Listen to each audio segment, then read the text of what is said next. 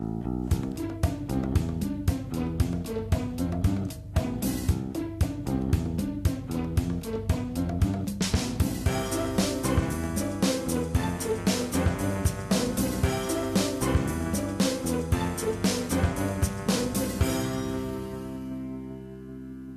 Es ist der 2. November 2017. Hier ist der Sendegarten. Ihr hört die Stimme von Martin Rützler. Und äh, ich begrüße alle, die an diesem dunklen Tag hier zu uns gefunden haben. Durch die Umstellung von der Sommer- auf die Winterzeit ist es jetzt natürlich noch mal eine Stunde düsterer, als es sonst schon gewesen ist. Aber schön, dass ihr alle da seid. Äh, auch die Live-Hörerinnen und Hörer, die sich vielleicht ein bisschen wundern, warum wir in dieser Woche äh, auf Sendung gehen. Aber es ist eine Verschiebung, die durch die Subscribe äh, 9 bedingt geworden ist. So, und ich habe gerade wir gesagt, wir sitzen im Sendegarten und da begrüße ich erstmal meine lieben Mitgärtnerinnen, nämlich die Ulrike. Hallo Ulrike. Hallo ihr alle. Und die Melanie ist auch dabei. Guten Abend, Melanie. Hallo, man glaubt es kaum, die Melanie ist dabei. Und freut sich doppelt. Ja. Dann haben wir dabei den äh, Sebastian. Guten Abend, Sebastian. Ja, guten Abend zusammen. Und last but not least bei den Herren, der Lars. Guten Abend, Lars. Hallo allerseits. Und wir alle zusammen freuen uns über unseren Gast, unsere Gästin heute Abend. Wir haben nämlich die Nele Heise auf der Gartenbank sitzen. Schönen guten Abend, Nele. Herzlich willkommen. Moin, moin. ah, ich dachte, man sagt nur einmal Moin. Ja, doppelt hält besser, sage ich mal. Okay. Sonst ist aber, äh, ich kenne das so, ne? Wer zweimal Moin sagt, ist ein Schwätzer. So. Hm. Passt ja perfekt zum Thema. Hast du jetzt gesagt, nicht ich. Sehr schön. ja, ich freue ja. mich endlich mal da zu sein. Vielen Dank für die Einladung. Gerne, gerne. Wir haben uns ja auch letztes Wochenende bei der Subscribe noch äh, gesehen, gemeinsame Erlebnisse gehabt. Ich denke, das wird auch ein größerer Teil dieser Sendung werden, dass wir uns gegenseitig erzählen, wie wir das da in München erlebt haben. Aber äh, wir fangen an mit dem äh, mit dem Porträt sozusagen. Wir setzen erstmal die Nele auf die Gartenbank und lass uns erstmal erzählen, wer sie denn eigentlich ist und wie sie wurde, was sie heute ist. Aber zunächst einmal müssen wir noch dann auf die neue Ernte gucken und ähm, ich möchte den ganzen Reigen hier beginnen mit einem Rückblick oder einer Erwähnung. Nochmal möchte ich erinnern an den Tod von Detlef Breitenbach, ähm, der in der Nacht auf den 21.10 äh, soweit ich es weiß, friedlich im Schlaf eingeschlafen ist und gestorben ist. Ähm, ein ziemlich trauriger Moment, als ich das erfahren habe. Ich habe zunächst einen Tweet gelesen, wo es wo drin stand, die Protonen haben ein äh, Proton verloren und konnte das gar nicht richtig einordnen und dann bestätigte sich im Laufe der Zeit aber, dass es sich tatsächlich um die Nachricht seines Todes handelt. Ähm, Inzwischen ist die Beerdigung gewesen. Wir haben das über den Kanal, über den Twitter-Kanal vom Sendegarten ähm, auch kommuniziert. Und äh, es wurde auch in, in München kurz seiner gedacht, also in dem Vortrag von Detlef, ach von, ist, siehst du, so ist Detlef mir auf der auf der Zunge, dass ich den Namen schon verwechsel. Im Vortrag von Tim wurde auch noch kurz seiner gedacht. Ähm, wir verlieren einen engagierten Podcaster, einen Freund, einen Berater, einen, der es wirklich immer gut mit allen gemeint hat. Und es ist wirklich ausgesprochen schade, dass wir jetzt ohne ihn auskommen müssen. Aber so ist das Leben, so ist das Sterben. Detlef, wo immer du bist, alles Gute und verbreite die Idee des Podcastings auch dort. Gut. Jetzt kommen wir zur neuen Ernte. Ähm, denn es wäre mit Sicherheit in seinem Sinne gewesen, dass wir einfach so weitermachen wie bisher.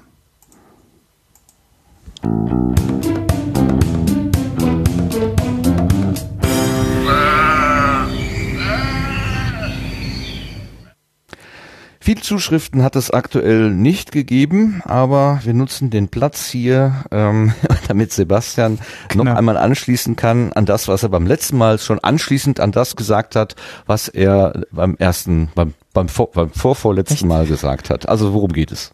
Habe ich echt schon davor auch schon über Flitter geredet? Mir war so, ja. Mir war so, okay. Ich dachte eigentlich, das war okay.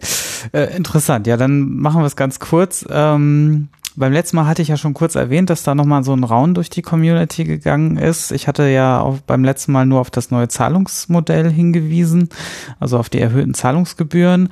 Ähm, es ist aber noch viel mehr äh, geplant gewesen und mittlerweile auch schon äh, gelauncht, ähm, nämlich ein, ein kompletter Relaunch von Flatter, also quasi Flatter 2.0, ähm, das jetzt sich auch massiv von dem alten Flatter, wie wir es so kannten, unterscheidet, indem halt ja man manuell auch gar nicht mehr wirklich viel eingreifen kann als Spender oder als Spenderin und ähm, ja es wird eigentlich alles automatisch geflattert. Also man trägt eigentlich nur noch seinen Betrag bei Flatter ein und ähm, über ein Browser-Plugin werden halt die Seiten äh, entsprechend nach der eigenen Nutzung beflattert. Ähm, das heißt, dieses klassische, ich teile das mal auf, mein Budget auf die, auf die Content-Inhalte äh, oder auf die Betreiber und Betreiberinnen, das, das gibt es so nicht mehr, beziehungsweise läuft jetzt irgendwie wohl parallel noch so weiter, aber wird wahrscheinlich auslaufen und auch die Accounts werden auslaufen und ähm, ja, das ist also erstmal so natürlich dann schwierig, weil Browser-Plugin ist natürlich im Podcatcher relativ schwierig, den da unterzubringen und äh, damit eigentlich auch gar nicht mehr wirklich nutzbar. Hat, Tim ist da auch noch mal kurz drauf eingegangen äh, auf der Subscribe in seinem Vortrag, den können wir noch mal verlinken. Ähm, ich glaube, die dritte Welle oder so nannte der sich, ne? Ähm, ja, genau. Und ja, genau. Das war es eigentlich dann auch schon. Also, ja. Ähm, wir hatten, also es war, äh, dann, dann ist, genau, vor, vor der Subscribe hieß es noch irgendwie, dass Flatter auf der Subscribe sein wird. Ähm, ich weiß nicht, also wir hatten uns mal kurz da kurz geschlossen, aber so richtig wahrgenommen haben wir die Person nicht. Ich glaube, sie war auch nur am Samstag da und ist irgendwie in der Menge leider irgendwie untergegangen, so dass man da jetzt leider nicht weiß, ob da noch vielleicht noch was nachkommt oder ob es bei diesem Stand, wie es jetzt ist, bleibt.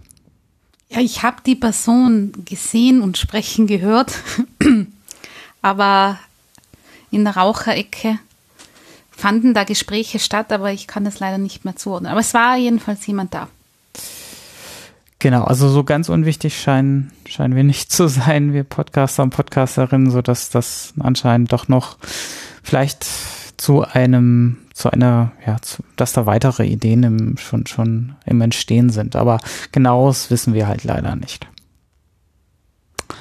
Können wir nicht sagen, nein. Ähm, ich möchte aber noch kurz erwähnen, von, von Flatter gerade wegkommend, ähm, falls ihr jetzt ein äh, ein dauerndes Rauschen hört in eurem äh, Kopf. Ähm, das liegt nicht an euren Geräten, das liegt an unseren Geräten. Es äh, hat sich heute äh, zusätzlich zu den Kommunikationen auch noch ein Rauschton gefunden. Nehmen wir es als Comfort Noise, so dass man einfach weiß, hm. äh, das ganze Ding läuft hier noch. Vielleicht in der Aufzeichnung hat auch Phonik es auch schon rausgefiltert. Äh, das kann ja auch ganz tolle Sachen.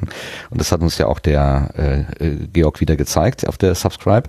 Und äh, ich möchte nicht vergessen, das gehört eigentlich zum Intro, das habe ich schon wieder vergessen wie beim letzten Mal, den Menschen, all den Menschen zu danken, die uns für die letzte Sendung 1636 Downloads beschert haben. Ich bin ja oh. richtig von der, bin ja richtig hier von der Gartenbank gepustet worden. Das ist mal locker die doppelte Zahl, die wir sonst so üblicherweise haben. Und da hat der Nikolaus Wörl wahrscheinlich seine gesamte Fanbase mitgebracht und hat gesagt, hier, da war ich, los, Hörbefehl oder sowas. Ah. Keine Ahnung. Also echt, das äh, sind Zahlen, die hat ja sogar die Fußball-Episode dann übertroffen. Ja, inzwischen ist sie auch übertroffen. Also, ja. Also ganz herzlichen Dank. Ähm, wir freuen uns sehr.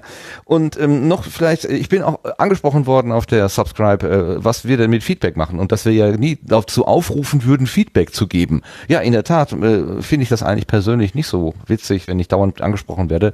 Ähm, schreibt doch mal hier und macht doch mal bei iTunes einen, äh, einen Kommentar oder wie heißt das, eine Rezension oder so. Ähm, ich, ich denke immer, äh, alle Hörerinnen und Hörer, die irgendwie meinen, ah, da will ich mich jetzt mal einmischen oder da will ich jetzt mal was schreiben, schreiben, die machen das auch von sich aus, ohne dass sie aufgefordert werden müssen. Aber ich bin ja, will ja folgsam sein und wenn mir jemand einen guten Rat gibt auf der Subscribe, macht das mal, dann probiere ich das jetzt hier mal. Also ähm, bitte, wenn ihr Lust habt, euch äh, zu melden, gerne. Nehmen, wir nehmen alles Mögliche an Kommentaren und, und Zuschriften und so weiter an. Gerne auch Audiokommentare. So zwei Minuten mal eben fröhlich ins Mikrofon gesprochen und ein kleiner Gruß an den Sendegarten. Das spielen wir hier gerne unter der neuen Ernte ab. Okay, das war jetzt Werbung in eigener Sache. Das Thema Werbung hat uns ja sowieso schon begleitet. auch am letzten Wochenende. Aber das wollen wir jetzt hier nicht vertiefen, sondern wir kommen auf die Gartenbank und wollen mal gucken, welchen Gast wir denn da heute sitzen haben.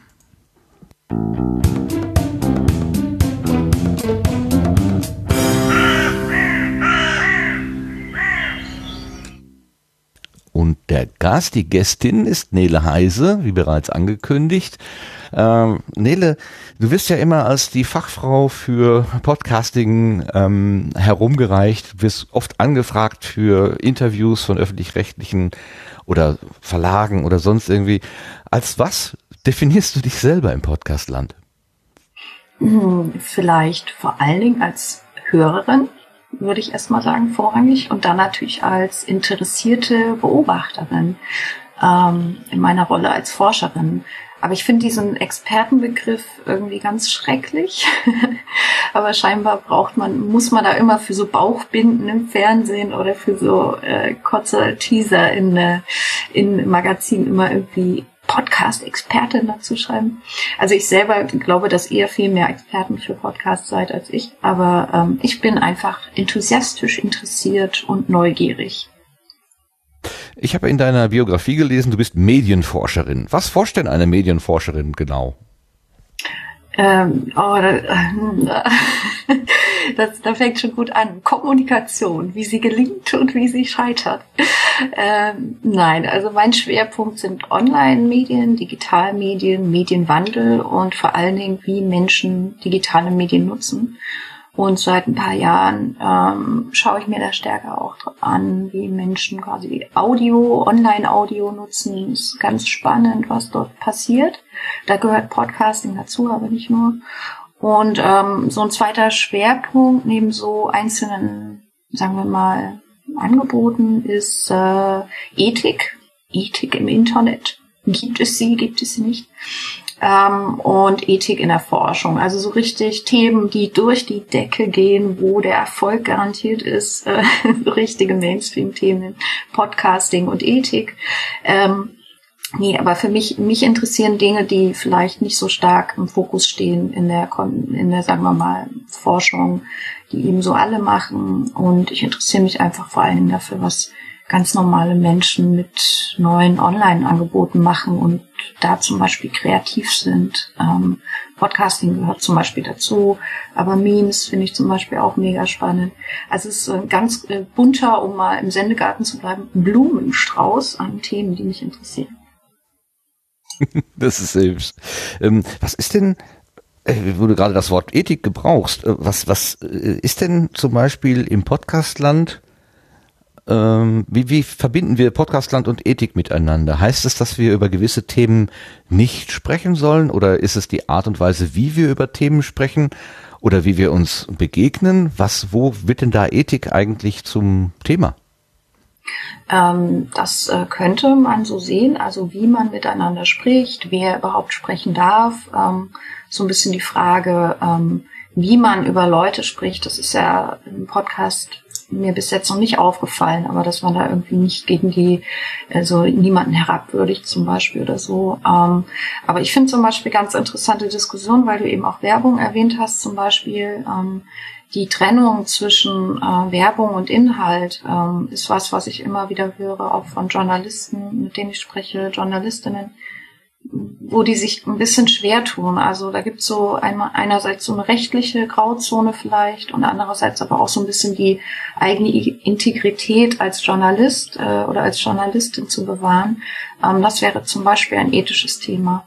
Oder auch die Frage, wer hat überhaupt Zugang zu, ähm, zu Podcasts und wer eben nicht. Ähm, ob sozusagen alle gleichberechtigt teilhaben an diesem Medium, könnte man vielleicht auch unter ethischen Gesichtspunkten sich anschauen.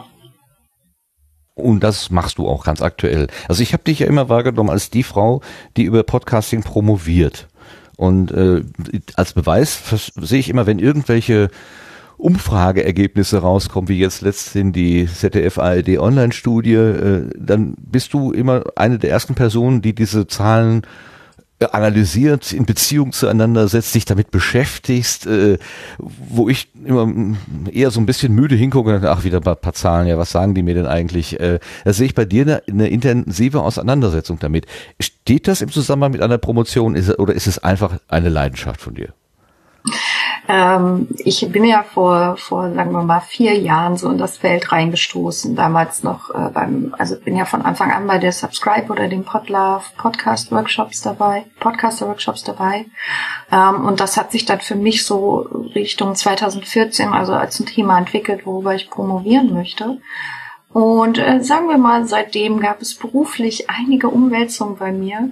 Ähm, das heißt, ich muss äh, vor allen Dingen neben dem, dass ich mich als Forschende dafür interessiere und intensiv verfolge, was gerade im deutschsprachigen Podcast Land sozusagen passiert, auch immer mal wieder darum kümmern, dass äh, hier die Hütte nicht, dass jetzt nicht der Strom abgestellt wird hier zu Hause. Ähm, sprich, ich komme nicht so kontinuierlich dazu, dieses äh, Promotionsprojekt voranzupeitschen. Aber ich finde das auch nicht schlimm. Ich meine, ähm, meine Rolle ist schon so eine forschende, akademische mit meinem Blick. Ähm, deswegen gucke ich mir natürlich auch so Zahlen an. Aber mir geht's eher darum, die Community, die freie Szene auch zu verstehen und was dort so passiert und gemacht wird. Ähm, und da sind natürlich neben so Studiendaten, auch äh, so Sachen wie der Sendegarten sehr interessant, weil da kriege ich eben Sachen mit, die ähm, die mir auch mal so durch die Lappen gehen. Also gerade ist ja die ganze Dynamik in der Podcast-Szene ist so extrem hoch im Moment. Da muss ich mich dann auch immer wieder auf Dinge fokussieren. Und mein ähm, Hauptthema ist ja so ein bisschen die Frage Gender und Podcasting. Ähm, Podcasts von und mit Frauen. Und da ähm, arbeite ich nach wie vor auch noch an eigener Forschung. Kann aber noch eine Weile dauern. Ah, gut Ding will Weile haben. Also es, es geht ja auch nicht darum, jetzt zu sagen, mach mal voran oder so. Äh, das überlassen wir den Leuten wie Nikolas Wörl, der seinen Atlatus, nein, seinen Padawan ja immer antreibt, was das angeht. äh, aber das ist alleine äh, die Sache derer, die daran arbeiten und schreiben. Und wie wir bei Reinhard gesehen haben und dem Buch, es kommt ja irgendwann doch was dabei heraus. Ähm, du sprichst gerade den ähm, den Teil Frauenstimmen, Frauenstimmen im Netz, also die inzwischen schon fast legendäre Liste an, ähm, wo du zusammengetragen hast, wo Frauen im Netz, also im Podcastland, so habe ich das jedenfalls wahrgenommen, entweder alleine oder in, in, in auch in männlicher Begleitung podcasten ähm, und hast dafür eine spezielle Sammlung angelegt, also quasi eine Liste. Man könnte dich als Kuratorin an der, dieser Liste bezeichnen. Was ist der Antrieb? Warum machst du das? Ähm, also das ist wirklich zu mir gekommen wie die Jungfrau zum Kinde. Ähm, sagt man das so im Reformationstag Umfeld? Ja, das würde schon passen. ähm, ja, nee, also für die Liste ist ja so entstanden. Die Liste, das klingt so geheimnisvoll, aber es ist einfach nur ein schreckliches äh, Online-Tabellendokument, ähm, was so ein bisschen äh, darauf wartet, schön gemacht zu werden. Ist für mich äh, tatsächlich so entstanden, dass ich im August 2014 nach einem Text äh, von Ole Reismann über Diversität im Podcasting oder über die Frage, warum Podcasts so äh, noch einen schwierigen Stand haben, ähm, entstanden, habe ich einfach mal auf Twitter gefragt, äh, sag mal, äh, kennt ihr eigentlich Podcasts, wo Frauen mitmachen? Und das war am Anfang noch ganz nett. Da kam dann so Feedback, so vielleicht mal 30 Tweets. Und das hatte sich dann so hoch gepusht, ähm, wenn das dann auch aus dem eigenen Netzwerk an Bekannten rausgeht, dass ich dann angefangen habe, das mit dieser Tabelle da im Internet festzuhalten. Und also so kam das zustande. Und mittlerweile ähm, mache ich auf dieser Basis auch Auswertungen für meine Dissertation. Das heißt also, eigentlich war das ein großes Glück, dass ich damals ähm, so viel Feedback bekommen habe ähm, das ist für mich sozusagen auch ganz klar den Fokus für meine Dis, äh, für meine Doktorarbeit geschult hat. Aber mittlerweile ist es einfach so, dass es mit über 500 Einträgen einfach überhaupt nicht mehr zu managen. Es ist äh, von der Navigation her ganz schwierig. Ähm, und daher ist es ein großes Glück, dass der Christian von Feed ähm, diese Sammlungsfeature bei sich eingebaut hat und mit dem kontaktiere ich mich auch immer mal. Also wir sind manchmal im Kontakt, äh, da frage ich ihn, ob er das und das machen kann. Und dann versucht er das.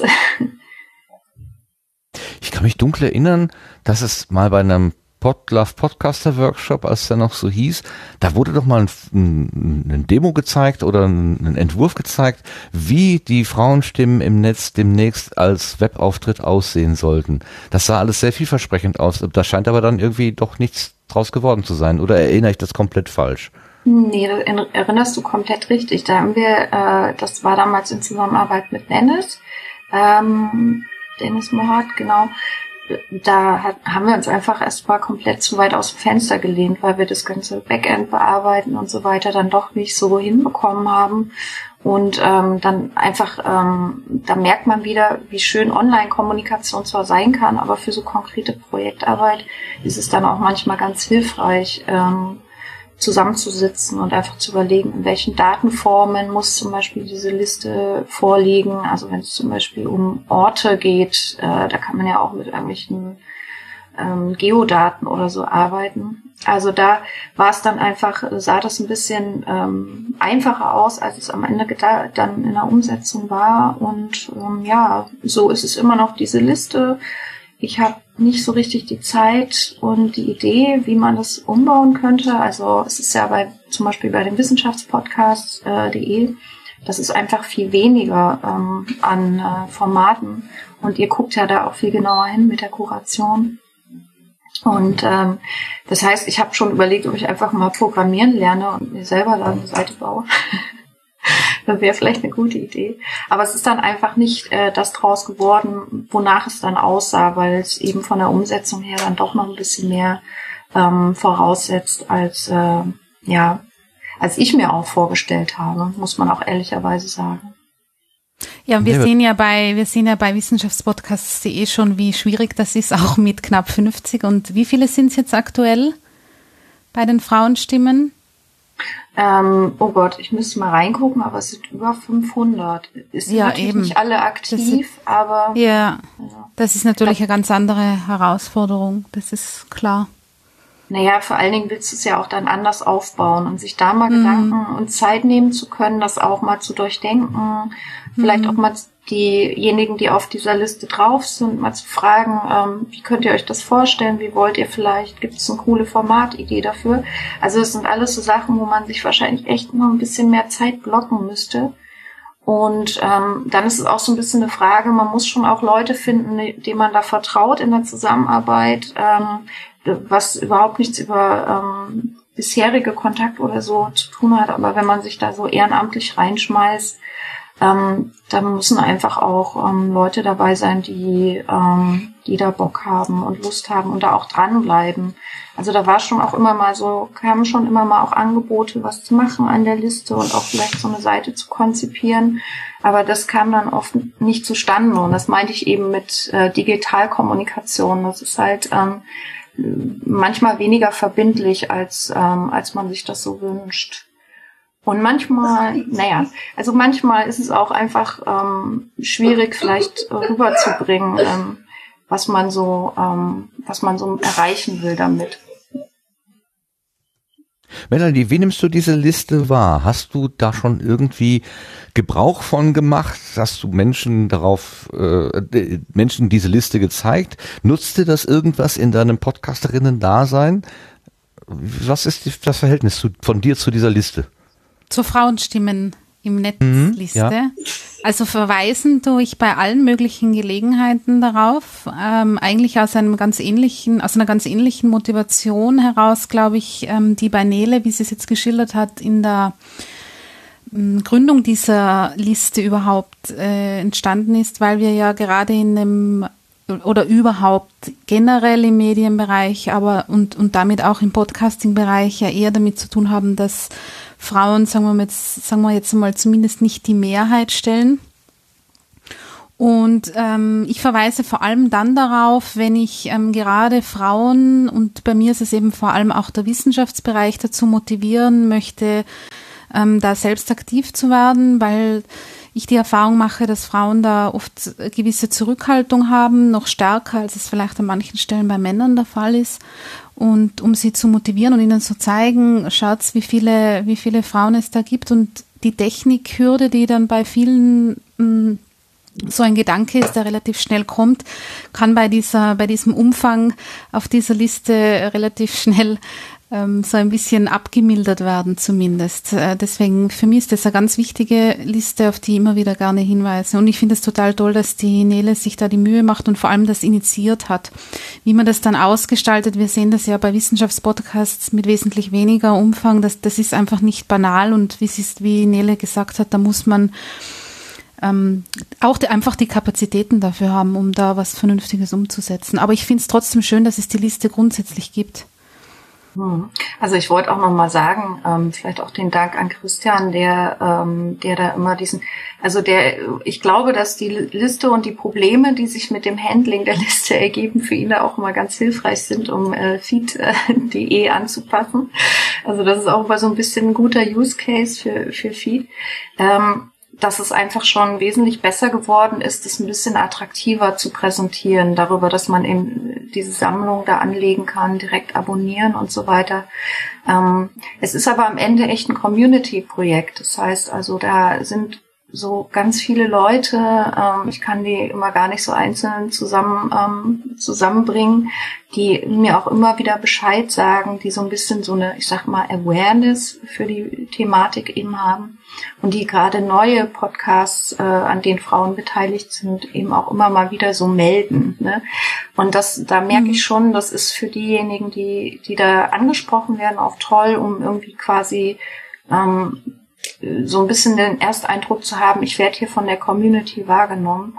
Und in der Funktion finde ich das ziemlich genial. Und hm, dann ist es auch manchmal so, ähm, wenn ich jetzt zum Beispiel Medieninterviews mache, ähm, werde ich ja auch oft gefragt, äh, empfiehl doch mal einen Podcast oder was ist dein Lieblingspodcast? Das mache ich eher ungern.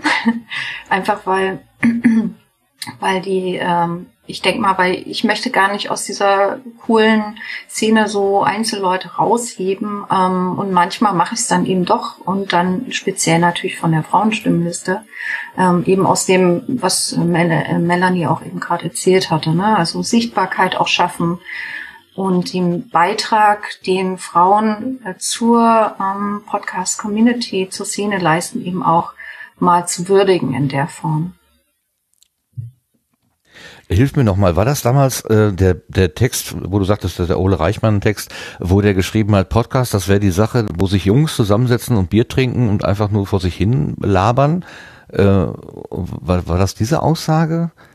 Weil dann wäre es ja eigentlich, ich meine, das ist ja eher was Negatives, wenn man dann sagt, nee, schaut, es gibt auch Frauen, die sich die hinsetzen, Bier trinken und dumm rumlabern. Das wäre ja dann irgendwie äh, äh, nicht wirklich äh, so zielführend eigentlich. Was hatte der damals geschrieben? Kannst du dich dann noch ungefähr erinnern? Ah, das weiß ich nicht. Aber Ole war auf jeden Fall auch sehr interessiert an der Liste. Ne? Da kam er in den ersten paar Tagen auch fast 70 oder so. Rückblickend ist es natürlich äh, wirklich wenig von dem, was wir jetzt vorfinden.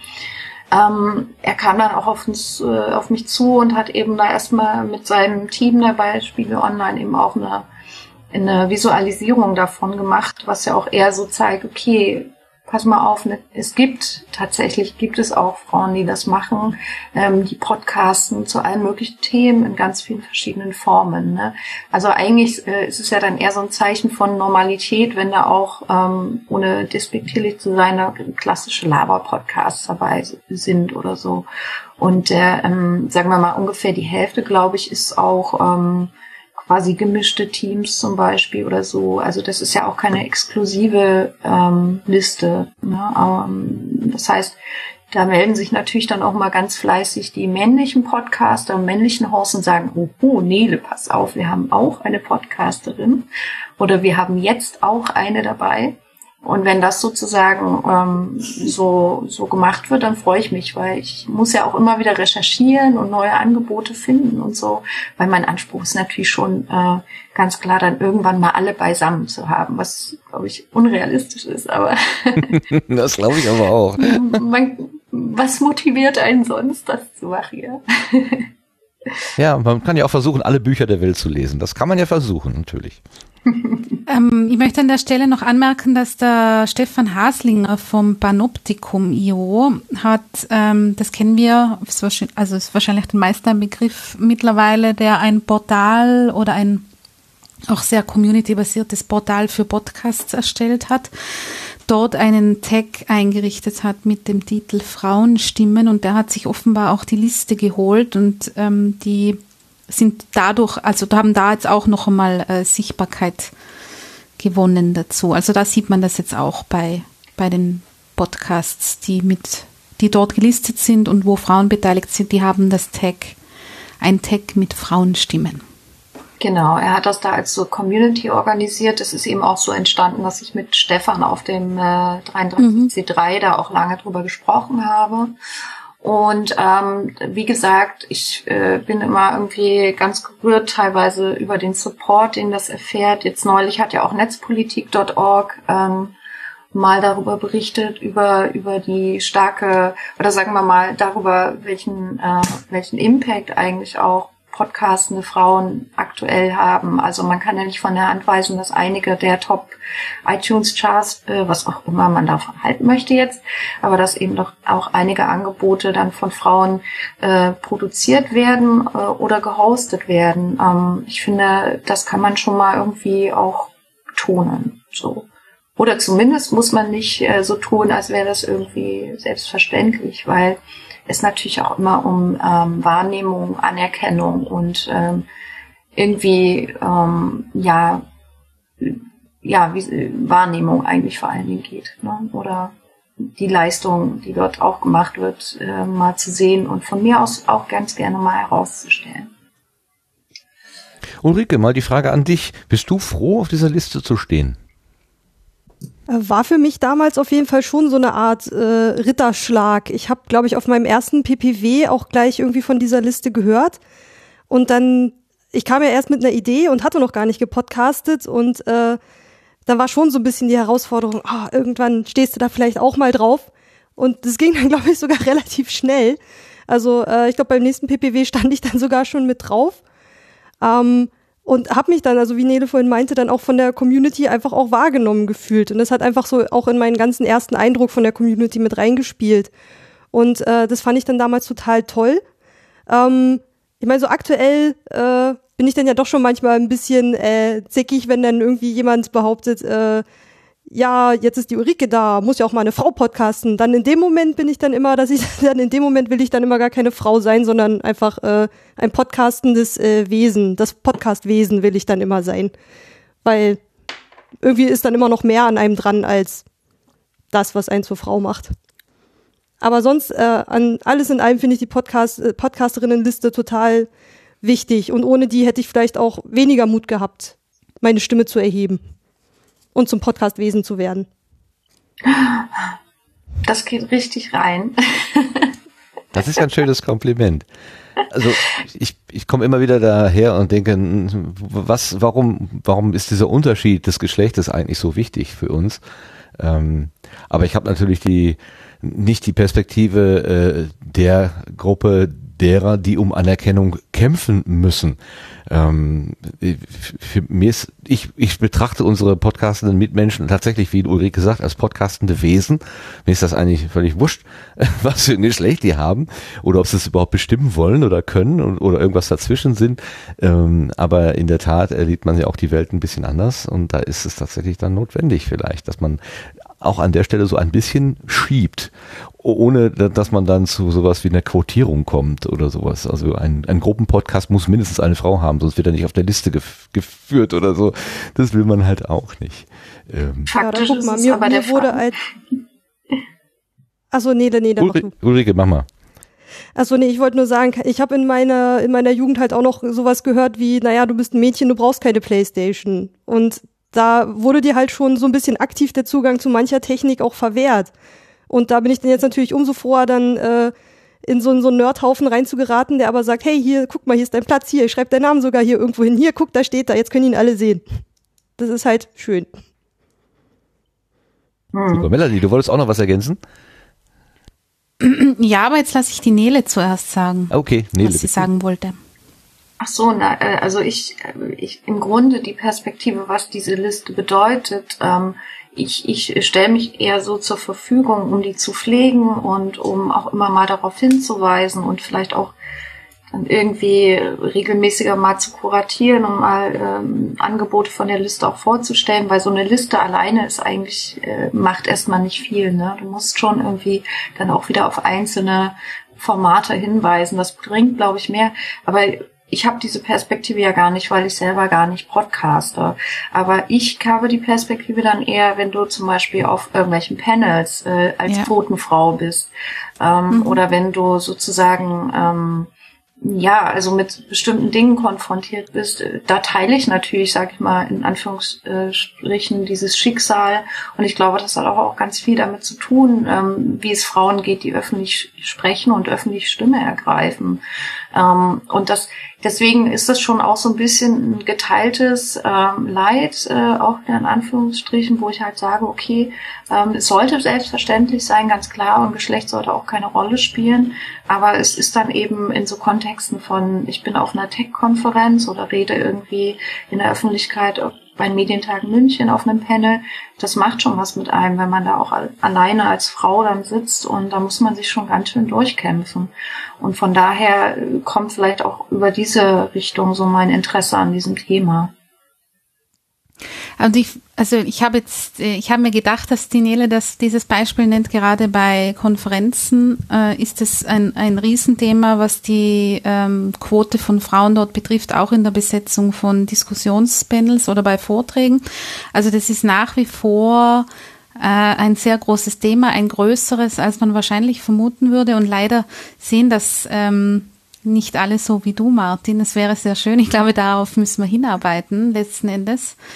Aber ich glaube, diese Sichtbarkeit erhöhen und auch so ein bisschen etwas zu erzeugen, wo man sagen kann, ähm, ihr könnt nicht mehr behaupten, wir hätten für das oder für das keine Frauen gefunden oder Frauen sind da oder da nicht präsent, weil es einfach nicht stimmt. Es gibt ja auch andere Initiativen in dieser Richtung, zum Beispiel die Liste Speakerinnen.org die ja auch genau eigentlich einen ähnlichen Ansatz verfolgt, wo es sehr stark um die Vermittlung von Expertinnen und Experten oder äh, Expertinnen in dem Satz, in dem Fall um für Vortragende und so weiter zu ganz vielen verschiedenen Themenbereichen gibt, die auch zeigen, es gibt für alle Themenbereiche genauso Expertinnen, die man äh, zu diversen äh, Anlässen oder ähm, Bereichen, wo auch immer was in der Öffentlichkeit äh, stattfindet, einladen kann und, und da auf diese Expertise zurückgreifen kann. Und ich glaube, da müssen wir nach wie vor ganz viel tun. Also kann ich auch aus meiner eigenen Erfahrung außerhalb der Podcast-Welt sagen. Hm. Also ich finde auch, was auch nochmal wichtig ist, äh, da kommt dann wieder ich als Hörerin mit rein. Es ist natürlich schon auch so, dass vielleicht äh, Frauen jetzt aber nicht als Naturgesetz, sondern teilweise sehe ich das auch an der Liste, bestimmte Themen ähm, vielleicht stärker behandeln in ihrem Podcast als vielleicht bei einem rein männlichen Podcast. Oh Gott, jetzt kommen wir hier wieder in so eine binäre Sache rein. äh, jedenfalls, deswegen ist es so schwer darüber zu reden, liebe Leute. Äh, jedenfalls ähm, es gibt schon auch andere Themen und die werden auch anders behandelt und da gibt es andere Perspektiven darüber und ich finde das äh, cool, weil wenn wir über Podcasting reden, reden wir einfach über eine offene, äh, erstmal eine Technologie, die im Grunde erstmal für jeden offen steht und deswegen finde ich das auch ganz toll, dass da so eine Vielfalt herrscht, aber es gibt vielleicht auch ein paar Dinge, die ähm, Frauen oder zumindest äh, einige Frauen, auch Podcasterinnen, dann vielleicht eben anders machen und ich finde das besonders und äh, cool, dass es so ist. Ich weiß, es ist nicht ganz einfach, aber könntest du dafür ein Beispiel sagen? Also was würde jetzt aus einer Frauenperspektive möglicherweise anders besprochen werden als, als aus einer Männerperspektive? Jetzt sind wir bei dem großen Thema der letzten mhm. Wochen, mhm. Sex. ah, ach das, ach so, okay. Ich dachte, das wäre etwas, was sie gemeinsam machen. Von daher ist es doch eigentlich. okay, erzähl mal. Nein, äh, zum Beispiel äh, Familie oder Karriere. Ähm, jetzt sind wir dann wieder bei möglicherweise äh, Dingen, die in der Berufswelt für Frauen mal anders sein kann als für Männer zum Beispiel oder eben auch nicht. Ähm, ich glaube, da gibt es schon andere Perspektiven, wenn du wie ähm, ich jetzt hier zum Beispiel auch ein Kind noch zu versorgen hast äh, nebenbei oder ähm, oder eben andere Dinge. Also beruflich, Karriere ist so eine Frage, auch wie erlebt man Beziehungen ähm, das kann, es gibt auch viele Podcasts, wo Frauen und Männer gemeinsam darüber reden. Ähm, aber gerade bei so diesen ähm, Podcasts, Solo-Casts von mir aus, merkt man schon auch, dass, ähm, dass da andere Themen eine Rolle spielen, wie, ähm, wie so Motivation beispielsweise oder wie kann ich mich irgendwie so Selbstfindungsgeschichten oder so. Ich bin ich sowas, ich höre sowas nicht, aber das merkt man schon auch, dass da vielleicht andere ähm, andere Bereiche wichtig sind, die ähm, die vielleicht auch keine Ahnung so auf dem Frauenmagazinmarkt bedient werden von mir aus. Ähm, ja, also das finde ich, äh, da sieht man schon auch äh, so eine Ausdifferenzierung. Mhm. Du hast gerade gesagt, äh, ich podcaste nicht. Du hast aber gepodcastet. Du hast doch für das Bredo-Institut den Bredo-Cast ins Leben gerufen. Oder habe ich das jetzt falsch zusammengetragen? Weil ich, das war, glaube ich, die erste Stimme, die du, deine Stimme war die erste, die ich in diesem Bredo-Cast gehört habe. Klär mich ja, mal auf, auch, bitte. Ja, ich bin auch mittlerweile, glaube ich, in zwei Podcast-Intros zu hören. Ähm, beim Bredocast und beim äh, Modellansatz, glaube ich, wenn sie es drin gelassen haben. Genau, aber den Bredocast habe ich damals, äh, als ich von 2011 bis 2014 am äh, Hans-Bredow-Institut war, habe ich mit konzipiert. Also das war wirklich eine... Ähm, die Vorbereitungsarbeit und auch ähm, zu sagen, okay, was kann man für Technik einsetzen, ähm, was für Formate werden bedient in dem Podcast äh, und bis hin zu der Frage, wer, wer wird den machen. Und ich sehe mich da nicht als Podcasterin, weil ähm, das äh, die Daniela Friedrich ganz toll macht, seit äh, mehreren Jahren nun. Ähm, das heißt, ich bin da mehr so wie so ein kleines Wabern äh, am Anfang jedes Mal im Intro, aber gar nicht selber die produzierende Kraft. Das Projekt, wo du da mitgearbeitet hast, habe ich hier nachgeschlagen. Das hieß die Wiederentdeckung des Publikums. Was ist denn am Publikum wieder zu entdecken? Was habt ihr denn da gemacht eigentlich? ähm, ach so, da haben wir, da ging es um äh, ein Projekt, wo wir uns angeschaut haben, wie im professionellen Journalismus Publikumsbeteiligung stattfindet. Und da waren wir bei der Tagesschau, bei der Süddeutschen Zeitung, beim Freitag und bei einem äh, anonymen ARD Polit-Talk und haben uns da eben ähm, mal angeschaut, was machen die eigentlich, wie das Publikum beteiligt wird und äh, wie wird das wahrgenommen. Und zwar nicht nur auf der Seite der Journalistinnen und Journalisten, also diejenigen, die äh, so ein Medienprodukt herstellen, sondern auch wie äh, die das beteiligte Publikum das selber findet. haben uns also auch sehr stark mit der Seite auseinandergesetzt. Und es war ein äh, spannendes, äh, groß andauerndes Projekt, aber wie bei Forschungsprojekten üblich eben eines, was befristet war. Okay. Ja, weil die, die, die Frage nach dem Publikum, das ist ja, also wenn ich das jetzt mal so aus dem Laienperspektive sehe, äh, relativ simpel zu erklären. Das sind halt die Leute, die da irgendwann am anderen Ende sind und äh, die jetzt mein, meine Zeitung lesen, meinen Podcast hören, mein Video anschauen.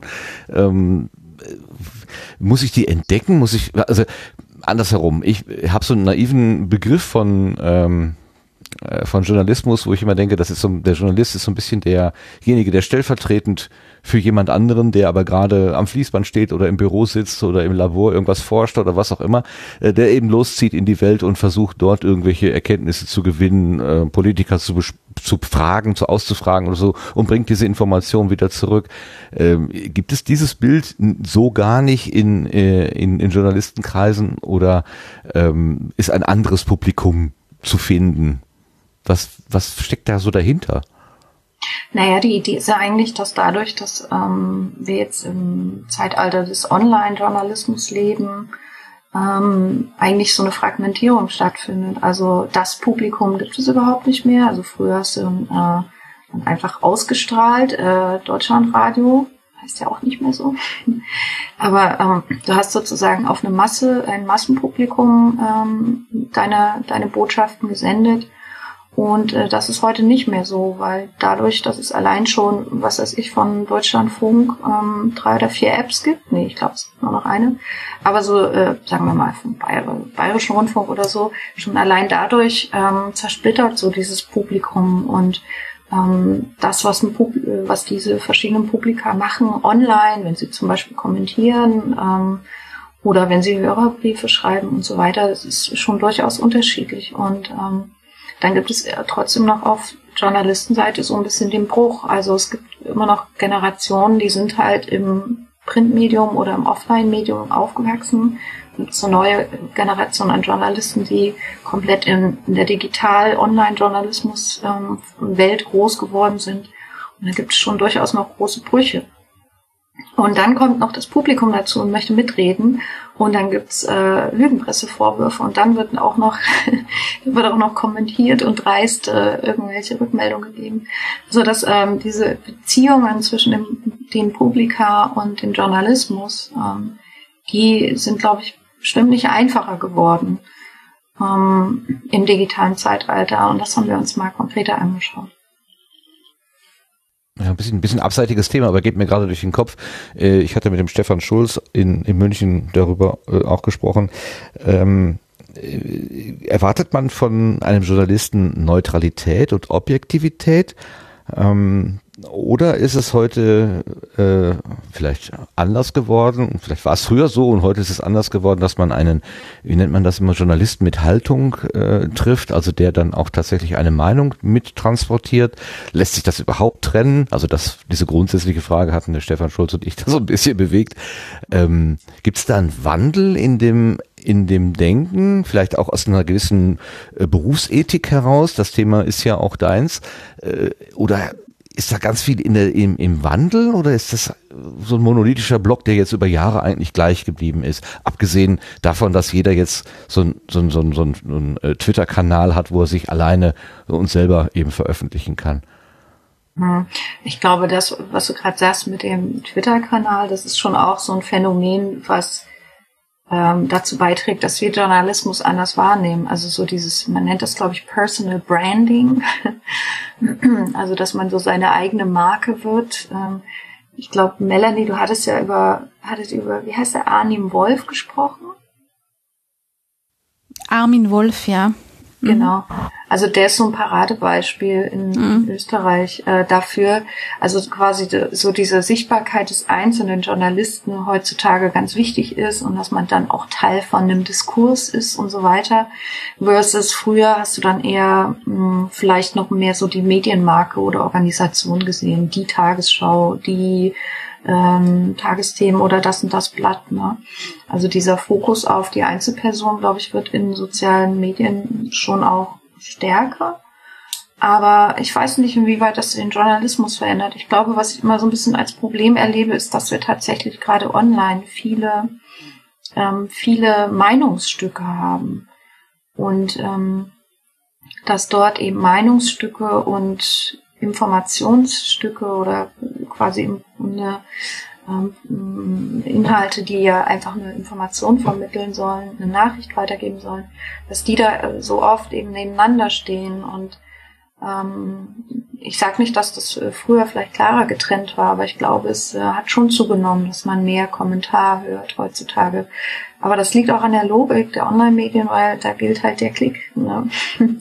als, äh, als die Reichweite da ist vielleicht dann einfach ähm, so diese Mischung ähm, nochmal eine andere als jetzt in einem vielleicht einer klassischen Tageszeitung oder so, wo man dann vielleicht weniger Kommentare findet von Journalisten als online. Du willst mir damit sagen, dass es wirklich auf den äh, auf den Klick ankommt? Also das ist das äh, das Maß, an dem ein guter Journalismus festgemacht wird? Nee, ähm, das ist dann vielleicht ein erfolgreicher Journalismus oder einer, der sich finanzieren kann. Ich meine, ähm, online, äh, online stehen eben alle unter dem Druck, ähm, wie kann man das finanzieren? Und das äh, gute alte Werbemodell ist eben das nach wie vor geltende Geschäftsmodell. Und ähm, da wird man dann vielleicht auch eher mal schauen, dass man ähm, relativ viele Inhalte über den Tag produziert und raushaut. Und vielleicht auch noch eine Headline, die interessant ist damit ich dann möglichst viele Leute habe, die sich diesen Inhalt auch angucken. Und ähm, anders geht es eben dann auch bei der Masse an Medieninhalten, mit der wir es online zu tun haben, eben auch nicht mehr. Also da ist halt nicht äh, drei Sender und das war's oder eine, eine Tageszeitung national, die ich äh, vielleicht abonniert habe oder eine Wochenzeitung und dann vielleicht noch mein Lokalblatt. Heute haben wir eine extrem große ähm, Angebotsbreite quasi fast Flut an Informationen und auch Medieninhalten und da muss man sich eben auch ähm, durchsetzen. Und da haben es auch alte Marken leichter. Und das merkst du auch beim Podcasting. Ähm, viele Medienmarken, die wir alle schon kennen, wo wir großes Vertrauen haben, dass die schon ihr Ding so machen, die gehen ja jetzt auch ins Podcasting rein. Ja, das scheint ja eine Also da kann ich noch Welle ergänzen, dass das auch in der, in der BR ähm, so teilweise auch überschwappt aus dem Journalismus, wo ich ja hauptsächlich tätig oder hauptsächlich, wo ich tätig bin. ähm, dass man, äh, da hatte ich mal den, den Spruch gehört und ich weiß nicht von wem oder bei irgendeinem Workshop oder Vortrag, da hat jemand gesagt, wenn du deinen Artikel fertig geschrieben hast äh, und der veröffentlicht ist, dann fängt die Arbeit erst an. Und das ist sozusagen der Unterschied zu dem, äh, wie früher vielleicht Journalismus an vielen Stellen noch betrieben wurde, nicht immer, aber durch diese die Online-Bereiche und Social Media hast du natürlich allein schon aufgrund der einerseits unterschiedlicher Kanäle, über die so ein Text, wenn wir jetzt von Texten reden, noch hinausgehen kann, musst aber gleichzeitig auch noch auf die Besonderheiten der jeweiligen Kanäle Rücksicht nehmen. Das heißt, du kannst ja nicht mit einem Ding in alle Kanäle hinausfahren, sondern du musst schauen, wie mache ich es dort, wie mache ich es dort, wie mache ich es dort, wie gehe ich dann jeweils mit Rückmeldungen um, will ich die überhaupt und, und wenn ja, wie, wie viel Kapazitäten habe ich, um da wirklich in Interaktion zu treten? Also da hat sich, glaube ich, schon ganz äh, viel verändert in der Hinsicht bei, bei allen publizierenden Menschen in irgendeiner Weise. Aber jetzt muss ich mal nachfragen, äh, Melanie. Das heißt, dass ich habe eine, ich habe eine Botschaft also, oder eine Nachricht, die ich äh, unters Volk bringen will, und je nachdem, welches Medium ich benutze, äh, formuliere ich diese Nachricht mit anderen Inhalten? Das kann ich mir gar nicht vorstellen. Nein, nicht mit anderen Inhalten, aber in einem anderen Rahmen.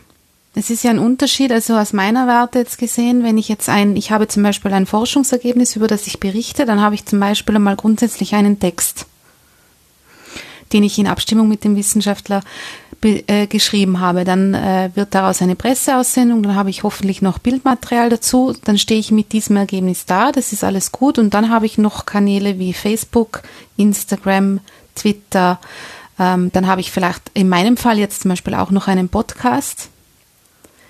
Und, und ähm, da, da, da musst du dir natürlich jeweils überlegen, äh, was will ich jetzt, was kann ich auch jeweils überhaupt mitgeben inhaltlich.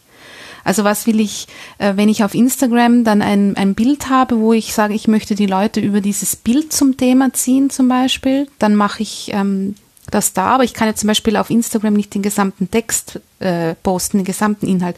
Ziel wäre es, die Leute natürlich immer zu dem Ursprungsprodukt irgendwie zurückzuholen. Und wenn wir jetzt hier ja beim Podcast-Thema eher sind, dann ist beim Podcasting zum Beispiel etwas, was ich sehr schätze, ein Aspekt dieser ganzen Arbeit, dass ich da bei vielen Themen, wenn ich jetzt zum Beispiel eine Presseaussendung zu einem expliziten Forschungsergebnis mache, ähm, auf ein ausführliches Hintergrundgespräch verweisen kann und das sozusagen als Zusatz noch anbieten kann, um das alles besser zu kontextualisieren. Und wiederum anders läuft es äh, auf, auf Twitter oder auf Facebook zum Beispiel. Aber ich, ich ändere damit ja nicht den Inhalt, ich ändere nur sozusagen den Aspekt, mit dem ich ähm, hinausgehe, um auf die Besonderheiten der jeweiligen Plattformen Rücksicht zu nehmen. Ja, okay. Also was ich verstehe ist, äh, je nachdem welches, welchen Sinn ich ansprechen will beim, beim möglichen Kunden, äh, fokussiere ich meine Arbeit darauf. Also bei einem Bildkanal muss ein knackiges Bild her, ein Eyecatcher. Äh, beim Audioformat irgendeine Aussage, an der man quasi nicht vorbeikommt, wo man stutzt und hängen bleibt. Also ein Earcatcher, wenn man so will. Ähm, aber irgendwo ist das ja im Prinzip äh, das Anreißen. Also wie du schon sagst, also eigentlich will ich auf ein auf ein, ein, auf ein Urmedium verweisen. Was ist denn das Urmedium? Ist das nach wie vor das Stück Papier, das, das der geschriebene Text, äh, das Paper? Was, was ist denn eigentlich das führende, also bei den, bei den äh, EDV-Leuten wird man wahrscheinlich das führend, führende System, was nur an andere weiterreicht? Also ich, ich glaube, das kann ganz unterschiedlich sein, je nachdem. Also bei, bei, bei Journalistinnen und Journalisten haben wir ähm, keine Ahnung, wenn wir das, wenn wir so einen Transportweg, da geht es ja mehr um, um die Aufmerksamkeit und um Leute dazu zu bringen, das zu lesen. Wenn, wenn ein Journalist seinen Artikel auf über Twitter verbreitet, dann wäre er wahrscheinlich recht froh, wenn man nicht nur den, den Tweet liest, sondern den ganzen Artikel, der dran hängt, sozusagen. Also es geht ja da ganz viel um Verweise und natürlich ähm, äh, letztlich geht es um Interesse wecken und, und da steht dann immer etwas dahinter, weil du bist ja in den Social Media immer, immer, du musst ja immer verkürzen. Das ist, sieht man ja auch ein ganz interessantes Phänomen ist unter den Podcasterinnen diese, diese Teaser oder Appetizer, wo, wo, wo man ganz kurze Sequenzen aus dem Podcast rausnimmt oder zusammenschneidet, um sozusagen einen gewissen Eindruck von der Stimmung in dieser Folge zu geben oder vielleicht war einfach ein ganz toller Sager oder Lacher oder irgendwas drinnen, was man dann explizit herausgreift um die Leute so vielleicht in, in, in das Meer, was dahinter steht, reinzuziehen. Also ich glaube, das ist ja ganz, letztlich glaube ich auch gar nicht so was ganz Neues ähm, als Phänomen, dass man so Appetit machen will eigentlich irgendwie. Und die, und die jeweiligen Plattformen verlangen in der Hinsicht halt unterschiedliche Formen. Mhm. Da finde ich übrigens, ähm, um mal den Bogen zu schlagen zu den Frauenstimmen, dass auch die ähm, Podcasterinnen oder viele, die gerade so sehr sich im Social Media Bereich sehr, sehr gut aufgestellt sind, ähm, das finde ich extrem spannend. Das ist äh, teilweise sehr gut und professionell gemachtes ähm, Marketing und ähm, sozusagen Inhalte vermarkten im Netz, äh, was dort passiert und wo vielleicht noch einige was von lernen könnten. Ist auch gar nicht, äh, das ist ja auch nichts Schlimmes. Also jeder möchte gerne, der etwas produziert, dass das ein Publikum findet. Ähm, und da kann man sich bestimmt auch nochmal so das eine oder andere abschauen. Aber das sehe ich bei den, ähm, gerade bei den Podcasterinnen, die jetzt neu dazu gekommen sind, so in den letzten zwei, drei Jahren, dass sich das extrem professionalisiert hat.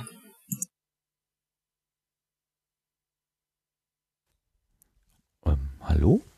So still geworden? ja, alles klar. Äh, wenn, wenn Nede sich mutet, dann ist, ist die Leitung tot. Jesus, ich dachte gerade, Laber ich zu viel. Sehr schön. Ja, aber du sagtest gerade selber, es hat sich vielleicht gar nicht so viel geändert. Ich, ich bin immer noch auf der dabei herauszuspüren, irgendwie was sich möglicherweise geändert hat. Na klar, die Kommunikationswege haben sich gewandelt. Ich glaube, äh, Melanie, habe ich so verstanden, dass das Social am Media, also dieses tatsächlich dieses Soziale und das Eingehen auch auf ähm, auf unmittelbare Rückmeldung. Also früher hat man wahrscheinlich ein paar Mal pro Woche einen Leserbrief bekommen und hat ihn dann vielleicht äh, auch einfach zur Seite gelegt und vielleicht ähm, naja, irgendwann mal nach ein paar Tagen beantwortet. Das ist vielleicht heute ähm, dann doch etwas direkter und schneller. Ja, es ist direkter und schneller, aber ich würde das äh, durchaus auch, also ich finde das, ich empfinde das in meiner Arbeit als was durchwegs Positives. Also das ist ja auch, kann man ja auch als Bereicherung sehen, dass man da durch dieses, äh, durch diese Online-Welt auch die Chance hat, an vielen Stellen mit Menschen aus der ganzen Welt in Austausch zu treten. Ich meine, wir wissen, dass das nicht immer ganz reibungslos verläuft, aber grundsätzlich so rein von der Grundmöglichkeit, die uns das bietet, äh, sozusagen barrierelose Kommunikation, zumindest wenn man jetzt mal alle Menschen ähm, betrachtet, die Zugang zum Internet haben, weil auch das ist ja leider nicht selbstverständlich, ja. ist ja grundsätzlich was Positives. Hm, ich glaube, da wird es, äh, was auch stark ist, äh, tatsächlich auch eine stärkere Rollenverteilung Verteilung noch. Ne? Also es gibt schon immer so Publikumsredaktionen, die sich um Hörerpost und so weiter kümmern, mhm. klar. Und jetzt findet es, findet es eben ganz öffentlich statt und ähm, es gibt Social Media Redaktionen, die sich um diese Ansprache dort kümmern, ähm, Menschen, die Community Management machen und so weiter. Also da gibt es ja nochmal so einen ganz neuen Zweig besonderer Rollen und das ist bestimmt auch nicht immer leicht, ganz klar. Aber das äh, das müssen auch gar nicht in der Regel Journalistinnen oder Journalisten sein, die quasi den Inhalt äh, sozusagen so ähm, produzieren, sondern eher dann Leute, die wissen, wie so tickt so eine Community oder wie tickt zum Beispiel mein Publikum. Ähm, das sehen, haben wir in unserer Studie auch gesehen, dass die eigentlich äh, oft sehr nah dran sind, was Hörerinnen mhm. und Hörer wollen. Und ähm, das, glaube ich, ist eine große Qualität. Aber es ist auch eine Herausforderung, weil es frisst extrem viele Ressourcen und das ist oft Zeit und Geld.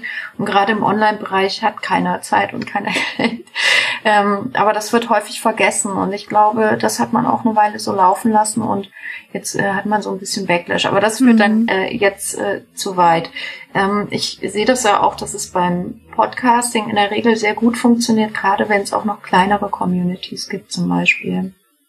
Ähm, und das ist auch immer so ein bisschen mein Rat, äh, wenn ich jetzt beispielsweise mal für den Bayerischen Rundfunk einen Vortrag halte oder so, dass man sich die von der Community-Arbeit, die Podcasts machen, eine ganze Menge abschauen kann. Ähm, was diese auf Ohrenhöhe sozusagen sein mit den, äh, mit den Menschen, die einen da hören, angeht. Immer sehr bemerkenswert. Das führt zu der Frage, wie machst du denn eigentlich ähm, das Podcastland, die Podcast-Szene, die Community, wie machst du die eigentlich fest? Also was gehört alles dazu, was gehört nicht dazu? Wie verschaffst du dir Überblick? Hast du eine Vorstellung davon, was das ist, wenn du von der Szene sprichst? Also ich glaube, es gibt ganz viele verschiedene Szenen ähm, oder Cluster, ähm, Gruppen, die vielleicht gar nicht, deren Thema vielleicht gar nicht vorrangig Podcast ist, sondern ähm, Fasernerds, die eher so über dieses textile Handwerk kommen und von denen eben zufälligerweise noch ein paar Podcasts machen. Ähm, solche Gruppen gibt es oder die vielleicht die eher in der Skeptiker-Szene unterwegs sind und dort eben ähm, teilweise Podcasts machen. Also ich finde das immer ganz schwer zu sagen, gerade die Aussage, das ist jetzt die freie Szene oder so, ähm, die gibt es für mich nicht so stark. Und ich, es ist auch nicht meine Rolle, da irgendjemand auszugrenzen oder zu sagen, ähm, das ist jetzt äh, Teil der Community oder eben nicht, gerade weil, weil ich ja vermeiden möchte, aus dem, was ich auch weiß, über viele verschiedene kleine Szenen, ähm, dass da irgendjemand jetzt dazugehört oder nicht. Also für mich ist viel oder Podcasting oft ein inklusives Medium, aber warum sollte man dann so jemanden ausschließen davon?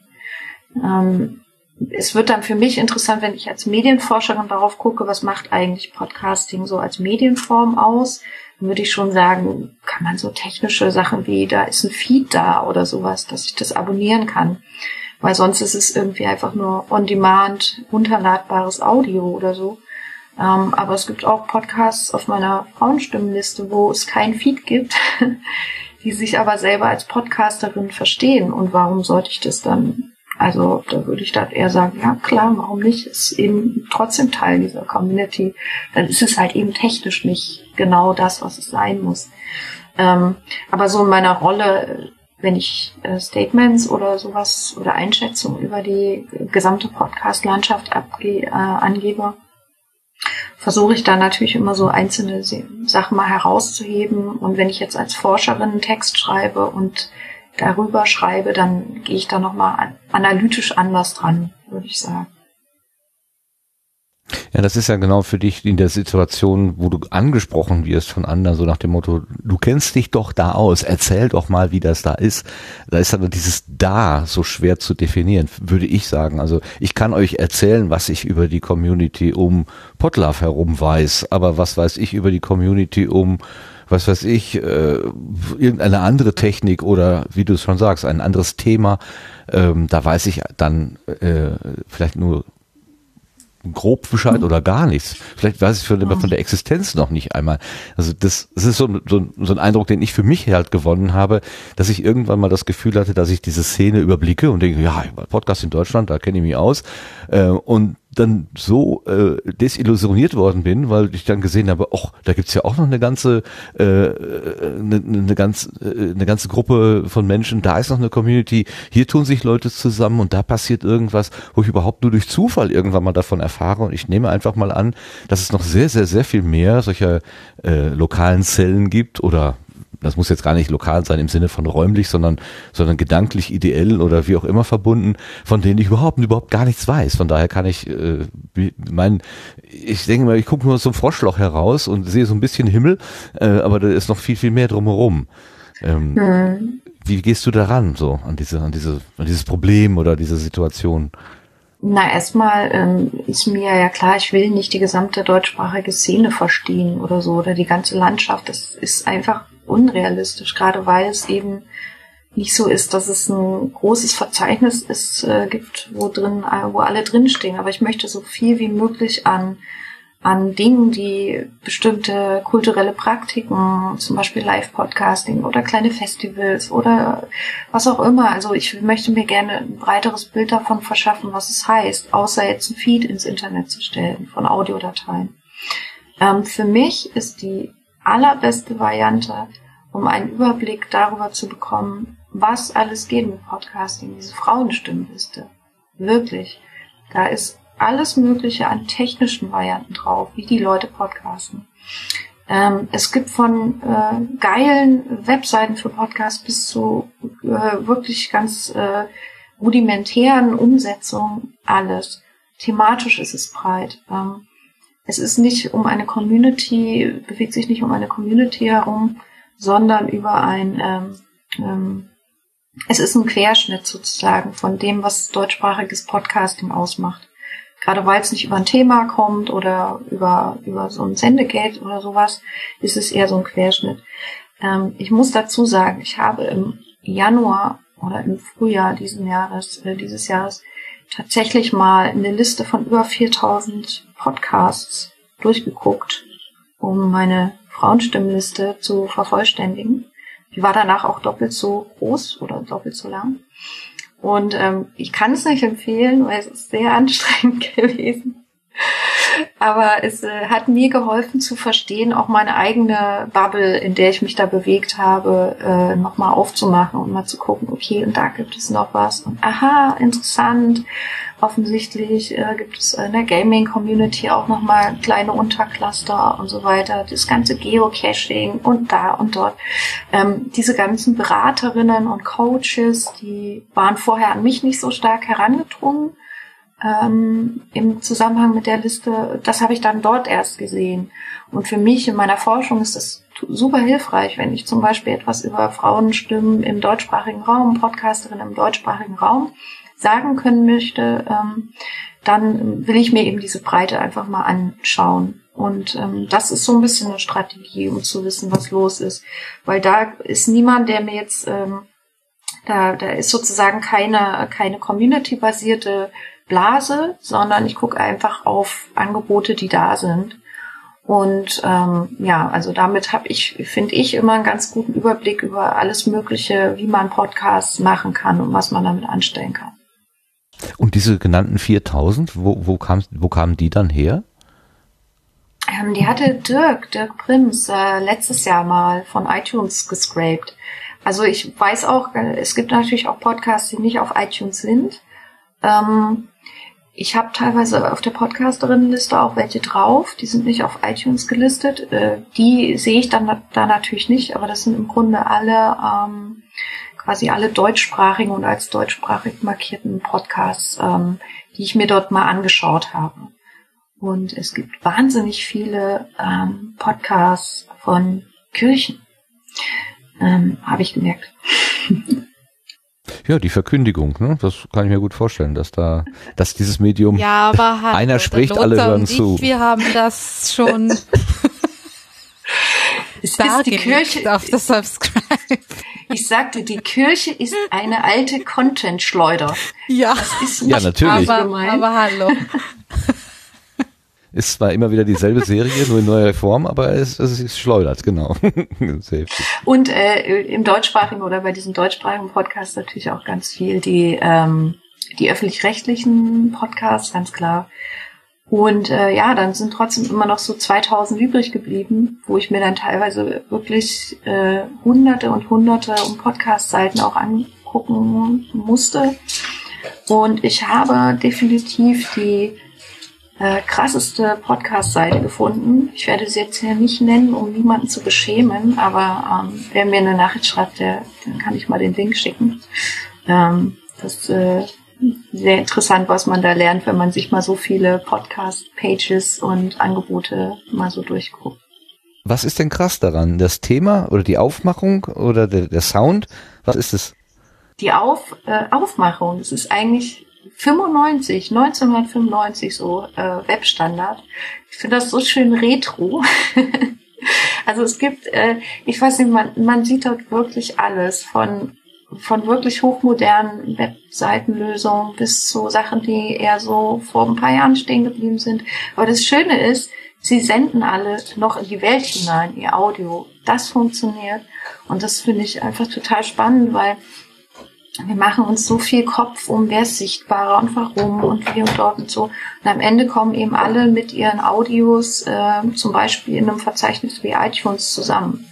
Und ähm, ich weiß nicht, ich finde das irgendwie, ich finde das irgendwie schön. Und diese Liste von, äh, von Dirk damals, die war auch so, da stehen ähm, ganz große, ganz sichtbare Podcasts. Ähm, auf der nächsten Zeile ist ein Podcast, den hören vielleicht zehn Leute. Das ist irgendwie auch sehr demokratisch gewesen. Das ist diese, sehr, schön, sehr schön. Sich das mal so anzuschauen. Ja? Sehr klasse. Was hat dich denn eigentlich ähm, an zum Podcasting hingebracht? Äh, bist du so eine von Kindesbeinen an Hörspielhörerin und hast immer schon die Ohren für gesprochenes Wort offen gehabt oder bist du durch Zufall reingeraten? Ähm, wie ist dein Werdegang in diese Szene hinein? Ihr Abstieg in die Szene, der Report. von Abstieg habe ich jetzt nicht gesprochen. Das hast du oh, das sollte ich nicht äh, so äh, konnotieren. Ähm, naja, also ich höre Podcasts erst seit 2011, also noch gar nicht so lange. Und höre Podcasts, ähm, habe Podcasts angefangen zu hören, als ich mal eine Zeit lang alleine in Hamburg war. Also so ein bisschen um, um eine Isolationsvermeidung oder Einsamkeitsvermeidung zu betreiben. Und da ist mir eben aufgefallen, dass ähm, viel über so Technik-Fuck-Ups und oh, Hilfe, der Stream funktioniert schon wieder nicht. Also, dass so ganz viel auch über sowas geredet wird, was man im Hörfunk niemals hören würde. Und das hat mich stark an meine eigene Zeit im freien Radio so erinnert. Wo man dann, äh, wo man dann auch, also wo eigentlich im Grunde erstmal so journalistische Laien ähm, Sendungen produzieren. Ich glaube, äh, Melanie, du machst ja auch viel im freien äh, Hörfunk nach wie vor noch. Ne? Ja, schon seit vielen Jahren, also schon viel länger als ich podcaste, bin ich äh, beim Freien Radio hier in Innsbruck engagiert. Genau, und dieses, äh, das ist, also da von daher erlebe ich halt äh, diesen freien Hörfunk, habe ihn schon immer als was sehr ähm, teilweise natürlich auch chaotisches und da werden ideologische Kramkämpfe über wer darf jetzt hier den Kaffeekasse leeren und wer nicht geführt, ganz klar. Aber diese Sympathie zu ähm, zu Technologien oder auch Medien, die Teilhabe ermöglichen an Öffentlichkeit. Die habe ich schon ganz lange, die habe ich eigentlich quasi schon seit meiner Jugend. Ähm, damals angefangen bei Radio Lotte in Weimar, ist ähm, ein Lokalradio, was es auch immer noch gibt. Und ähm, das habe ich so ein bisschen wiederentdeckt, 2011 mit dem Podcast. Ähm, und ähm, ja, so hat sich das an mich entwickelt. Ich meine, weiß nicht, Forscher, Medienforscher, ähm, wenn sie, ähm, die dürfen ja alles machen, alle Medien konsumieren und sagen, es ist für die Forschung. auch schlimmes Trash-TV. Und ich, äh, ich habe das halt eben dieses Hören und meine, meine Beobachtungen, die ich übers Hören gemacht habe, so zum Anlass genommen, um da mal genauer hinzuschauen. Und dann kommt noch dazu, dass es eben ein Feld ist, was total unterforscht ist. Ähm, ich habe jetzt gerade wieder mit Kollegen aus den USA und Kanada an einem ähm, Proposal für für so ein Panel, für eine Diskussionsrunde gearbeitet. Das ist halt im englischsprachigen Raum schon noch eher verbreitet, dass Forschung zum Thema Podcast gemacht wird ähm, und in Deutschland eben nicht. Und dann ist es eben auch eine bequeme Nische in der Forschung über eine Nische.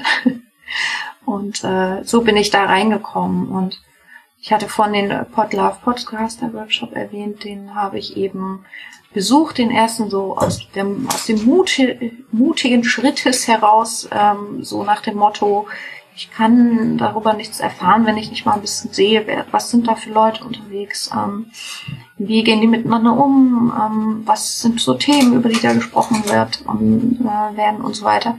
Und ähm, genau, so bin ich ähm, Begleiterin, äh, letzten Endes natürlich auch stark ähm, der Veranstaltung, die das Sendezentrum so macht. Ähm, das ist mir schon auch klar, dass da vielleicht der Blick ein bisschen eng ist, aber wie gesagt, durch die Podcasterinnenliste habe ich das Gefühl, schon noch auch einiges außerhalb dieser vielleicht eigenen Sub-Community wahrzunehmen. Weißt du noch, was der erste Podcast war, den du jemals gehört hast? Nee, jetzt kommt's. Jetzt sind wir bei dem Gender-Thema. Und zwar habe ich natürlich einen Podcast äh, nicht mir ausgesucht, sondern habe ein iPod geschenkt bekommen von meinem Partner. Da war dann was vorinstalliert und dann drückt man auf Play. Und ich glaube, der allererste war tatsächlich Not Safe for Work. Und ich musste echt reinkommen. Ja, das glaube ich. Aber dann hat es mich dann doch so. Also ich glaube, es gibt so eine gewisse Inkubationszeit und wer dabei bleibt, der, der ist dann hoffnungslos verfallen. Ähm, genau, aber ähm, das war mein erster Podcast. Jetzt ähm, lerne ich ja über die Podcasterliste immer viele neue Angebote kennen oder höre auch mal ganz viel in verschiedene Podcasts rein, ähm, die so in der Öffentlichkeit äh, angesprochen werden. Ähm, also ganz unterschiedlich, aber ich habe fast gar nicht mehr so im Podcast, so ein festes Set am Podcast, wo ich auf jeden Fall jede Folge höre, sondern ich bin ein bisschen stärker mit, mittlerweile bei diesem Phänomen, dass man da mal reinhört und sich einzelne Episoden zum Beispiel mal anhört. Ähm, ist mir so vorhin aufgefallen, als ich mal meine ähm, meinen Podcatcher durchgescrollt habe. Ja, wobei das Besondere am Podcasting ist ja der, der, der Bezug, die Beziehung zu der Person, also eines der Besonderheiten, gibt ja eine Menge, aber eines ist ja dieses persönliche Wort. Ähm, und da sagt man ja, durch diese Regelmäßigkeit will man ja auch wissen, wie es weitergeht und wie es der Person ergeht und so weiter. Das ist ja dann aufgebrochen, wenn man so vereinzelte äh, Episoden heraussucht. Also das, das, diese Art von Bindung kann dann, glaube ich, nicht mehr existieren, oder liege ich falsch? Nee, aber das liegt auch einfach daran, ähm, ich könnte potenziell so viele Podcasts mir anhören, dass ich dann auch einfach äh, oft mal so versuche, mal reinzuhören. Und es ist tatsächlich dann auch eher so, wenn mir was gefällt, dann liegt es auch häufig an der Person, ähm, die mir dann, wo dann eine Bindung sofort entsteht, zum Beispiel. Ähm, Genau. Aber es gibt dann vielleicht noch so ein paar Oldies, die man immer mal, wie man immer mal wieder reinhört und mal guckt, was da so los ist. Ähm, ich bin da aber vielleicht auch gar nicht so eine Heavy-Userin wie vielleicht andere, ne, die also wirklich äh, dann auf wie vielfacher Geschwindigkeit Podcasts konsumieren. Ähm, das ist es bei mir jetzt nicht und das ist auch manchmal wirklich unterschiedlich. Aber zum Beispiel zum Einschlafen gibt es immer einen Podcast bei mir. Ohne geht auch nicht. Aha, okay. Frag jetzt nicht, mit welchem du ins Bett gehst. Da ähm, würden wahrscheinlich einige traurig werden, weil du zu ihren wichtigen Worten einschläfst. Du hast gerade erwähnt, du bist in diese Szene reingekommen und hast die Szene erlebt. Du bist mutig vorangeschritten. Was, hat, was hast du da ähm, wahrgenommen? Also wie war dein erster Eindruck, als du das? Gehen wir von diesem PPW-Erlebnis aus. Also du gehst zu dem, was früher die, nein, was heute Subscribe heißt, was früher Podcast, Podlove Podcast Workshop geheißen hat. Also es war natürlich, äh, da kommen wir wieder auf das Gender-Thema zurück, ähm, waren vor allen Dingen wirklich viel mehr ähm, Jungs dabei als ähm, ich hatte aber überhaupt gar keine Erwartungen in der Hinsicht. Äh, das muss ich sagen. Es war teilweise Hardcore-Programmiersprache, so war es aber gar nicht. So einfach. Aber das Einstiegslevel für mich war extrem hoch und ich musste musste da immer sehr genau zuhören und äh, was besprochen wurde. Also es war schon sehr technikfokussiert, der erste Workshop auf jeden Fall. Und ähm, ging halt viel um, zeig mir dein Gerät, dann zeige ich dir meins und so.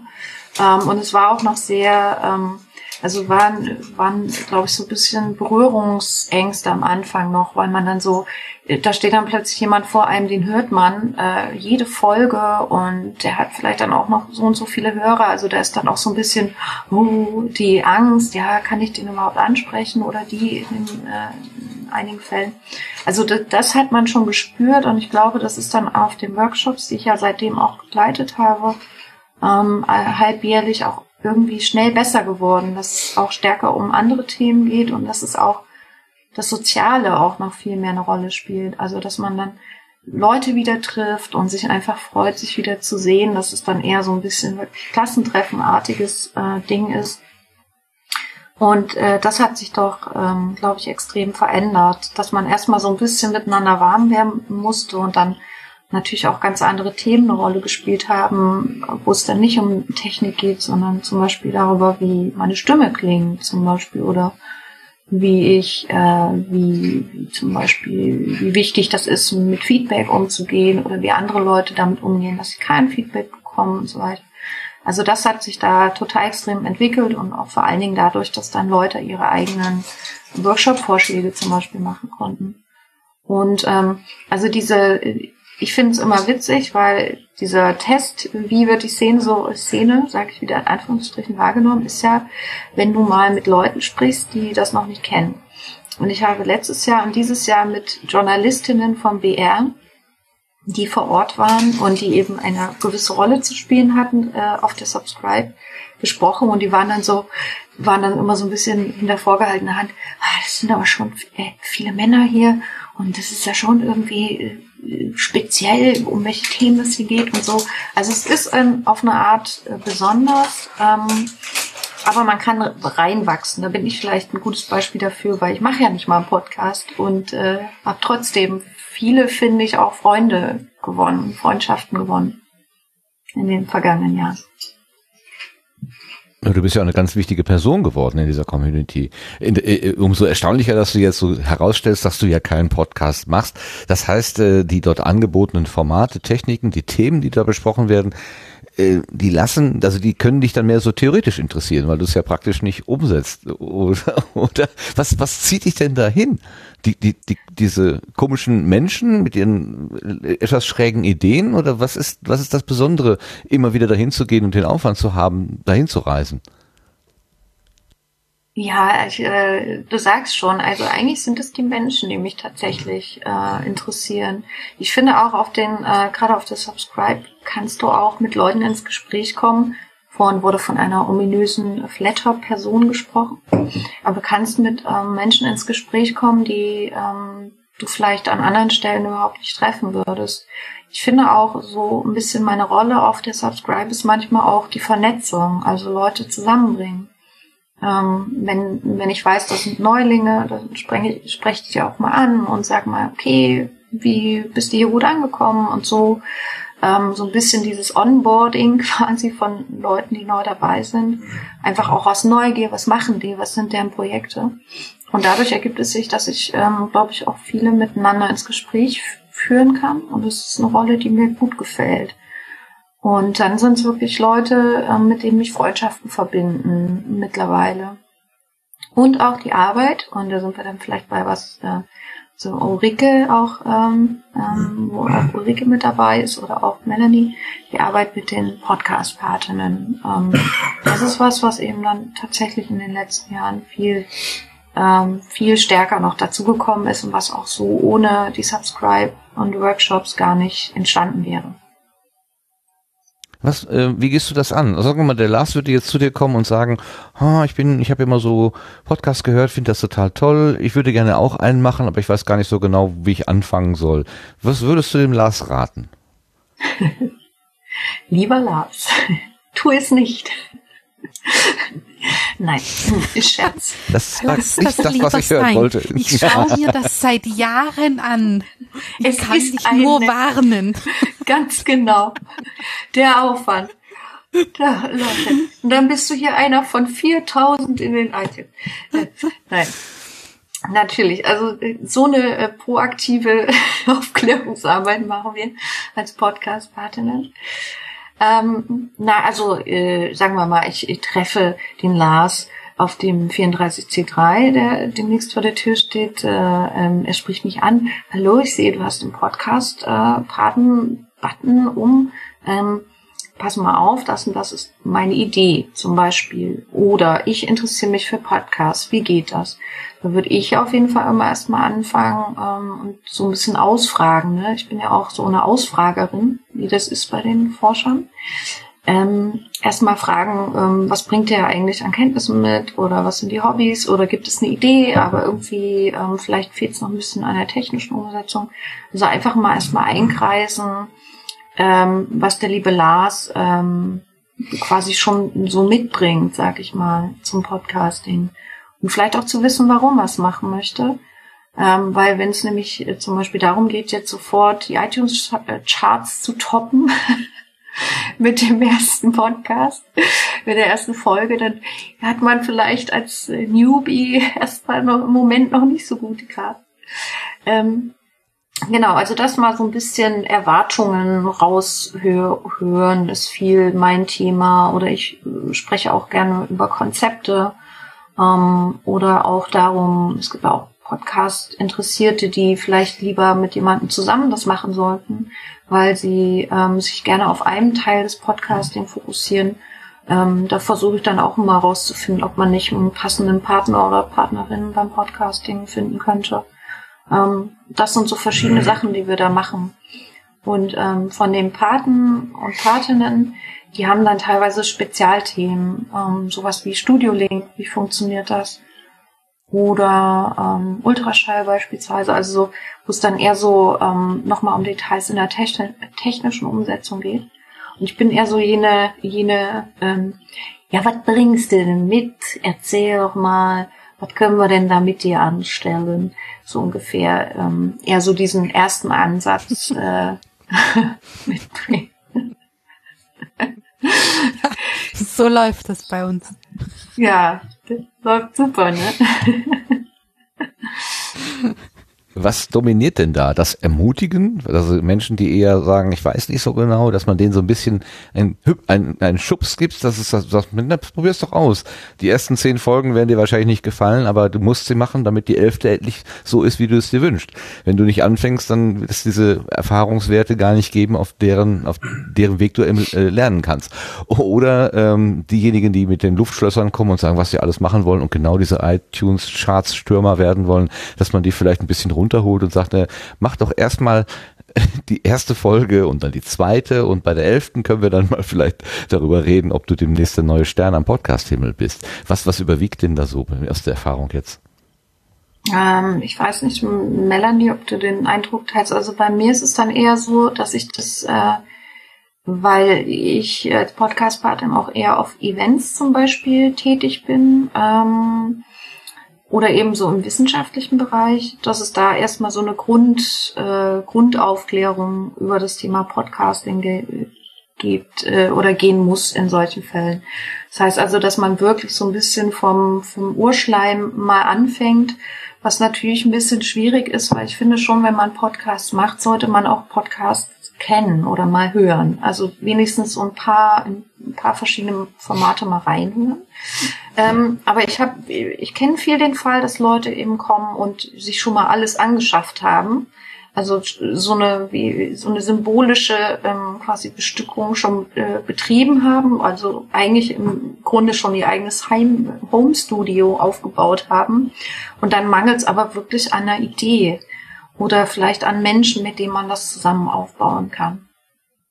Und da, ähm, das ist, äh, finde ich, äh, gar nicht so selten. Aber tatsächlich hat man oft Menschen, die, Entschuldigung, Menschen, die ähm, zu uns kommen, die schon eine Idee haben, die vielleicht ein tolles Projekt haben oder ein Netzwerk, über das sie berichten wollen und so weiter. Sowas habe ich viel. Und wo man dann mal ein bisschen überlegt, was könnte ein spannendes Format sein und denen ein bisschen ein bisschen Hilfe gibt, wenn sie sich Technik anschaffen wollen.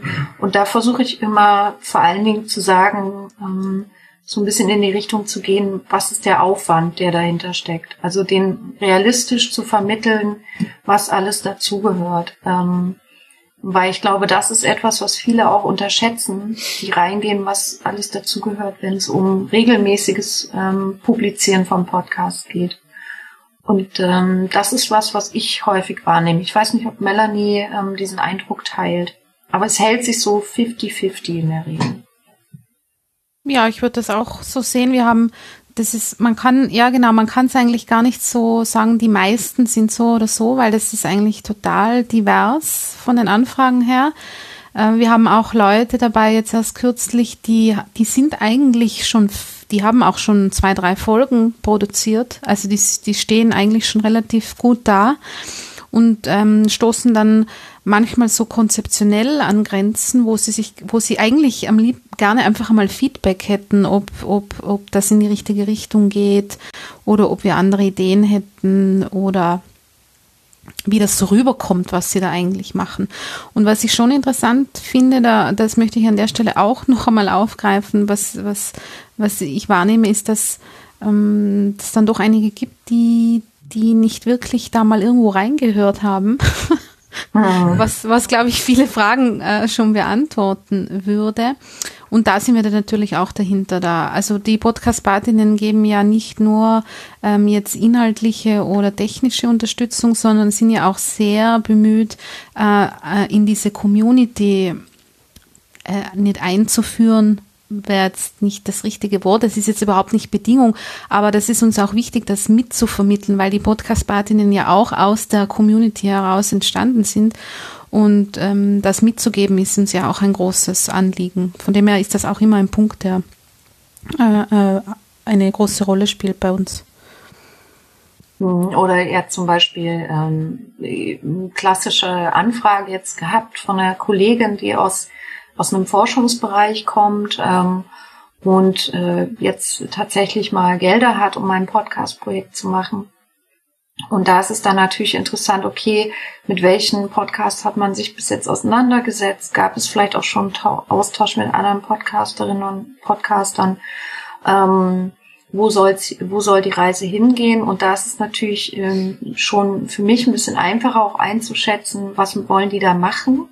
Ähm, mit wem sollten die sich in Verbindung setzen. Ich empfehle dann zum Beispiel ähm, bei uns im Team ja auch viel Tina, die auch Bildungsarbeit mit dem Podcast macht und da auch viel Workshop-Erfahrung hat, ähm, dass man dort eben kompetente Community-Mitglieder empfiehlt, die ähm, die in einem ähnlichen Bereich entweder inhaltlich unterwegs sind oder zumindest von dem her, was die Funktion dieses Podcasts sein soll. Das wäre mir halt eben auch immer wichtig, da ähm, Menschen zu finden, die, ähm, die vielleicht was ähnliches machen oder wo man dann eben mal vor Ort ähm, vorbeigehen kann.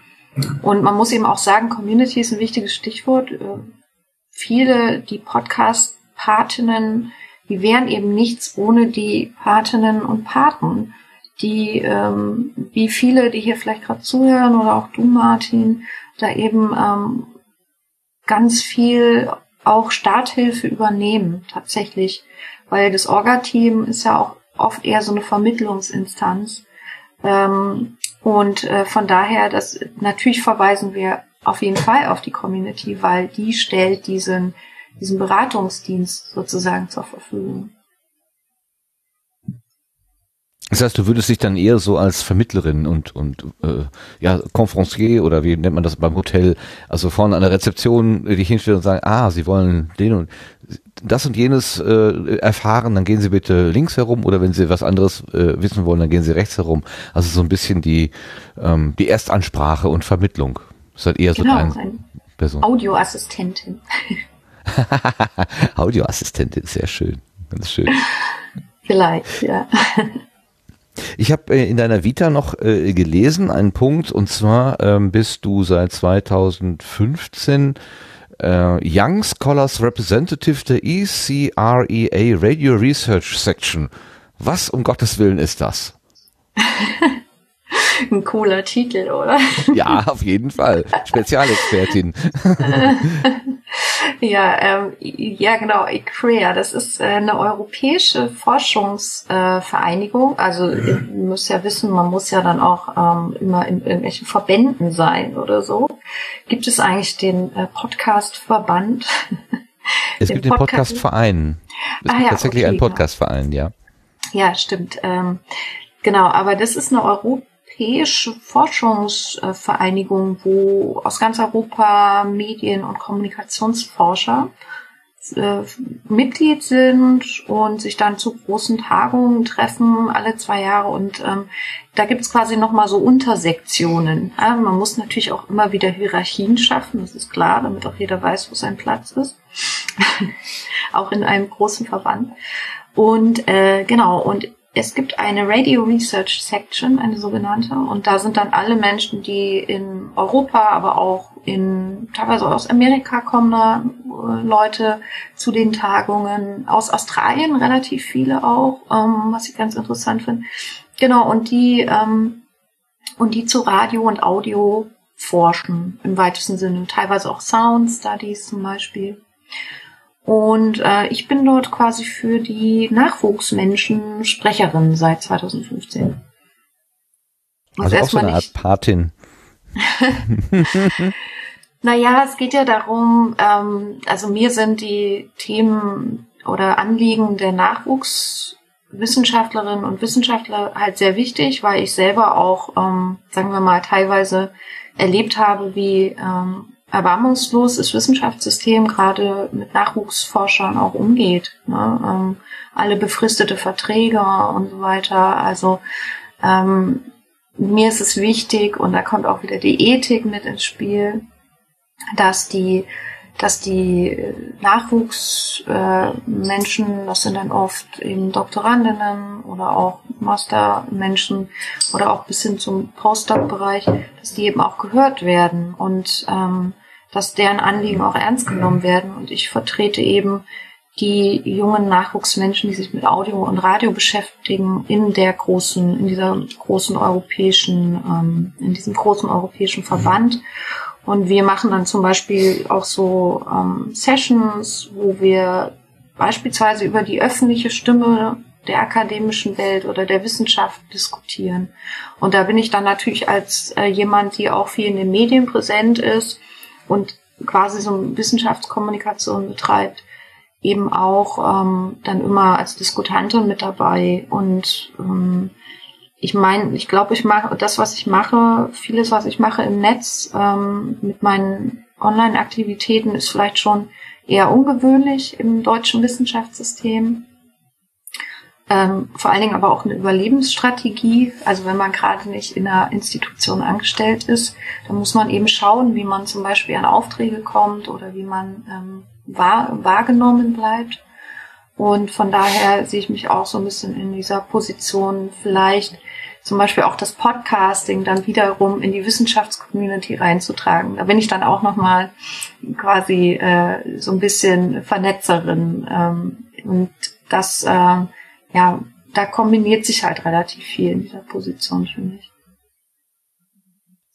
Aber da, da bin ich ja nochmal sprachlos. Ähm, dann hast du ja nicht nur den, den den selbst auferlegten Auftrag, dich in der Podcast-Szene oder in der unserer Blase oder überhaupt äh, Menschen, die Podcasting als Medium benutzen, irgendwie einen Überblick zu haben, sondern dann auch noch auf dem Radiosektor. Äh, was gibt es für Sender, was gibt es für Formate, was gibt es für Organisationen, wie sind die miteinander vernetzt? Das ist ja eine riesen Landschaft, die du da abdeckst. Äh, wie, wie schaffst du das, um Gottes Willen? Die haben nicht gesagt, dass ich es schaffe. nee, also Radioforschung ist für mich gar nicht so, ähm, so im Vordergrund, sondern mir geht's ja viel auch um die Nutzung von Audiomedien und von Podcasts. Und da, da ist interessanterweise Lust, das ist so ein bisschen ein Scharnier, ähm, diese, ähm, der Fokus auf diejenigen, die es benutzen, weil ähm, ich kann eben genauso Radio hören und ähm, eine Stunde später gehe ich mit meinem Podcast zum Einschlafen ins Bett oder so.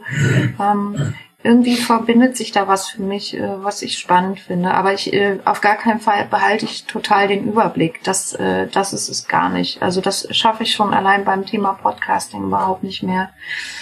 Ähm, das ist auch nicht, wie gesagt, nicht unbedingt mein Anspruch. Ähm, wenn es jetzt eine Anfrage zum Beispiel von der Presse gibt zu dem und dem Themenbereich, ähm, was im Podcasting ist, dann weiß ich auf jeden Fall, wo ich noch, ähm, wo ich eine Lücke habe und wo ich noch nachrecherchieren muss und dann tue ich das eben auch.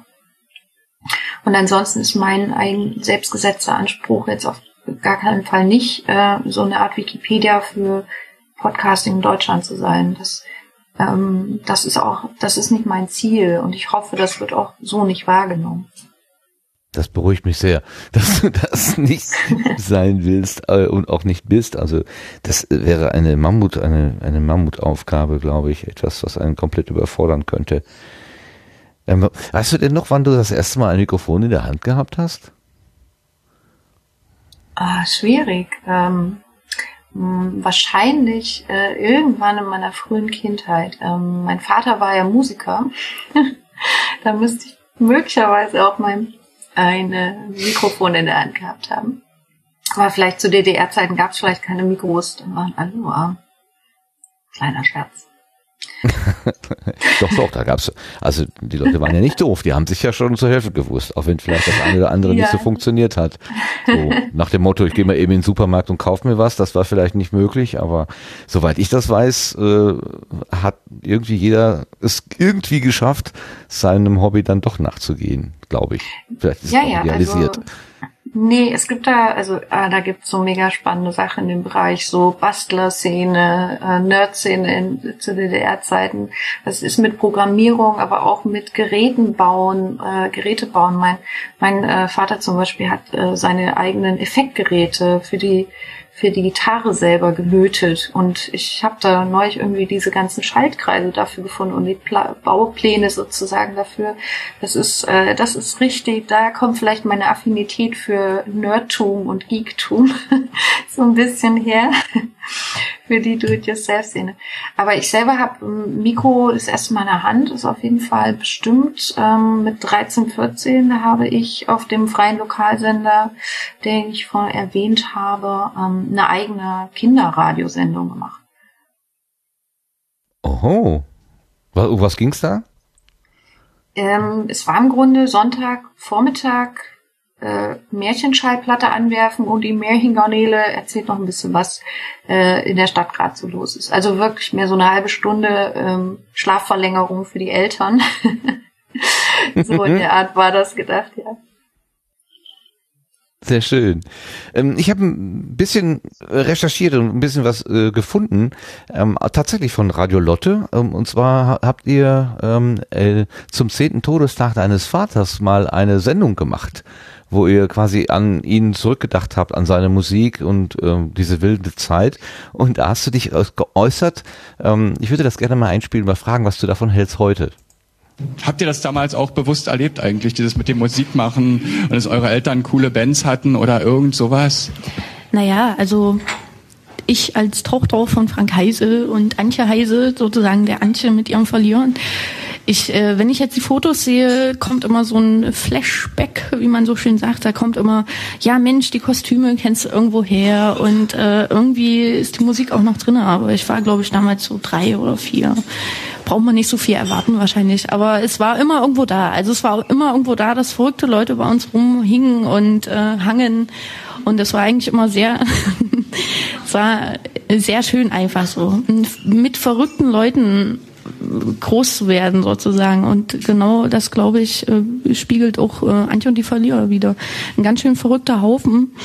Und wenn ich mir das heute, wo ich selber Musik mache, so anhöre und angucke, ist schon echt eindrucksvoll, was damals abging. Sowas fehlt vielleicht heute. Heute, wo ich selber Musik mache. Nele, was machst du denn für Musik? Also das war vor, das war bestimmt vor zehn Jahren, diese, äh, diese Radiosendung, die du gerade vorgespielt hast. 2005 also, steht da dran, ja. Ja, also noch länger. Also ich finde, mein Dialekt hat sich schon, äh, meine dialektische Färbung hat sich schon verbessert. Ne? Das, so das war mein erster Eindruck. Also ich gedacht, ja, mal, da, total. da spricht sie aber, da spricht sie aber schön, äh, ja, von, also Dialekt oder was auch immer, herkunftsbetont jedenfalls, sehr schön. Ja, genau. Äh, ja, das, äh, das musste ich mir in Westdeutschland so ein bisschen abgewöhnen. Ja, komischerweise. Äh, nee, ich mache schon lange keine Musik mehr, aber das ist natürlich auch Teil meiner, ähm, ja, dieses vielleicht, äh, was dort eben auch, äh, was ich da eben auch gesagt habe, würde ich vielleicht wiederholen, dieses äh, etwas Verrückte und Sachen selber machen und so. Das kommt schon auch, ähm, das ist schon auch Teil meiner Biografie und da spielt Musik eine ganz wichtige Rolle ähm, mache ich leider nicht mehr. Ich habe quasi meine ganzen Audioaktivitäten völlig eingefahren. Ähm, aber ist auf jeden Fall was, was äh, auch zu mir gehört. Also Kreativität, so ein bisschen was Künstlerisches auch. Ähm, vor allen Dingen eine Offenheit, glaube ich, die da mitkommt. Ähm, das ist was, was mich viel geprägt hat in meiner, so in meiner Jugendphase auch viel Jam-Sessions zu machen und so, also so sich auf andere Leute einzulassen und mit denen improvisieren. Ähm, das finde ich toll. Ich glaube, es ist auch so ein bisschen, ähm, vielleicht sind Podcasts manchmal auch so, dass man sich trifft und miteinander improvisiert. Ja, das, das stimmt. Da hat was, das, da liegt was in der Luft immer so. Ja, das stimmt. Das würde ich auch so unterstreichen. Du kommst aber aus einer Künstlerfamilie. Kann man das so sagen? Ja, schon, ähm, kann man so sagen. Ich weiß nicht, vielleicht äh, wenn man das so in Klasse einordnen würde. Aber ich glaube, es hatte schon ähm, meine, mein Vater ist Musiker, meine Mutter Architektin, ähm, meine Großmutter Grafikerin und so. Also da sind schon diese ganzen kreativen, künstlerischen Dinge spielen da schon stark eine Rolle und vielleicht war es auch so im DDR-Kontext eine gewisse andere Position, die die hatten. Ähm, keine Ahnung, kann ich schwer sagen. Dem, dem versuche ich auch immer noch nachzu, äh, nachzuspüren, so nach wie vor. Du hast aber heute eine Ukulele. Oh, die hast du mal mitgebracht, äh, habe ich bei irgendeinem Treffen auch gesehen. Und du schreibst manchmal auch darüber, pling, plong, schreibst du dann über Twitter oder so. Ähm, also irgendwie spielt eine Musik dann doch noch ein bisschen eine Rolle. Ja klar, Familienband und was weiß ich nicht alles. Also ähm, mein Sohn macht mittlerweile auch Musik oder kriegt Musikunterricht, äh, weil ich das, was, weil ich das wichtig finde, weil es auch Teil dieser ähm, Familienidentität ist. Ähm, aber irgendwann ist es auch so die Frage, kann, was will man machen, was kann man machen, ähm, was ist auch so der eigene Anspruch. Ähm, an das kreative Produkt zum Beispiel. Und Ukulele äh, spielen immer mal abends finde ich extrem entspannend einfach. Da muss ich keinem was beweisen, das muss nicht perfekt sein. Und ähm, so halte ich das mittlerweile auch mit der Musik. Erklär mir doch mal, was Haushaltspogo ist. Oh, ja, das war äh, ist ein Begriff, den mein Vater geprägt hat äh, für das, was die damals gemacht haben äh, für die Band. Ähm, es gab eine Untergrund-DDR-Punk-Szene äh, und die war zum Beispiel in Weimar sehr aktiv und ähm, mein Vater war aber hoch, äh, hochoffiziell ausgebildeter Musiker, Popmusiker, musste ja damals so eine Einstufung machen dass man auftreten durfte und ähm, der hat sich mit seiner Musik irgendwie so ein bisschen darüber über die Punk-Attitüde lustig gemacht und sich gleichzeitig damit solidarisiert. Und dadurch, dass er eigentlich ja kein Punk in dem Sinne war, ähm, sondern auch irgendwie ein bisschen Teil des Bürgerlichen, aber doch irgendwo anders, hat er dann halt gesagt, na, wir machen Haushaltspogo. Sehr schön. Du hast deinen Vater sehr früh verloren, du warst erst zehn Jahre alt und hältst das Gedenken an ihn relativ hoch. Ne? Also du hast nach zehn Jahren äh, habt ihr so eine äh, bei, bei Radio Lotte eine Spezialveranstaltung gemacht und äh, jetzt vor also es jetzt das 20 Jahr war, hast du eine Webseite eingerichtet, wenn ich das richtig äh, wahrgenommen habe. Also ähm, der Frank äh, Heise, der ist, der soll ja lebendig bleiben sozusagen, zumindest in der Erinnerung. Das genau. Ähm, naja, klar ist, das, äh, ist mir das wichtig. Ich merke das aber auch, ähm, ich habe so im Laufe der Jahre, ähm, seit seinem Tod oder seitdem ich dann auch so ein bisschen bewusster durch die Welt wandere, eben auch immer wieder ganz viele Leute getroffen, die seine Musik kannten und die zum Beispiel sein Gitarrenspiel ähm, sehr, für die das sehr prägend war, ähm, die ähm, das bewundert haben. Er ist ja auch in Westdeutschland getourt nach der Wende und da waren die auch nicht so unbekannt. Also ich treffe immer wieder Leute, auch mal ehemalige Kollegen oder so, die meinen, ja, wir hatten eine Platte von denen und wir haben das gehört, irgendwo in Hamburg oder sonst äh, sonst wo. Und ähm, genau zum 20-jährigen Todestag habe ich ein Konzertmitschnitt online gestellt auf YouTube und das ist total toll, wie die Leute da kommentieren. Also vielleicht noch mal zu Kommentarkultur und YouTube. Ich glaube, es kommt auch viel auf den Inhalt drauf an, weil dort schreiben wirklich die Leute ganz tolle persönliche Geschichten. Und dadurch habe ich halt immer wieder Kontakt mit Menschen, die, die das, was mein Papa, äh, mein Vater gemacht hat, eben auch stark geprägt hat oder die damit positive Erinnerungen verbinden. Und das finde ich extrem schön, weil, ähm, ja, weil, keine Ahnung, weil ich finde, wenn man etwas tut, was, äh, was für andere Leute etwas bedeutet, ist das doch so eine Befriedigung, die man, die man so ähm, erfahren kann. Also jedenfalls geht mir das so. Wie viel Freude das äh, Musizieren macht, das äh, wird deutlich, wenn man euch zuhört, was ihr da damals beim Zehnjährigen gesungen habt, eure, euren Haushaltspogo. Äh, wir machen mal das, was wir bisher noch nicht gemacht haben. Wir machen mal einfach drei Minuten Musik im Sendegarten und wir können alle mitsingen. Mit der Nele nämlich. Die wir Nele werden jetzt singt. ein weiteres Werk aus der Richtung des Haushaltspogo hören. Und zwar die Heise Familie äh, ohne Band sozusagen mit dem Titel Nachbar.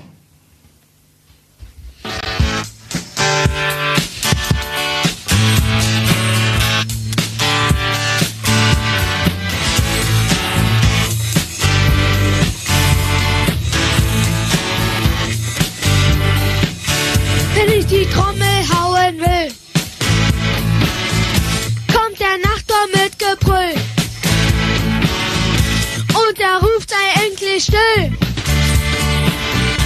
weil ich Ruhe haben will. Und der Knall die Türe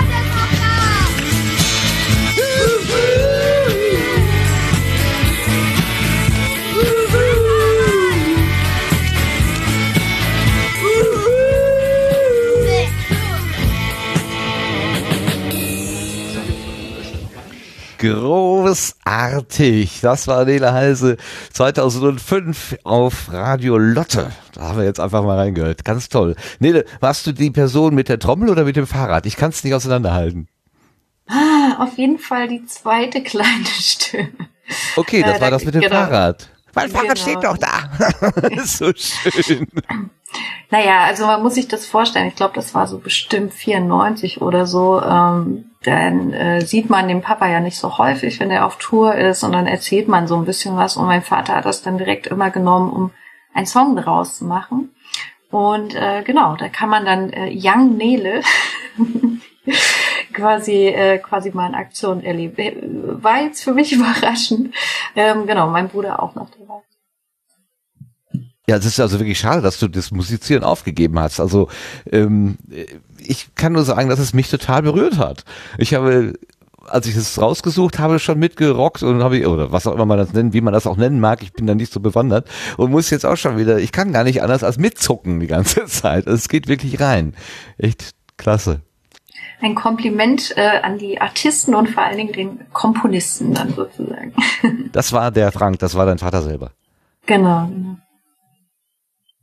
Ja, super. Super. Und auch an die Performer, die das performt haben. das ist echt klasse.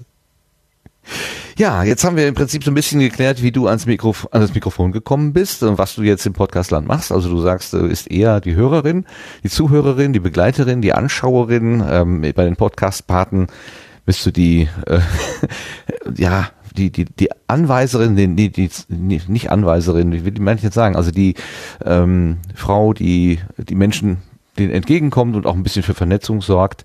Ähm, das hast du jetzt alles im Prinzip auf der Subscribe ähm, auch wieder angewendet sozusagen auf der Subscribe äh, 9, die jetzt äh, kürzlich gewesen ist. Und ähm, da, das, da würde ich jetzt so ganz langsam hingehen mit dem Thema, äh, dass wir uns mal gucken, wie, wie war denn die aktuelle ähm, wie war denn die aktuelle Konferenz? Was haben wir da erlebt? Aber ähm, ich möchte das nicht machen, ohne dich nochmal zu fragen, ob du vielleicht noch von dir selber etwas erzählen möchtest, einen Aspekt aus deinem Podcast-Leben oder dein sonstiges Leben, was wir jetzt nicht angesprochen haben. Das wäre ja zu schade, äh, wenn das jetzt nicht ausgesprochen worden wäre, würde. Ähm, liebe Leute, die ihr immer fragt, ob ich einen Podcast habe. Nein. Und ich glaube nicht, dass sich das ändern wird. Ähm, nur mal, weil das oft eine Frage ist, die an mich gestellt wird. Ähm, und im Moment äh, es, sieht es nicht so aus, als würde ich mal einen Podcast machen. Aber es ist auch nicht schlimm. Ich fühle mich sehr wohl. Dich drängt es auch jetzt nicht zu einem abonnierbaren Feed. Du gehst ab und zu mal fremdsprechen und das ist okay so. Absolut. Gut. Okay, also liebe Leute, wenn ihr äh, das möchtet, dass die Nele äh, podcastet, sie tut's nicht. Jedenfalls im Moment noch nicht. Nein, ich bin, bin sehr gerne Gast äh, und Gästin, weil ich lerne auch wahnsinnig viel darüber, was ähm, ja, wie unterschiedlich Leute Podcasts machen und wie, keine Ahnung, hinter den Kulissen dann so, ein, äh, so eine Episode zum Beispiel entsteht. Das finde ich total spannend, aber für mich ist es einfach, ähm, ich glaube, also ich habe da einfach so einen hohen Anspruch da an mich selber, hätte ich. Und dann ist ja auch dieses kontinuierliche was machen und äh, es, es ist einfach, ähm, es ist scheiß wie Arbeit. So sagen wir es mal, wie es ist. Und, und das, äh, das respektiere ich total. Und ähm, für mich ist es eben aktuell nicht das, äh, wo ich denke, dass ich, ähm, dass ich da genug Disziplin oder so vielleicht auch mitbringe. Ich bin halt mal diszipliniert. Ulrike, sag doch mal was dagegen, von wegen scheiß viel Arbeit. Was, was für das Glücksgefühl, was man da bekommt, da lohnt es sich doch, oder? Ja, auf jeden, also dann auf jeden Fall schon, aber es ist halt wirklich scheiß viel Arbeit. Ich fange jetzt ja diesen Monat endlich wieder an. Ich habe heute endlich wieder Zusage bekommen und ich bin total hibbelig und habe ein bisschen äh, Podcast-Schmetterlinge im Bauch. Aber ich weiß, ich werde die nächsten zwei Wochen wieder gut zu tun haben. Äh, aber ja, wenn sie, wenn sie dich danach dann einmal anlächeln, dann äh, kriegst du alles wieder zurück. Super. Super. Wenn das Mikrofon Sie dich anlächelt. geben dann- einem so viel zurück. Im Notfall manchmal sogar Schnaps und Schokolade. Und spätestens dann ist alles vergessen. Also Schnaps und Schokolade nehme ich auch immer gerne entgegen. Ah, okay, sehr schön. Ja, dann äh, nehmen wir mal, gehen wir mal mit dem Fokus von der Gartenbank runter und gehen ins Querbeet, äh, um, äh, um uns nämlich dann, wie gesagt, der äh, Subscribe zu, zu wenden. Ähm, ganz herzlichen Dank, Nele, für deinen Besuch jetzt bis hierhin schon mal und was ist alles, was du uns erzählt hast. Bitte bleib einfach bei uns und äh, geh den Rest der Sendung mit, falls du die Zeit und die Kraft hast. Äh, auf jeden Fall bei dem Subscribe-Thema wäre es ganz, ganz wichtig, weil du ja einfach äh, dann von vor Ort berichten kannst. Äh, Lars zum Beispiel konnte nicht kommen und der ist ganz neugierig zu erfahren, was es denn hier so heute zu erzählen gibt und zu berichten gibt. Aber kommen wir dann einfach mal auf die, in das Querbild.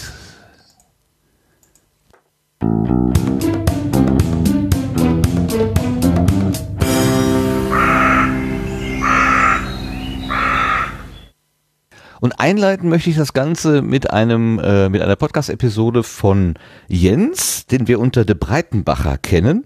Das ist ein, wie wir das ja gerne nennen, Personal Podcast. Äh, der erzählt eben aus seinem Leben, ähm, was ihm da so passiert. Und ähm, er war aber auch bei der Subscribe 9 und zwar schon zum zweiten Mal. Hat dort auch unter anderem beim Aufbau geholfen, beim Abbau. Er war Videoengel und hat jetzt in seinem Personal Podcast eben auch die äh, das Erlebnis von München kurz zusammengefasst. Ich finde eine ziemlich hörenswerte Episode.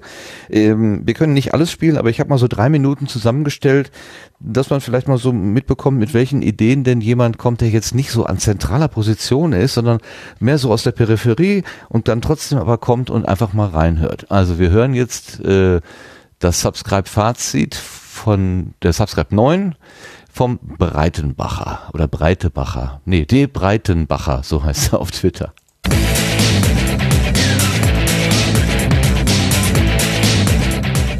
Ja, herzlich willkommen zu einer neuen Ausgabe vom Breidenbacher. Ihr wundert euch, ihr hört mich schon wieder, ne? Ja, aber es hat Ereignisse gegeben, die ich nicht so lange aufschieben wollte.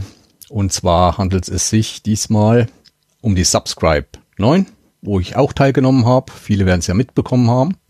Und davon möchte ich kurz meine Eindrücke erzählen. Aber zuerst möchte ich euch alle herzlich begrüßen, dass ihr mir wieder zuhört. Und ich denke, es wird diesmal etwas technisch und es geht, ist ein spezielles Thema, nur die Subscribe. Aber ich möchte halt auch meine Eindrücke veröffentlichen, weil auch die Veranstalter ein bisschen Feedback haben wollen, damit sie wissen, wo sie dran sind, was sie besser machen können. Und deswegen heute mal nur über die Subscribe. Ich persönlich bin mit zwei Fragen zur Subscribe gefahren, wo ich gerne etwas mehr Erfahrung und etwas ähm, Info bekommen wollte. Das ist einmal, ich würde gerne mal mit Jugendlichen mehr arbeiten, denn ich finde, die Jugend, so Schüler sind im Podcast noch weitaus zu wenig vertreten. Ja, mit wem ich gesprochen habe, vergiss es. Ähm, die sind alle auf ihren YouTube-Kanälen und so weiter und so fort. Aber ich finde, genau das ist eigentlich unsere Chance, Jugendliche für den Podcast zu begeistern weil es gibt viele, die sich nie auf YouTube trauen würden, weil sie da doch erkannt werden und so weiter und über den Podcast doch anonym ihre Meinung anderen weitergeben können. Ich habe mich dann auch mal kurz mit Lothar Bodingbauer unterhalten, denn Lothar hat da schon einige Projekte mit Schülern gemacht und hat dort doch schon seine Erfahrung gemacht. Ich werde mal die Sache angehen, mal sehen, ob es was wird, ob es möglich ist. Das war das eine. Und die andere Frage ist, was wird eigentlich aus unseren Podcast-Informationen, wenn wir nicht mehr sind? Und da ist mir eigentlich nichts groß begegnet, außer in der letzten Sitzung vom großen Saal, wo Tine am Ende ihres Vortrags nochmal darauf einging, dass wirklich unsere Daten dann irgendwann verschwunden sind was wir auch als Nachteil gegenüber den großen Radio- und Fernsehsendern empfinden, weil die haben ja ihre riesigen Datenbanken und da geht nichts verloren. Habe mich dann auch noch mit einigen anderen unterhalten und eine kleine Möglichkeit gibt's da schon und angeblich soll da noch was in Arbeit sein. Aber ich hoffe, dass ich da vielleicht auf einer der nächsten Veranstaltungen mehr dazu erfahren werde. Das war's zu meinen Anliegen. Ja. Und rundherum war das eine sehr gelungene Veranstaltung. Ich schätze, der Bayerische Rundfunk wird auch zufrieden gewesen sein, dass es zu keinem erheblichen Problem kam. Ja, in diesem Sinne war es das eigentlich. Ich wollte euch das nur mitteilen. Und wer mich hören will, ich bin am 11.11. .11. das erste Mal bei der Night of the Pots dabei. So um 17 Uhr bin ich bis jetzt eingetragen. Kann sich aber auch noch verschieben. Ich bin da frei an diesem Tag. Und wer da mal zuhören will, auch die anderen Beiträge, wie schon in der letzten Sendung gesagt, schaut mal rein. Ja, da habe ich einfach gecuttet, äh, weil er noch weiter gesprochen hat. Ja, da haben wir gleich noch die Werbung für äh, die Night of the Pots dabei am 11.11. .11. Also da kann man auch wieder ganz viele äh, neue Stimmen hören. Aber äh, was ich eben zur Einleitung hier raushören wollte, war das Fazit vom Jens, eine gelungene Veranstaltung. Dann fangen wir doch mit dem Fazit mal an. Sagen wir mal, fragen wir mal die Melanie. Melanie, was ist denn dein Fazit zu Subscribe 9? Oh, das ist aber gar nicht so eine leichte Frage, ein Gesamtfazit. Ja, also ich finde es auch, dass es wieder eine sehr gelungene Veranstaltung war, weil ich wie die Nele auch äh, ganz besonders äh, mich über die vielen Menschen, die ich äh, dort getroffen habe, freue und mich immer freue, sie wiederzusehen. Ähm, viele, die ich schon kannte, aber dieses Jahr auch sehr erfreulich, sehr viele, die zum ersten Mal da waren. Wir hatten, glaube ich, äh, eine Rekordteilnehmerinnenzahl, aber auch eine ziemliche Rekordzahl, was neue äh, Menschen betrifft, die zu dieser Konferenz gekommen sind. Das finde ich mal als Fazit eine sehr schöne Entwicklung. Und ähm, ja, ich habe es inhaltlich ähm, sehr interessant gefunden im Hinblick darauf, was für Themen offenbar in der Podcast-Landschaft im Moment ein großes Thema sind, die es für mich in der Form nicht sind, aber fand ich spannend zu beobachten. Da sind wir eben bei der bei diesem Thema, was wir jetzt wahrscheinlich ohnehin noch ansprechen werden, der Monetarisierung von Podcasts. Ähm, wie kann ich davon leben oder wie kann ich damit Geld verdienen? Da war dieses Mal doch ein gewisser Schwerpunkt drauf, muss man sagen. Ähm, die Workshops, die ich besucht habe, waren, damit war ich sehr zufrieden. Ich durfte auch selber einen Vortrag halten, eben gemeinsam mit dem Lothar Bodingbauer zur österreichischen Podcast-Landschaft.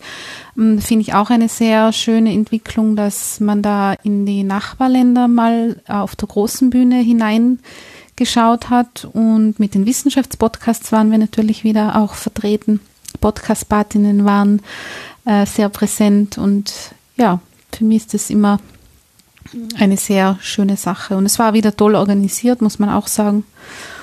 Ja, das wäre so ein erstes kurzes Fazit dazu. Dann geben wir die schwere Aufgabe direkt mal weiter an die Ulrike. Wie ist denn dein Fazit? Ähm, ähnlich, glaube ich sogar. Also ich habe, es war wieder super. Ich bin mit viel Motivation wieder rausgegangen und ich habe mir diesmal hauptsächlich äh, die Vorträge im großen Saal angehört und weniger bei den Workshops gesessen.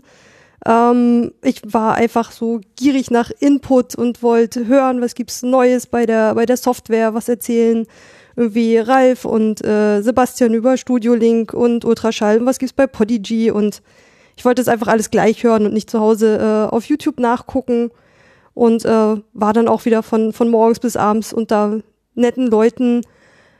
Ja klar, das, das Marketing-Thema war diesmal schon recht prägend. Ähm, ich hatte auch ein Gespräch mit jemandem, äh, der noch nicht angefangen hatte zu podcasten und der dann auch so ein bisschen meinte, er wäre etwas eingeschüchtert davon und ob, äh, war schon fast an dem Punkt, wo er sich nicht mehr trauen würde, weil er meinte, jetzt müsste er so viel, er hat jetzt gehört, was er alles beachten muss und äh, welche Kanäle man, man dann noch alles bespielen muss, um überhaupt irgendwelche Reichweite zu kriegen und muss ich ihn erstmal ein bisschen beruhigen und sag so, nee, so sollte das jetzt auch nicht rüberkommen, äh, mach mal trotzdem. Ähm, also dieses, das, das ganze Marketing- und Reichweitenthema war diesmal halt wirklich sehr präsent und äh, ich hoffe, dass das äh, eintritt, was der Moritz hieß, glaube ich, zum Schluss in der Feedbackrunde gesagt hat, so schön, dass wir drüber gesprochen haben, jetzt müssen wir ja nie wieder drüber reden. Das ist natürlich eine schöne Zusammenfassung. Sehr gut, sehr gut. Ja, als ich das erste Mal in die Teilnehmerliste geguckt habe, habe ich gedacht, mein Gott, nur fremde Gesichter. Das ist ja gar nicht mehr meine kuschelige äh, Familie, so wie Nele sie gerade beschrieben hat. So man, man macht so Klassentreffen oder ein Treffen mit Freunden. Dann hat mir aber der Sebastian gesagt, nein, nein, nein, äh, in der Liste äh, sind ganz viele Leute gar nicht freigeschaltet. Äh, die haben vergessen, da den Knopf zu drücken. Ich übrigens auch, hatte das auch nicht gemacht. Und über die nächsten Tage äh, kamen dann noch ein paar dazu. Also es war gar nicht so fremd, wie ich es eingangs befürchtet hatte. Insofern erstmal Dankeschön an Sebastian für die Beruhigung und dann die nachgeschobene Frage an dich. Äh, was ist denn dein Fazit? Äh, ja, ich, ich bin auch, es ist äh, immer wieder, ähm, man, man ist ja wirklich da, äh, wenn man dann äh, da drei Tage ist oder ich war dann jetzt auch irgendwie vier, fünf Tage dort. ähm, das ist natürlich, ähm, es ist immer wieder sehr, sehr, ähm, man ist da wirklich hochkonzentriert auf so viele Themen und so weiter. Und ich habe diesmal aber auch versucht, mir gerade alles, was irgendwie aufgezeichnet wird, da bin ich dann eher auch mal schon mal rausgegangen und habe Gespräche geführt. Das war für mich dieses Mal irgendwie so ein Fokus, den ich mir auch selber gesetzt habe, ähm, weil das kann man nur vor Ort. Ne? Also die, die Vorträge kann man im Nachgang nochmal anhören. Gut, dann kann man keine Fragen stellen vor Ort, aber ähm, ja, das ähm, habe auch nicht alles verpasst, aber ja, es, und das halt so ein bisschen aufgeteilt. Aber das, das war mir schon diesmal sehr wichtig, diesmal Gespräche zu führen. Und da gab es wieder einige und da kommen auch immer sehr spannende Sachen dabei raus. Und was mir zum Thema Motivation, weil Ulrike es eben gesagt hat, aufgefallen ist auch der, der Output der Podcaster und Podcasterinnen, die schon längere Zeit äh, vor irgendwie äh, keine Podcasts gemacht haben, die, der, der steigt gerade in meinem Podcatcher, ist mir diese Woche insbesondere aufgefallen, nach der Subscribe. Also das scheint wohl schon so ein Phänomen zu sein, dass die Motivation nach so einer Subscribe dann ähm, seinen Podcast wieder zu, äh, zu äh, befüllen mit Folgen äh, sehr hoch ist bei einigen. Bei den Entwicklern Könnte auch der wie, Feiertag gewesen sein können. Das, Da hatten sie plötzlich Zeit. Ich habe auch gedacht, so, huch, noch einer, noch einer, noch einer. Awesome. Ja. ja, mir ist es gerade aus, weil, weil ich diejenigen auch irgendwie persönlich angesprochen hatte, dass sie keine Folgen schon lange mehr hatten und dann. Du warst es also. Ja, ich hab die Träger. Du hast die alle angeschoben. Genau. Ähm, ja, bestimmt nicht alle, aber schon so ein paar, die natürlich bei mir drin sind. Äh. Mach weiter. Ja, finde ich sehr schön. Weitermachen, genau. Das ist, ähm, ja, aber das scheint also schon so ein Spirit zu sein, dass so eine so eine Subscribe insgesamt sehr motivierend für alle äh, ist und natürlich auch die für, für die Entwickler und Entwicklerinnen. Das stimmt natürlich auch. Ja, für die meinte ich vor allen Dingen, äh, ist die Arbeit ja meistens vorher. Also, äh, wenn ich das richtig verstanden habe, ist das sozusagen das Ziel der Arbeit. Bis dahin muss es fertig sein. Und nicht die unbedingt, Podcasterinnen nee. und Podcaster, äh, so wie du es gerade erwähnt hast, die fangen dann danach an zu Hm. arbeiten. Nee, also Nein? Na gut. dass wir, also das Ultraschall oder dass ich jetzt auf einer Subscribe speziell ähm, zum Beispiel ein Release schon mal gemacht haben, das ist schon eher die Ausnahme. Ne? Also meistens stellen wir halt das gerade an äh, vor, was irgendwie gerade sich so noch in der Entwicklung befindet. Aber klar, man, man, äh, worauf man natürlich hinentwickelt, ist äh, natürlich, dass man irgendwas vorzeigen kann und nicht irgendwie nur äh, ein paar Folien präsentiert, ähm, dass man da so ein bisschen Demomaterial hat. Das, das ist natürlich schon äh, die Arbeit, die da im Vorfeld äh, reingesteckt wird, klar. Zumindest von mir jetzt und Ralf und dem Ultraschall-Team. Für andere kann ich jetzt natürlich nicht so gut sprechen. Ich lese gerade im Chat, Dankeschön TJ, schreibt uns nämlich äh, 150 Teilnehmerinnen angemeldet, also nicht alle erschienen offenbar, und davon 40 bis 50 Prozent Erstteilnehmende. Das, also wenn es wirklich 50 Prozent Erstteilnehmende wären, dann wäre ja mein Eindruck richtig, dass ich sage, mein Gott, ganz viele fremde Menschen. Ähm, Er hat aber auch dazu geschrieben, Prozentwert eher gefühlt. oh, okay, okay. Das, ach, das, äh, ja, die Zeile darunter. Dankeschön für den Hinweis. Wie hast du es denn wahrgenommen, Lars? Ich war ja weiß, nicht du warst da. nicht da, du hast es nur aus der Entfernung mitbekommen. Aber du hast ja sicherlich Twitter gelesen, den Hashtag verfolgt, soweit es eben ging. Du hattest ja andere Sachen zu tun. Ähm, Ja, aber für die Facette habe ich keine Meinung. Also ähm, keine Wahrnehmung gehabt, äh, wie viele Leute wo da sind. Äh, Ach so, nee, ich meinte das allgemeiner gesagt. Allgemeiner so, da ist jetzt ein Ereignis im Po- im Podcast-Kalender. Ähm, was, was ist bei dir so angekommen? Eher zufriedene Stimmen, eher unzufriedene Stimmen? Äh, nee, eher, dass ich äh, gerne da gewesen wäre, auch wenn ich wohl eine, eine tolle Beschäftigung hatte, aber ähm, ähm, wieder von der Subscribe zu lesen, ohne selber da zu sein, äh, war das schon ein bisschen ärgerlich wieder. Ähm, aber äh, ich hoffe, das klappt dann nächstes Jahr wieder, weil ähm, ähm, mir hat die Subscribe immer gut gefallen und äh, ich hatte jetzt äh, nichts Negatives wahrgenommen. Das kann ich sagen. Ulrike, warst du zum ersten Mal beim Bayerischen Rundfunk da drin oder warst du letztes Jahr auch schon da? Ich war letztes Jahr auch schon da. Okay, bin ich der Einzige, der zum ersten Mal da war? Alle anderen waren schon zweimal da? Scheinbar, ne? Ja. Ja. Oh, ihr seid Hier ja alles wird Wiedergänger. genickt. Ach, ja, Nicken ist besonders ja. gut im Audio. Ganz klasse, super. Okay, dann äh, erzähle ich nachher, was mein erster Eindruck war. Aber vielleicht fragen wir erstmal noch die abschließend die äh, Nele. Was ist denn dein vorläufiges Fazit von dieser Veranstaltung? Ähm, wie immer, tolle Veranstaltung. Ich freue mich extrem über neue Gesichter, weil ähm, ja, weil natürlich auch neue Leute ins Podcasting dazugekommen sind seit letztem Jahr, sag ich mal so. da war ja die letzte Subscribe. Und weil auch tatsächlich immer mal wieder auch Akteure bei der Subscribe auftauchen, von denen man das gar nicht so erwarten würde. Ähm, ich habe mich zum Beispiel mit dem Podcast Mensch von Spotify eine Weile unterhalten. Ähm, von Steady war auch jemand da und sowas. Also da, da muss ich halt sagen, ähm, ich finde das interessant, mich ähm, auch mit diesen Akteuren zu unterhalten, um mal rauszufinden, was so die Vorstellung vom Podcasting ist. Ähm, und vielleicht auch ein bisschen rauszufinden, wo gibt's da irgendwie Aversionen oder mögliche äh, komische Vorstellungen, die man zum Beispiel von der freien Szene hat, die vielleicht dann gar nicht unbedingt zutreffen. Ähm, also ich unterhalte mich sehr gerne mit allen möglichen Leuten aus, ähm, aus, dem, aus, dem, aus den Medien oder von, von anderer Seite her. Von daher war das eine sehr ergiebige Subscribe für mich. Ähm, ich bin ähm, ja mit diesem thematischen Zuschnitt, wir hatten jetzt halt ein Jahr diese Veranstaltung nicht. Und da staut sich ein bisschen was auf. Und dann geht es vielleicht im Moment stärker um Reichweite und keine Ahnung, also das, was man vielleicht als wie hat man Erfolg mit Podcasts ähm, in Anführungszeichen definieren könnte, diese Frage. Ähm, für mich ähm, war es sehr schade, dass die wieder mal die Podcast-Nutzerseite quasi keine Rolle gespielt hat. Also Podcast hören. Ähm, das äh, fällt oftmals so ein bisschen hinten runter, obwohl wir ja auch selber alle oder auch ihr alle, die ihr Podcast macht, in der Regel auch Podcasts hört. Ähm, und das ist mir dieses Jahr sehr stark aufgefallen, weil ich finde gerade, wenn man, wenn jetzt im Moment so viele Leute neue Podcasts, Netzwerke und so weiter rausballern, also gerade der Markt auf der Produktionsseite ist extrem dynamisch im Moment. Unheimlich viele neue Akteure wollen machen Podcasts. Ähm, und ich frage mich halt, was ist denn auf Publikumsseite los? Ähm, Gibt es da auch so eine gewisse Dynamik? Ähm, und das hätte ich mir gewünscht, dass das mehr eine Rolle spielt. Aber das ist dann eher so eine, ähm, vielleicht muss ich mal wieder einen Talk einreichen, der sich mehr mit dieser Frage auseinandersetzt. Keine Ahnung.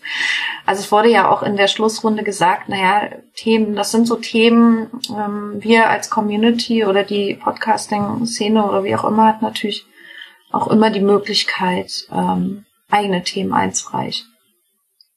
Und das müssen wir dann vielleicht beim nächsten Mal wieder mehr machen. Das wäre so mein Fazit. Ich habe mich so ein bisschen an mein vorletztes Podstock erinnert gefühlt, wo wir da gesessen haben und gesagt haben, ja, das hätte man aber besser machen können und dies hätte man besser machen können.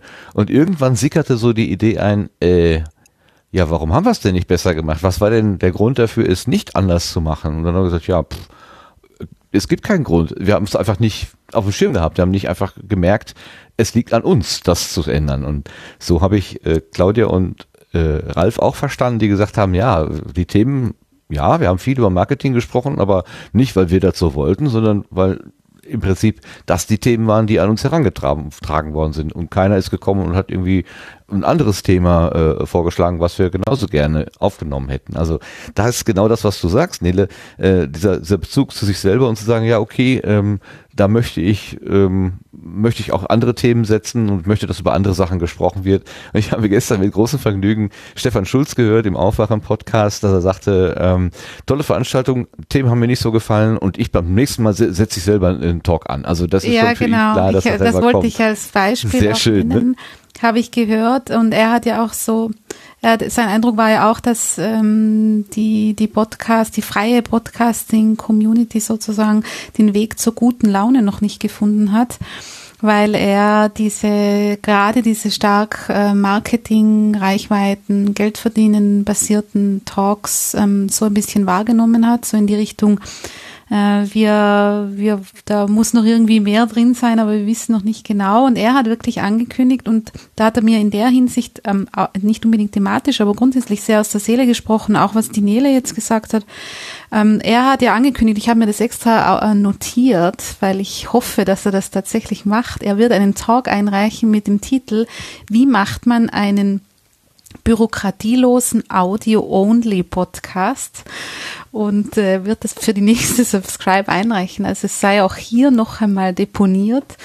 Ich hoffe, er macht das auch wirklich, auf den wäre ich sehr gespannt. Aber ich finde auch, wir sind da ganz ähm, äh, stark selbst gefragt. Vielleicht hat sich da bei manchen so ein bisschen eine Zurückhaltung eingeschlichen, äh, was, was das wirklich ähm, offensive Anbieten von Themen betrifft, die eben äh, zum Beispiel auch einfach viel stärker wieder formatbasiert sind. Also Formatvorstellungen zum Beispiel könnte man wieder viel mehr in den Mittelpunkt rücken. Und da sind wir alle, äh, die wir dort waren, gefragt, weil das Schöne an der Subscribe ist ja und war es ja, ist es ja eigentlich schon immer und das kann ich wirklich sehr betonen, gerade im Vergleich zu anderen Konferenzen, dass es absolut Community-basiert ist. Das heißt, ähm, das, was aus dieser Community rauskommt, ähm, kann dann dort auch stattfinden. Und ich glaube, dass deswegen habe ich eingangs auch ähm, gesagt, dass ich das ähm, durch diese die, diesen Fokus auf die Themen, die der dieses Mal da war, ähm, habe ich das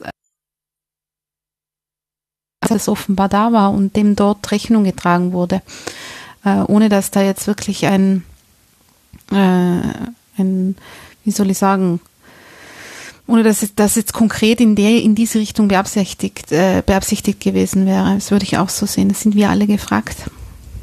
Ich glaube auch, ähm, was ich da, also ich muss noch dazu sagen, es hat mir leid, dass ich dieses Jahr quasi keine Workshops mitgemacht habe. Ähnlich wie, äh, glaube ich, Sebastian auch gesagt hatte, mir eben auch viel Zeit genommen habe, um mit Leuten zu quatschen. Und ich glaube, wenn man das Vortragsprogramm sieht, was ja nun auch jetzt das ist, was online steht, dann ist der Zuschnitt oder die, ähm, ja, das, was da so an Themenschwerpunkten rüberkommt, auch nochmal was anderes, als wenn man in die ähm, in die Workshops selber reinschaut. Ähm, zum Beispiel euer Workshop zum Sprechen, Denken. Denken, Sprechen. Mhm. Nee, Denken, Sprechen wäre auch nicht schlecht. Aber das, das äh, spricht ja eher so dafür, ähm, dass man da auch nochmal sich miteinander austauschen muss, zu ganz grundlegenden Dingen. Und das finde ich äh, total gut. Und vielleicht ist ja aus diesen Punkten, die man da entwickelt hat, auch mal die Möglichkeit, nächstes Jahr dann eher einen Talk vor vor dem, ja, vor dem Podium oder vor dem Plenum eben zu machen. Ähm, ansonsten nimmt ja, glaube ich, auch jeder sehr individuell Sachen mit. Ähm, zumindest ist das so meine Erfahrung. Und äh, Ja, ich wenn es glaube, dass ein, man, mhm. ein Herzchen ist äh, auf der Backe. Ja, genau, die Herzchen. Ich glaube, dass man da äh, auch durchaus Mut machen kann und ich, äh, ich glaube, dass es der Moritz Klenk war in seinem äh, Botlog oder auch die Tine Nowak äh, in ihrem Talk, da habe ich nämlich auch sogar einen Ausschnitt mitgebracht, ähm, dass man da Mut machen kann, ähm, in der Hinsicht auch, was so inhaltliche Themen betrifft oder worüber man sich vielleicht noch Gedanken machen kann und vielleicht auch muss bis zu einem gewissen Grad, ist die Tatsache, dass Podcasting als Medienpraxis sozusagen ja noch ein total junges Format ist vergleichsweise. Und ich glaube, dass wir uns in der Gestaltung, in den Gestaltungsmöglichkeiten, die uns das noch bietet, noch ganz viele Dinge gibt, die wir gemeinsam diskutieren sollen und können.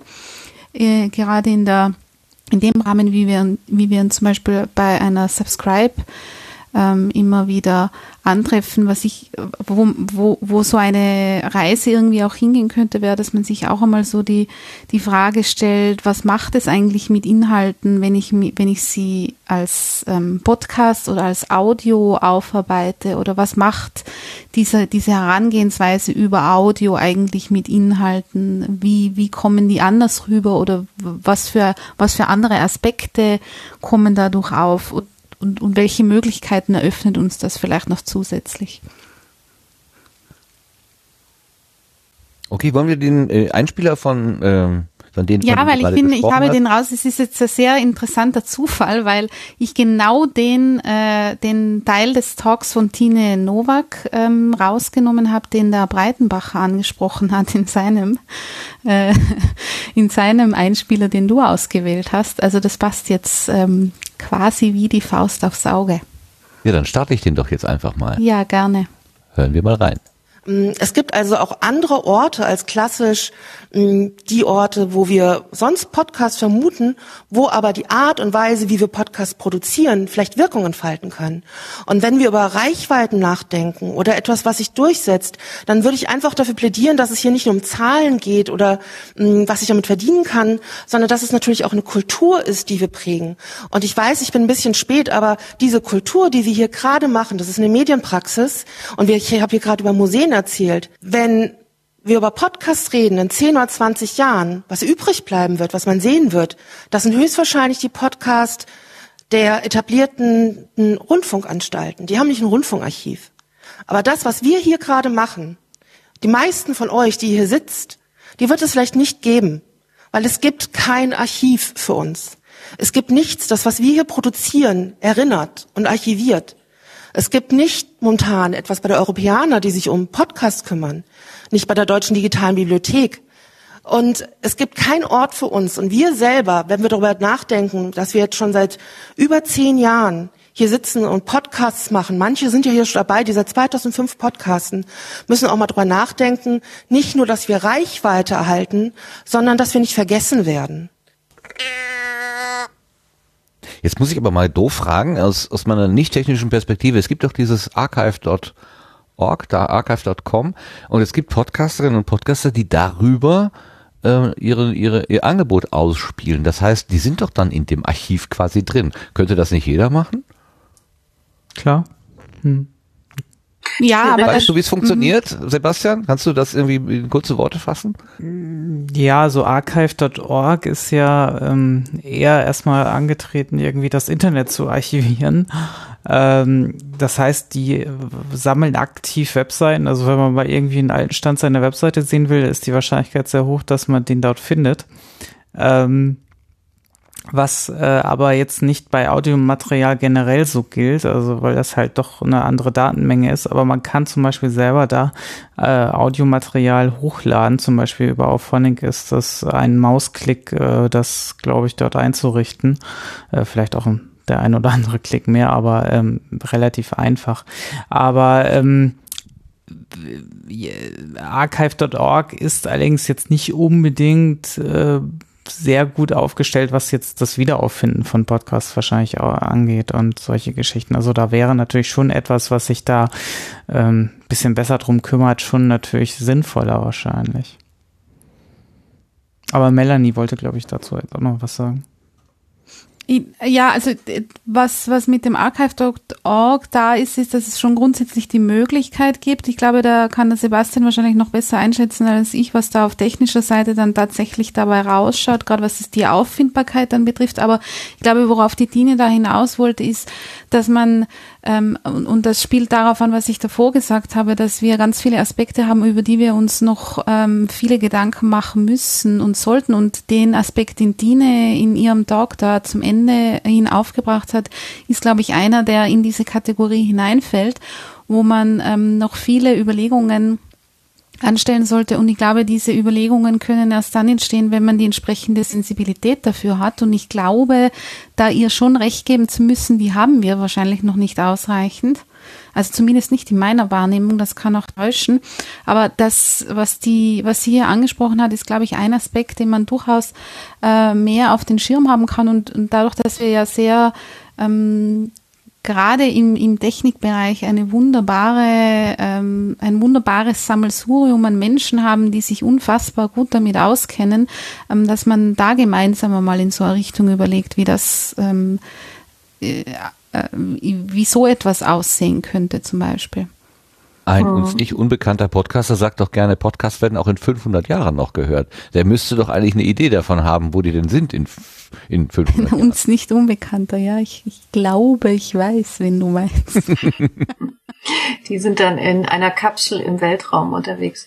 Ähm, was, was ich dazu noch sagen wollte, ich sehe es auch bei der Podcasterin-Liste tatsächlich, dass ähm, Formate, die ich vor einem Jahr dort äh, hinzugefügt habe, mittlerweile weg sind. Und es ist natürlich für meine Arbeit oder für meine Forschung blöd auf der einen Seite. Es ist aber auch wirklich traurig, dass diese Inhalte nicht mehr da sind. Und zwar nicht nur die Audiofiles, sondern auch die Webseiten, diese Präsentation, wie das vor zehn Jahren auch aussieht, äh, ausgesehen hat, was ja auch so ein bisschen Kulturgeschichte ist. Wenn wir, sagen wir mal, visionär denken, dann wird es in 100 Jahren Leute geben, die sich Podcasts aus dieser Zeit anhören möchten. Ähm, und in den USA zum Beispiel, ähm, das vermutet man vielleicht auch nicht so häufig, aber da ist ja auch in der Radioforschung und Audioforschung wird gerade sehr viel getan und gemacht, um Audioinhalte, historische Aufnahmen, klar, aber auch aktuelle ähm, digitales Audio zu preserven, wie die immer so schön sagen. Also da gibt es einen großen Diskurs darum. Deswegen trifft das, was ähm, Tine sagte, auch einen Nerv. Und wir haben jetzt mal, ähm, Tine hat auf Twitter nochmal jemanden von der Deutschen Nationalbibliothek angesprochen. Und die versuchen, und da sollten wir auf jeden Fall dranbleiben, äh, an dem Thema, die versuchen jetzt eben mal rauszufinden, was mit den Audiodateien ist. Gibt es eine offizielle Policy und da gibt es wohl eine Weile noch, äh, seit einer Weile gar keine, keine so richtige Außenkommunikation, wie diese Policy umgesetzt wird. Und da versuchen wir jetzt ein bisschen dran zu bleiben. Und Tina hat es angestoßen und dann erfahren wir zumindest vielleicht, was im deutschsprachigen Raum an äh, Möglichkeiten ist. Aber ich aus meiner Erfahrung mit ganz vielen Forscherinnen und Forschern und auch Praktikern und Praktikerinnen aus verschiedenen europäischen Ländern, aus den USA, aus Australien und so weiter. Es gibt auch weltweit in verschiedenen Ländern, die man häufig auch nicht so auf dem Schirm hat, weil man die Sprache nicht spricht, coole Initiativen, die zum Beispiel sowas möglich machen oder auch schon praktizieren. Man kennt sie nur halt nicht. Das heißt also, man sollte in solchen Fällen vielleicht auch nochmal globaler denken. Und alleine archive.org vielleicht als Adresse ist möglicherweise auch nicht die einzige Lösung, ähm, aber erstmal eine, die man natürlich auf jeden Fall auch nutzen kann und sollte. Aber wenn ich mir gerade nochmal die Worte ins Gedächtnis rufe, die, äh, weiß nicht, wer hat das denn gerade erzählt, von wegen, ähm, Melanie war das, glaube ich, ne, dass er ein Neuling gewesen ist, der gehört hat hier ganz viel Marketing und dass er schon fast ähm, von der Idee ich möchte gerne Podcasten wieder Abstand nimmt, weil ja, äh, da hängt ja jetzt noch ganz viel an, an Promotion und, und, und Vermarktung und so weiter dahinter. Wenn man dem jetzt sagt, ja, und übrigens, ähm, alles, was du jetzt hier aufzeichnest, das geht auch noch ins Zentralarchiv und wird dann noch in 500 Jahren zu hören sein. Ähm, das wird ja vielleicht die spielerische äh, Unbekümmertheit, mit der man da herangeht, noch weiter herabsetzen.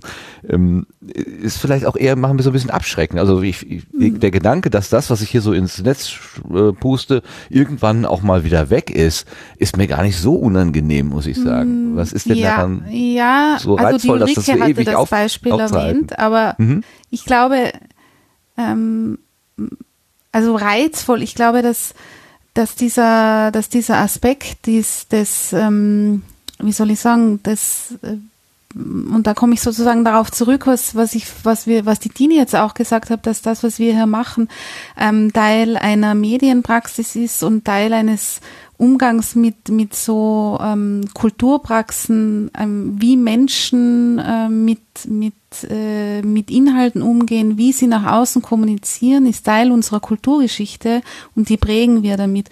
Und diese Unbekümmertheit, die wir mitbringen, da, das würde ich sagen, das ist ein ganz wichtiger Teil. Genau der sollte konserviert werden, weil das uns ausmacht. Es wäre unfassbar schade, wenn gerade der Bereich, diese lockere, äh, dieses, wie wir vorher hier gesagt haben, äh, zusammensetzen und sich äh, in Gesprächen improvisieren und dann geht auch mal was schief und dann sind Dinge dabei, da fragt man sich, wen interessiert das überhaupt oder warum hast du, warum ist das überhaupt irgendwie verfügbar? Aber es hat sich trotzdem ein Mensch hingesetzt und hatte das Bedürfnis, über irgendetwas zu sprechen, egal in welchem Format, egal mit wem. Ähm, Und ich glaube, dass gerade dieser Aspekt so etwas Prägendes für diese Podcast-Welt ist, dass es gerade um den unfassbar schade wäre, wenn er nicht konserviert werden würde. Mhm. Das, ja, es, es wirkt aber trotzdem ein bisschen widersprüchlich, ne? Ich verstehe schon auch, ähm, dass, also wenn, wenn wir uns heute jetzt mal vor Augen führen, wie waren denn die, die ersten Gehversuche des, des, äh, des bewegten Bildes? Also die, die, die Männer mit diesen komischen Kästen, wo sie dann an der Kurbel gedreht haben und so weiter. Ja. Wenn man da heute noch mal eine Rolle finden würde, das wäre, glaube ich, schon ein Ereignis. Ne? Ah, noch ein paar seltene oder nie gesehene Aufnahmen, was weiß ich, äh, wie die Hindenburg abbrennt oder sonst irgendwas. Da würde man ja sofort sagen, wow. Ähm, äh, oder vielleicht auch einfach nur, äh, wie jemand seine Katze filmt, um, um mal im Bild zu bleiben. Ne? Äh, da als Zeitzeugnis, so was ist technisch möglich gewesen, mit welchem, mit welchem Blickwinkel haben die Menschen auf Haustiere geguckt oder weiß der Kuckuck. Kann ich mir schon vorstellen, dass da natürlich auch aus einer Kulturperspektive, Kulturforscherperspektive ein, ein Reiz drin liegt, auf jeden Fall. Aber äh, ich habe eben, äh, also mein, meine Sorge an diesem, in diesem Podcastland ist, dass diese, diese Spielwiese, dieses Unbekümmerte, dieses Ausprobieren, dieses Wilde, dass das, ähm, dass das durch jede Anforderung mehr, die gestellt wird, ähm, eher eingeschränkt wird und, und nicht gerade gefördert wird. Aber vielleicht ist das ja auch eine sehr pessimistische äh, Sichtweise, die ich da habe. Lars, kannst du dir vorstellen, wenn, wenn äh, du äh, dich in die Position des Ich will jetzt einen Podcast anfangen, äh, Person zurückversetzt und man hätte dir gesagt, ja, und übrigens, alles, was du hier machst, wird sofort archiviert und wird in 500 Jahren noch zu hören sein. Hätte das irgendeine Auswirkung gehabt, gehabt auf dich oder wäre dir das egal gewesen? Weil sowieso alle Auf- zuhören. Auf mich persönlich mit Sicherheit. Ich bin ja so schon ziemlich verkopft ans Thema rangegangen. ähm, also ähm, wenn ich jetzt äh, das Bewusstsein hätte, es wäre ewig da. Äh, jeder Fehler und äh, äh, jede noch so kleine Panne äh, würde ich wahrscheinlich, ich ganz persönlich, einen Überperfektionismus sozusagen an den Tag legen, der mir eher im Weg steht. Also ähm, ja, also mich würde es wahrscheinlich eher abschrecken.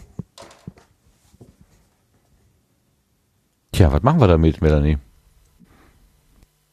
Wir diskutieren Ja, ich- weiter drüber. Oder? Ja, aber ich glaube, man, ich glaube, man sieht das jetzt auch ein bisschen äh, zu eng, was diese, ähm, also diese Angst davor, dass das könnte dann irgendwann einmal wieder jemand hören ähm, und dann habe ich da etwas nicht so gut gemacht. Die, ich weiß nicht, ob das eine Angst ist, die wir haben müssen oder es wäre, das wäre natürlich der absolut negative Effekt, den sowas haben könnte, aber wir stellen, wir archivieren ja auch ganz viele andere Dinge für nachfolgende Generationen oder auch für, ähm, um, um auf das auch noch einmal zurückzukommen, als Teil dessen, was uns ausmacht. Und uns macht eben auch aus, dass Dinge nicht perfekt sind. Und es muss doch auf allen Ebenen, in ganz vielen anderen Bereichen immer alles total perfekt sein. Und wir sind in der Podcast-Landschaft so eine Bastion, wo das eben nicht der Fall sein muss. Und das, das möchte ich wirklich noch einmal betonen, das macht uns ja aus. Wir wären nicht das, wenn wir diese Freiheiten nicht hätten. Das betonen wir ja auch an allen Stellen, dass Podcasts genau das sind, wo, wo wir ähm, wo so eine äh, so ein, ein enorm persönliches Medium. Das hat der Tim ja auch wieder in seiner Keynote ähm, Gott sei Dank festgehalten, dass das nach wie vor, und da würde ich die Meinung mit ihm wirklich teilen, das persönlichste Medium äh, im Internet ist. Und, und diese Persönlichkeit ist nicht perfekt. Persönlichkeiten sind nie perfekt, aber genau das macht es ja so spannend.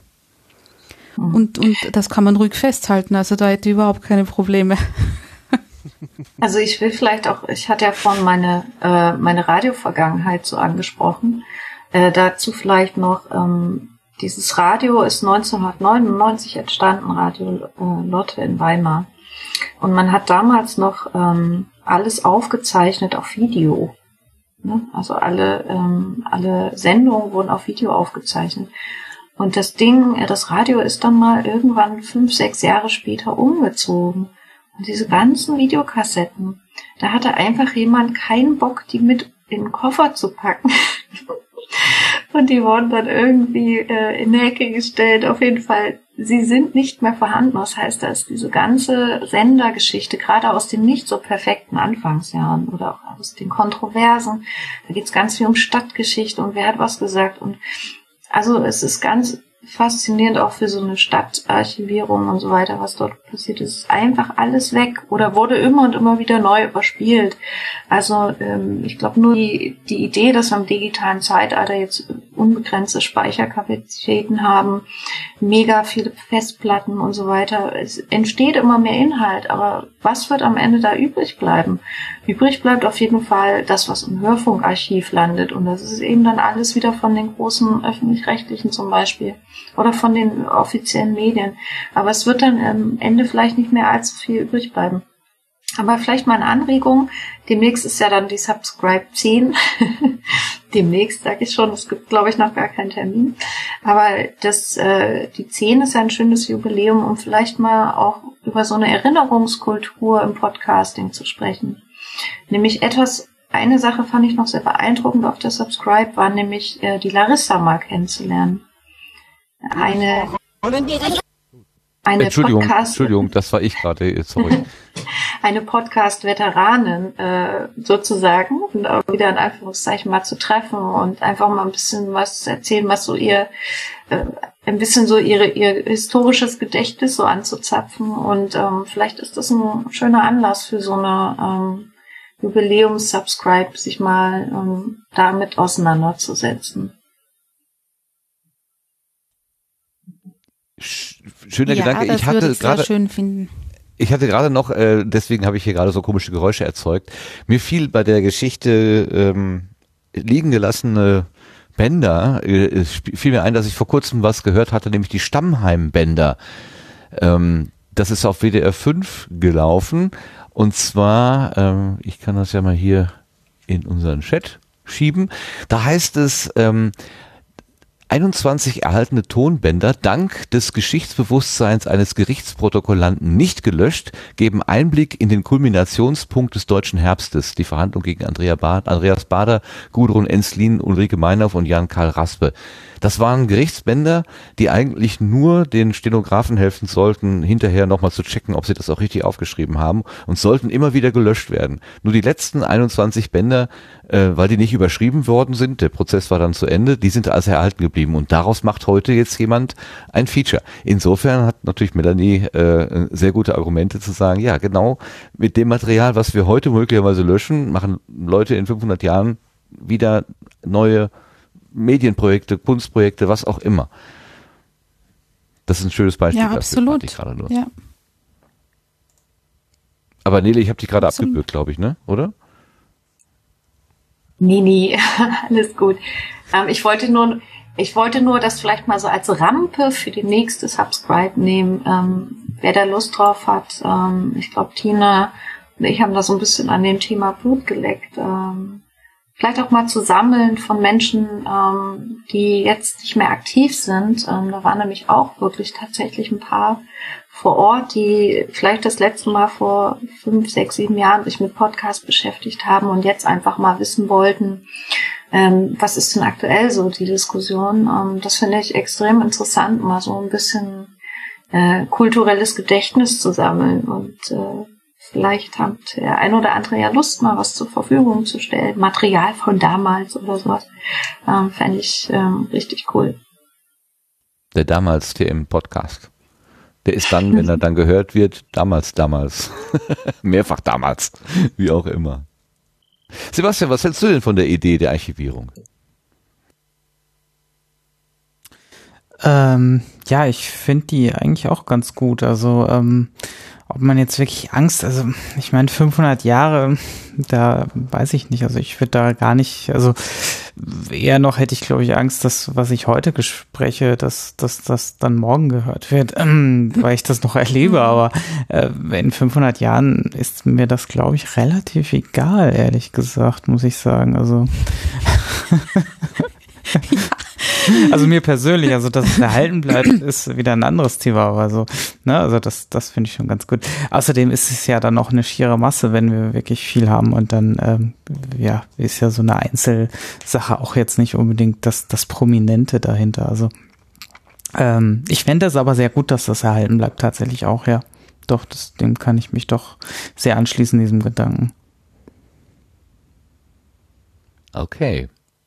Mir wurde erzählt, dass ähm, die Lokation, also hier die, die Location, Lokation wollte ich wieder sagen, äh, also die, die, die Situation dort in München etwas anders gewesen ist dieses Mal als beim letzten Mal, was das Essen angeht und diese, diese äh, in einem anderen Raum untergebracht sein beim Essen. Mhm. Ähm, und die, wir haben am Tisch schon ein bisschen diskutiert. Einige sagten, das ist total richtig und gut gewesen, dass das Essen quasi direkt vor der Tür gestanden hat und man da eben äh, aus dem Saal raus, fünf Meter weiter, hat man sich schon wieder hingesetzt und ist einfach in diesem Kosmos da geblieben. Das hätte sich nicht so verlaufen wie beim letzten Mal. Man ist einfach viel schneller ins Gespräch gekommen. Andere haben gesagt, das ist hier so laut und ich muss so schreien, dass ich überhaupt irgendwas verstehen kann. Das war letztes Mal besser. Ähm, ich fand es jetzt persönlich so, wie es war, ganz okay. Kann- Ich hab nicht, kann nicht sagen, dass ich irgendwas anderes besser gehabt haben wollte, lieber gehabt haben wollte, aber ich habe auch den Vergleich nicht. Jetzt seid ihr alle schon mal da gewesen. Wie ist denn diese rein, äh, sagen wir mal, physikalische Aufbau da bei euch angekommen? War das okay so oder ist es beim letzten Mal, beim anderen letzten Mal besser gewesen? Ulrike, was hast, sagst du denn dazu?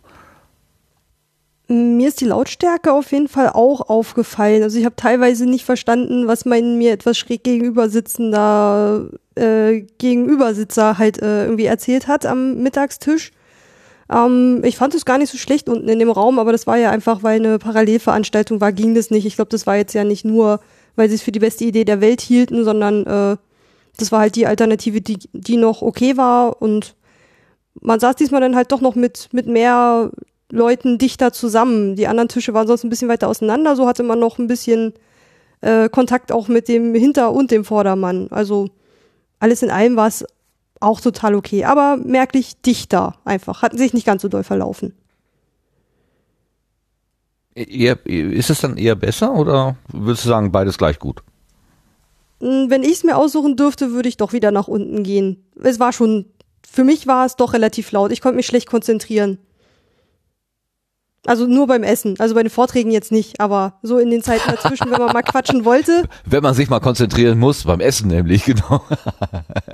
Ja, das war dann ja so, ich bin ja halt nicht, nicht ich gehe halt nicht nachts noch irgendwie bis morgens um vier trinken und komme dann nächsten Morgen wieder, sondern bin dann nachts einfach auch weg. Deswegen waren das halt so meine Zeiten, wo ich mal hätte ein bisschen schnacken können. Und äh, da war es dann teilweise doch ganz schön, für mich ein bisschen sehr laut. Hm. Melanie, wie Aber hast du vielleicht bin ich auch nur empfindlich. Ach so, Entschuldigung, ja. Vielleicht Nee, ich was? nur, vielleicht bin ich da auch, vielleicht bin ich da auch nur ein bisschen empfindlich, dass ich dann irgendwann ist der Pegel zu viel und dann kann ich nicht mehr die anderen Stimmen ausblenden oder so. Ich hatte, ich habe das irgendwann zwischendurch so beschrieben, ähm, dieses äh, in diesem Vorraum, das ist wie Twittern. Also man, man redet hier ein bisschen und da ein bisschen und dort ein bisschen und es ist sehr. Ähm, ich hatte dann irgendwann nach äh, anderthalb Tagen hatte ich so das Gefühl, jetzt hätte ich, würde ich mich gerne mal wieder bisschen in Ruhe unterhalten, wirklich ähm, mit bisschen Tiefgang und etwas länger und ruhiger und nicht dieses Geflattere. Also das kam mir wirklich so wie wie wie Flattern vor. Ich habe das total genossen, aber irgendwann war dieser ähm, Eingangskanal einfach mal ausgeleiert. Dann habe ich gedacht, jetzt, jetzt hätte ich gerne mal so pff, runter und vielleicht ein etwas ruhigeres Gespräch in was mit Tiefgang so. Das wäre so ein Gedanke gewesen. Ah, vielleicht liegt es nicht unbedingt an der an der äh, Tischaufstellsituation. Aber zur Lautstärke nochmal. Melanie, hast du es laut empfunden? Also ich habe jetzt äh, die ganze Zeit überlegt und ich bin mir aus zumindest aus meiner Wahrnehmung nicht sicher, ob es äh, da unten tatsächlich wesentlich ruhiger war letztes Jahr. Äh, aber ich bin da glaube ich auch kein Maßstab, weil ich mit kleinem Kind äh, Meisterin in Ausblenden von lauten Geräuschen bin. Deswegen hat mich das auch überhaupt nicht gestört. Aber da, das ist nur meine Wahrnehmung. Ähm, ich habe es eigentlich ganz schön gefunden, dass das oben war, muss ich sagen, weil ich fand, dass sich äh, dass sich nämlich beim letzten Jahr hatten wir äh, sozusagen die Situation, dass sich dann alles auf drei Orte aufgeteilt hat, nämlich oben bei den äh, bei den ähm, Workshop-Räumen, dann unten bei dem bei dem Essensbereich und dann noch die Raucher, die ja ohnehin immer äh, sich zumindest zeitweise separieren. Und ähm, so habe ich das eigentlich ganz äh, schön gefunden. Und wir hatten ja dann auch teilweise, ähm, haben wir uns dann, man konnte ja, was das Schöne war, den äh, sehr gut äh, von der Akustik her ausgestatteten großen Sitzungssaal zu verwenden. Da haben wir uns dann auch reingesetzt und da konnte man sich dann eigentlich ganz äh, bequem unterhalten, auch länger. Also ich habe es, für mich war es nicht so laut oder so, aber es ist nur meine persönliche Wahrnehmung. Ja, genau, darum geht es ja. Was ist mit dir, Sebastian? Also der erste Moment, wo ich gemerkt habe, ähm, dass, dass doch äh, knapp 150 Personen äh, da waren, das war irgendwie Samstagmorgens, als irgendwie schon um neun im Frühstück äh, ähm, da, da so viele Personen da waren. Das hat mich dann echt schon ein bisschen überrascht, weil normalerweise von anderen Subscribes war ich immer gewohnt, irgendwie, wenn man so zwischen acht und neun aufschlägt, dass man da noch irgendwie äh, ja, äh, so der erste mit ist und da war schon irgendwie richtig viel los. Das äh, fand ich dieses Jahr sehr interessant. Äh, am Sonntag ging es dann auch wieder, aber am Samstag war es tatsächlich echt voll. Ähm, aber ich fand das eigentlich auch ganz nett, dass es wirklich ähm, sich jetzt nicht ganz so verteilt hat. Aber ich muss auch sagen, ich versuche auch gerade mich zu erinnern, ob es unten wirklich ähm, leiser war. Also es ist halt laut ab einer gewissen Personenanzahl und ich glaube, viel tun kann man dagegen dann auch nicht, egal wie man es verteilt. Also m, zu sehr verteilen will man es dann ja auch nicht, weil dann findet man ja niemanden wieder, mit dem man reden will. Äh, no. Mhm. Das wäre schlecht. Ähm, Gut ist, wenn man die Leute irgendwie im Auge behält oder sich eben durch Zufall begegnet, weil Mhm. man gerade auf derselben auf derselben Ebene unterwegs ist oder in der Kaffeeschlange steht oder sonst was. Ich mir mir fiel jetzt gerade ein, ähm, die Larissa Vassilian, die hatte ja ihren äh, in ihrem Vortrag äh, berichtet, dass es so lecker durch die Tür hereinriechen würde und dass sie deshalb äh, den Fragenblock für äh, für die Zeit nach dem Essen oder beim Essen irgendwie ähm, äh, ein, äh, also einrichten wollte. Ähm, Das, das würde man ja wahrscheinlich nicht riech, gerochen haben, wenn das nicht direkt vor der Tür äh, da aus, aufgebaut worden wäre. Also irgendwie hatte das was, dieses Unmittelbare. Ich mochte das ganz gerne. Aber äh, frag mal Nele noch zum Abschluss. Hast du die Lautstärke als unangenehm empfunden da bei dem Essen oder ging das? Na, ich gelte ja als jemand, der immer eher leise spricht. Das ist, glaube ich, dann eher für die Gesprächspartner äh, ein bisschen anstrengend gewesen. Nee, fand ich gar nicht. Ich fand es gut, dass genug Raum war, um sich zu unterhalten mit Menschen. Ähm, ich, man wechselt, ich wechsle dann auch mal die Etagen oder so, wie auch immer. Man kann sich da auch schön zurückziehen. Ich fand das nicht schlimm. Ich fand es ein bisschen schade. Ich weiß, dass ähm, stimmt auch einige Leute noch mit mir sprechen wollten und sich dann vielleicht nicht so getraut hatten, hatten während der Mittagspause zum Beispiel, weil man dann eben gezwungenermaßen an einem Tisch steht und da auch natürlich mit Leuten ins Gespräch kommt. Ähm, das, ähm, ja, das äh, denke ich, ist ein bisschen schade, aber ähm, man, ansonsten ist man ja mit den Leuten ganz gut ins Gespräch gekommen, auch äh, abseits der Mittagspausen. Ähm, ich denke mal, es gibt für einige, äh, einige für die ist das ein bisschen mehr Audiostress sozusagen. Ähm, aber ähm, auch von meiner Warte aus ähm, ist doch toll, dass die Leute miteinander reden, auch wenn es mal ein bisschen lauter wird. Auf jeden Fall. Also das hat wirklich gut funktioniert. Ich hatte auch das Gefühl, ähm, mit sehr vielen Menschen in, in Kontakt gekommen zu sein und äh, ja, ähm, das auch wirklich gen genossen zu haben, gesucht und genossen zu haben. Also mit, mit Menschen einfach äh, direkt und wenn es auch nur wenige Sätze gewesen sind, einfach, einfach so äh, ein ähm, ja, wie soll man sagen, eine Wahrnehmung zu bekommen. Ich denke an Markus vom Zugfunk. Wir wollten die ganze Zeit noch ein bisschen intensiver miteinander sprechen, haben es irgendwie dreimal, viermal versucht, aber immer kam wieder was dazwischen oder es ging dann weiter oder was auch immer. Es war sehr witzig, aber ich habe einen Eindruck von ihm mitgenommen und ich werde ihn beim nächsten Mal gleich wieder erkennen und dann können wir das Gespräch endlich führen, was wir dieses Mal nicht haben führen können. Das war sehr witzig. Was ich aber ich ganz... Kann, ja? Vielleicht noch ganz kurz dazu. Also da ist vielleicht dann doch dieser Slack-Kanal, der entstanden ist, ja auch noch eine tolle Möglichkeit, um im Nachgang der Veranstaltung sich eben auch nochmal zu verabreden oder äh, nochmal ein paar Sachen anzubringen, die man vielleicht nicht geschafft hat. Also das ersetzt das dann vielleicht wiederum. Also das war eine Neuerung dieses Jahr und ich finde die ganz gut und ich hoffe, da passiert jetzt auch im Nachgang immer noch mal ein bisschen was ähm, an ähm, Vernetzung zwischen den Leuten, Themenvorschläge und so weiter. Ähm, also auch da, wer jetzt zuhört und auf der Subscribe war und auch Feedback geben möchte noch im Nachgang, macht es auch gerne dort. Das wird äh, mitgelesen und auch durchaus wahrgenommen, was, ähm, was dort an Anregungen kommt. Genau, jetzt äh, weiß ich gerade die passende URL nicht. Ähm, hat jemand aus dem Kopf, wie das ging? slacking.subscribe.de, kann das sein? Äh, also Slack genau, ähm, slackin.subscribe.de. Ohne G, also Slack-in? Genau, Slack-in. Ja. Ah, okay, Slack, slackin.subscribe.de. Ähm, äh, nicht de, oder? Doch, subscribe.de, das ist ja die Domain. Ach, meine Güte. Also Slack ist so ein Kollaborationstool, wo ähm, normalerweise Gruppen sich verknüpfen, die miteinander irgendein, irgendein Projekt arbeiten oder gestalten wollen. Es wird in bei einigen Podcasts als Chat-Ersatz eingesetzt, ähm, der mit den Vorteil hat, dass die Sachen, die da reingeschrieben werden, länger erhalten bleiben vielleicht sogar nie gelöscht werden. Ich weiß es gar nicht genau. Anders als zum Beispiel so ein Twitter-Chat oder ein äh, hier ein Web-Chat, hier IRC-Chat. Äh, das ist ja dann relativ flüchtig und weg. Und meines, ich habe zum ersten Mal über die Freakshow davon gehört, dass äh, Tim das eingesetzt hat äh, als als Tool, um mit seinen Hörerinnen und Hörern in Kommunikation zu bleiben. Und es wurde jetzt eben dann auch dafür eingesetzt. Ähm, man kann in diesem Tool dann verschiedene Ebenen aufmachen, äh, wo man eben sagt, hier, das sind Themen der Küche und das sind Themen der Technik und das sind Themen der, der Raumplanung oder der, der Zeiteinteilung oder so. Ähm, da kann man sich anmelden. Man muss sich ähm, einmal registrieren lassen, also quasi anmelden und seine, sein Interesse bekunden und dann wird man quasi per E-Mail äh, benachrichtigt und bekommt eine Freischaltung. So war es bei mir jedenfalls. So jetzt sind meinen amateurhaften Worten. Ich hoffe, Sebastian hat das äh, wohlwollend aufgenommen und nicht zu viel zu korrigieren. Alles gut. War das, war das richtig? Ja, ja. Mein Gott. Super. Ja, das ist entstanden und hilft wahrscheinlich dann auch fürs nächste Mal da reinzugucken. Okay. Ähm, dann haben wir, glaube ich, so unsere Fazits halbwegs durch. Habt ihr noch irgendwas, äh, was ihr gerne unterbringen wolltet, hier so quasi als Gesamtresümee? Sonst gucken wir mal ein bisschen in die Details hinein.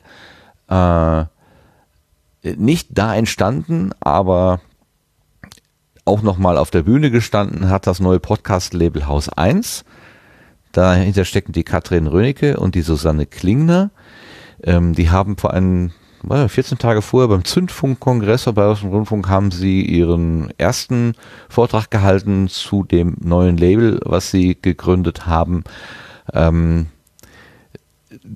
die Idee schwebte den beiden wohl unabhängig voneinander schon länger vor und sie haben sich dann irgendwann gefunden und gesagt, hm, wollen wir jetzt nicht versuchen, ein Podcast-Label zu machen und mit einem Portfolio, also wo eben verschiedene Podcast-Angebote drin sind und einem oder mehreren Vermarktungspartnern ähm, irgendwie ein Standbein aufzubauen, was uns zumindest äh, die Miete bezahlt oder was auch immer. Also man, äh, sie wollen davon tatsächlich leben, das soll ihr Broterwerb werden. Und sie haben es vorgestellt. Im Moment gibt es dort vier ähm, Podcast-Angebote, die darunter sind. Das ist die Wochendämmerung, die die Kada mit dem Holgi macht. Die kommt von Spotify. Also die waren bis vor kurzem bei Spotify Nee, nicht Spotify, der, der Hörbuchverlag. Äh, Audible. Audible, genau. Ja. Das, danke. Ähm, der, der war bei Audible und ähm, ist dort irgendwie ausgelaufen und äh, sie durften die Marke mitnehmen und jetzt versuchen sie es eben auf eigene Kappe zu äh, äh, weiter zu betreiben, zu vermarkten. Dann ähm, exotisch evident, äh, das ist der Podcast, den die Kader mit der ähm, Alexander Tobor macht. Der Lila Podcast, das ist der Podcast, den äh, Kader mit Susanne und Barbara gemeinsam macht. Und dann gibt's noch den Podcast Halbe Kartoffel.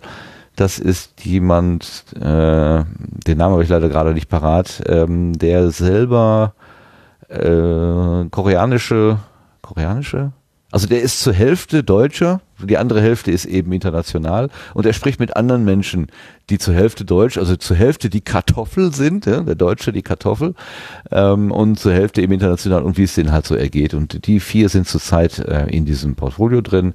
Ähm, das kann noch wachsen, die stehen ganz am Anfang und haben auch über ihre Probleme bei der Einrichtung gesprochen. Also man will ein Gewerbe anmelden und man muss sich erstmal für ein Typ Gewerbe entscheiden. Und je nachdem, was man dann äh, was man dann entscheidet, hat man dann eine Odyssee von Ämter laufen und mit der mit der Sparkasse, mit der mit der Bank und mit dem Gewerbeamt und so weiter. Und das das war sehr interessant, wie sie das äh, beschrieben haben. Und sie haben eine Runde geschmissen. Es gab irgendwie Sekt, glaube ich. Es sollte ursprünglich Schunk geben, aber irgendwie war das wohl nicht aufzutreiben. Äh, München ist halt nicht Berlin und da kann man nicht nächtens einfach was man, irgendwas einkaufen. Da musste man nehmen, was man kriegt und dann gab es halt Sekt für alle. So. Also Haus 1, wir machen Podcasts, ein neues Label und man guckt mal, wir gucken mal, was daraus wird. So, das war mein Thema. Dann haben wir äh, Vogue, Vogue Tag kennengelernt. Und was das genau ist, erklärt uns der Sebastian. Genau, VogueTag, das ist ein Tool, um, ja, also erstmal um ähm, Sprachnachrichten miteinander auszutauschen. Ähm, es wurde dort jetzt speziell halt präsentiert auch als Idee, damit äh, Podcaster und Podcasterinnen ähm, äh, ja die Möglichkeit haben, vielleicht Feedback in ihre Formate oder auf ihrer Webseite mit einbinden zu können. Das heißt also, man stellt irgendwie, ich glaube, 30 Sekunden war irgendwie die Begrenzung äh, als ähm, in Audioform eine Feedbackfrage ein und dann können also Hörer und Hörerinnen dort dann auch ähm, direkt darauf antworten im Audioformat und dann kann man natürlich dieses ja, dieses Audio dann eventuell in der nächsten Sendung oder so wieder weiterverwenden beziehungsweise die Hörer und Hörerinnen haben die Möglichkeit, sich auch quasi durch diese Antworten dann äh, durchzuhören, die andere dort hinterlassen haben. Ähm, ja, das Ganze ist noch ziemlich am Anfang. Ähm, es werden im Moment auch eher so Pilotprojekte gesucht. Also es ist jetzt keine Seite, wo man sich direkt anmelden kann. Es gibt auch so eine iPhone-App, die allerdings wenig jetzt mit dem zu tun hat, dass man Feedback einsammeln kann. Da geht es, glaube ich, eher, dass irgendwie über die ähm, ja, Geolocation da ähm, wenn man sich in irgendwie dem gleichen Ort befindet, dass man da irgendwelche Fragen miteinander austauschen kann. Ähm, das, da, da besteht also noch kein so direkter Zusammenhang, weil die App wohl in einem anderen Hintergrund entstanden ist, aber das wächst vielleicht dann mit der Zeit zusammen. Also wie gesagt, das ist alles ähm, noch ziemlich neu und frisch ähm, und da wird jetzt einfach jetzt Feedback gesammelt und ähm, die versuchen halt ein Produkt daraus zu machen, suchen Investoren und haben halt auch darüber philosophiert, ähm, dass es vielleicht über Werbung dann in diesen Zeitschnipseln möglich wäre, dann Geld zu verdienen. Also einfach mal den Vortrag anhören, da, da geht's dann um diese Themen im Detail. Ähm, ja, das, das war's dann eigentlich. Aber an, an, da wird das, glaube ich, ganz gut deutlich, äh, wo dieser Gedanke, ah, wir suchen Investoren, wir suchen eine Vermarktung irgendwie. Wenn ich das jetzt mit so einem Vortrag von der äh, ähm, von der Podcat vergleiche, wo jemand einfach da steht äh, und sagt hier, super, ich habe hier, ich, ich habe hier eine, eine App entwickelt und weil ich es einfach toll finde und es macht mir großen Spaß, da irgendwas zu machen. Ähm, da war von Vermarktung und Verkaufen, außer eben, dass das eine App wird, für die man dann irgendwie fünf Euro im, im, im, Job nimmt oder so, war jetzt nicht die Rede. Ne? Also irgendwie, äh, dass man gleich im ersten Vortrag, wo man überhaupt zum ersten Mal von der Technik hört, dann gleich das Wort Investor und äh, äh irgendwie Vermarktung oder so weiter hört, das, das war schon irgendwie anders, muss ich schon einfach sagen. Ja, klar, ist das, das noch war aufgefallen. Ja, das ist neu, glaube ich. Ne? Also so in der Form hatten wir das. Wobei doch, ähm, es gab doch mal dieses andere Tool, was auch schon mal vorgestellt worden ist und dann leider nicht mehr weiterentwickelt wurde. Cassine? Ähm, nee, das ist ja jetzt erst neu. Das war, ach, jetzt fällt es mir nicht Das ein. war doch auch das mit diesen Geolocations, oder? Wo du Ähm, da an gewissen Orten was reinsprechen konntest. Und dann war das Stimmt, da so gab's auch, deponiert. da gab's auch mal was, stimmt. Da weiß ich gar nicht, wie es ausgegangen ist, ob es das noch Das gibt. gibt's aber, das gibt's noch. Ähm, Sind noch aktiv. Ja. Ah, Ähm, das andere war das, wo die Podcat, war das nicht so ein Feedback-Ding? Ähm, Ja, ja, ja, ja, ja, genau. ähm, äh, so ein, so ein, ähm, ja, also es würde, es sollte get- mitgeteilt werden, was habe ich schon alles gehört, und zwar plattformübergreifend. genau, genau. das hatte die Podcat als erstes so implementiert. Richtig. Ist dann aber dann, Ah, wie hieß der denn noch? Genau. ähm, müssten wir raussuchen. Ich weiß es jetzt auch gerade nicht mehr. Aber das, das da, ich meine, äh, mich zu erinnern, dass die auch nach Investoren oder so, nach einem Finanzierungsmodell irgendwie gesucht haben, ähm, das, das war so, so ein bisschen ähnlich, also in der Richtung, glaube ich. Ähm, Ich, mir, mir Naja, das ist klassische, ähm, klassische ähm, Startups. ja, ähm, ja, ja. sozusagen. Also wenn man in der Startup-Szene sich umschaut, dann ist das eben normal. Ähm, jetzt eben ein bisschen länger als, als so ein kleiner fünf Minuten, so ein Pitch oder sowas. Ähm, ja, aber das ist ja ähm, dann vielleicht auch normal, wenn das jetzt ein bisschen stärker das Thema auch in den Mainstream ähm, drängt, dass dann auch ähm, solche Startups entstehen, auch über technische Innovation ähm, versucht wird. Was ich nicht so ganz verstanden hatte, was der Unterschied dann zu normalen Audiokommentaren wäre, weil die sind ja bei vielen Podcasts auch implementiert, dass man dann äh, sozusagen Audiokommentare hinterlassen kann.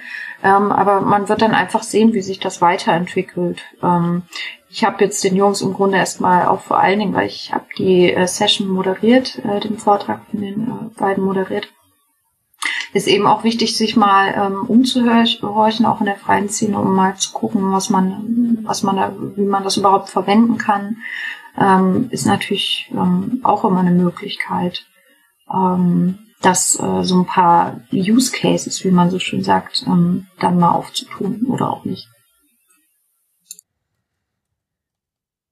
Ja. Okay. Also Geld verdienen ist keine Schande, das wollen wir mal ganz klar sagen. Es ist auch immer so ein bisschen, also wenn das das sozusagen das zweite ist, was ich höre, dann, naja, das ist was anderes. Aber wir haben ja auch länglich mit Kada und äh, mit Jan und und äh, Frank und Jörn nochmal zusammengesessen und einen Crossover-Podcast zu dem Thema aufgenommen. Den kann ich vielleicht auch noch empfehlen.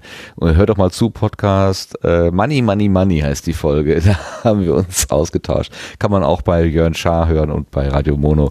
Äh, wir haben das dann auf allen unseren Garnelen rausgepumpt zu dem Thema grundsätzlich. Ja, also mal gucken, was daraus wird. Vielleicht hören wir sie beim nächsten Mal wieder und hören, dass das alles gut aufgegangen ist, die Saat, die sie da gelegt haben, um mal im Garten Wortschatz zu bleiben.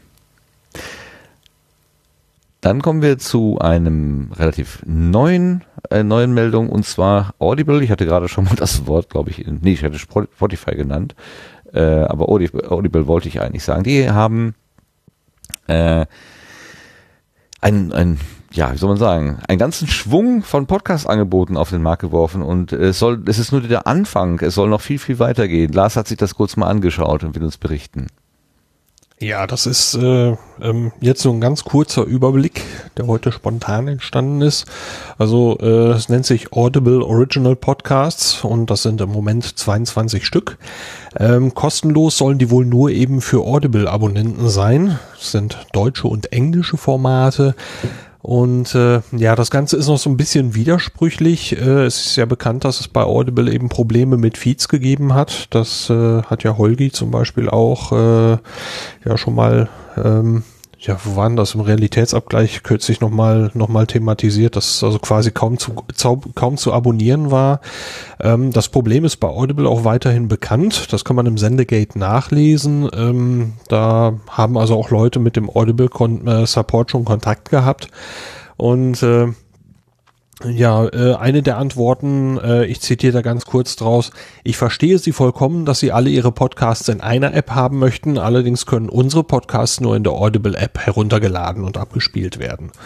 Und in einer anderen Antwort war also schon die Rede davon, ja, dass man da wohl dran sei, die Feeds zu reparieren, allerdings äh, das Problem gibt es jetzt schon so lange, ähm, und so eine Zauberei ist so eine Feed-Datei nun auch nicht. Ähm, Heute Abend kamen noch ganz frische äh, Kommentare im Sendegate noch mit dazu, wo äh, ich rauslese, dass man das als eine Strategie ansieht und äh, ich sehe das selber eigentlich auch so. Ähm, man soll halt die Audible-App bitte schön benutzen. So nehme ich das selber auch wahr. Okay. Das Portfolio ist schon ganz schön groß, habe ich gesehen. Ne? Also da sind irgendwie heute schon, also ich habe so einen Artikel gelesen, da standen irgendwie mehrere, jetzt habe ich den natürlich da verschlagen hier, äh, mehrere, viele drin. Na, warte, hier ist es. 22 sind ähm, Ja, Soll es da mal werden, es ne? sein, ja. Mit so Die wunderschönen 22 Titeln. Sins, äh, es sollen noch, äh, sollen noch mehr werden und übrigens auch ähm, Haus 1 dabei. äh, mit zwei Haus 1 ist auch dabei?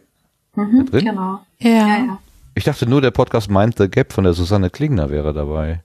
Aha, Genau, und die. Blaupause, die wird von, ähm, wird von Katrin ähm, moderiert als Sprecherin sozusagen. Ah. Also da sieht man auch schon schön, ähm, gerade bei diesen neuen Angeboten wird dann auch viel vernetzt oder man greift auf verschiedene Leute zurück, die eben auch die Kompetenz haben, die äh, Angebote so zu gestalten, dass die attraktiv sind jetzt zum Start.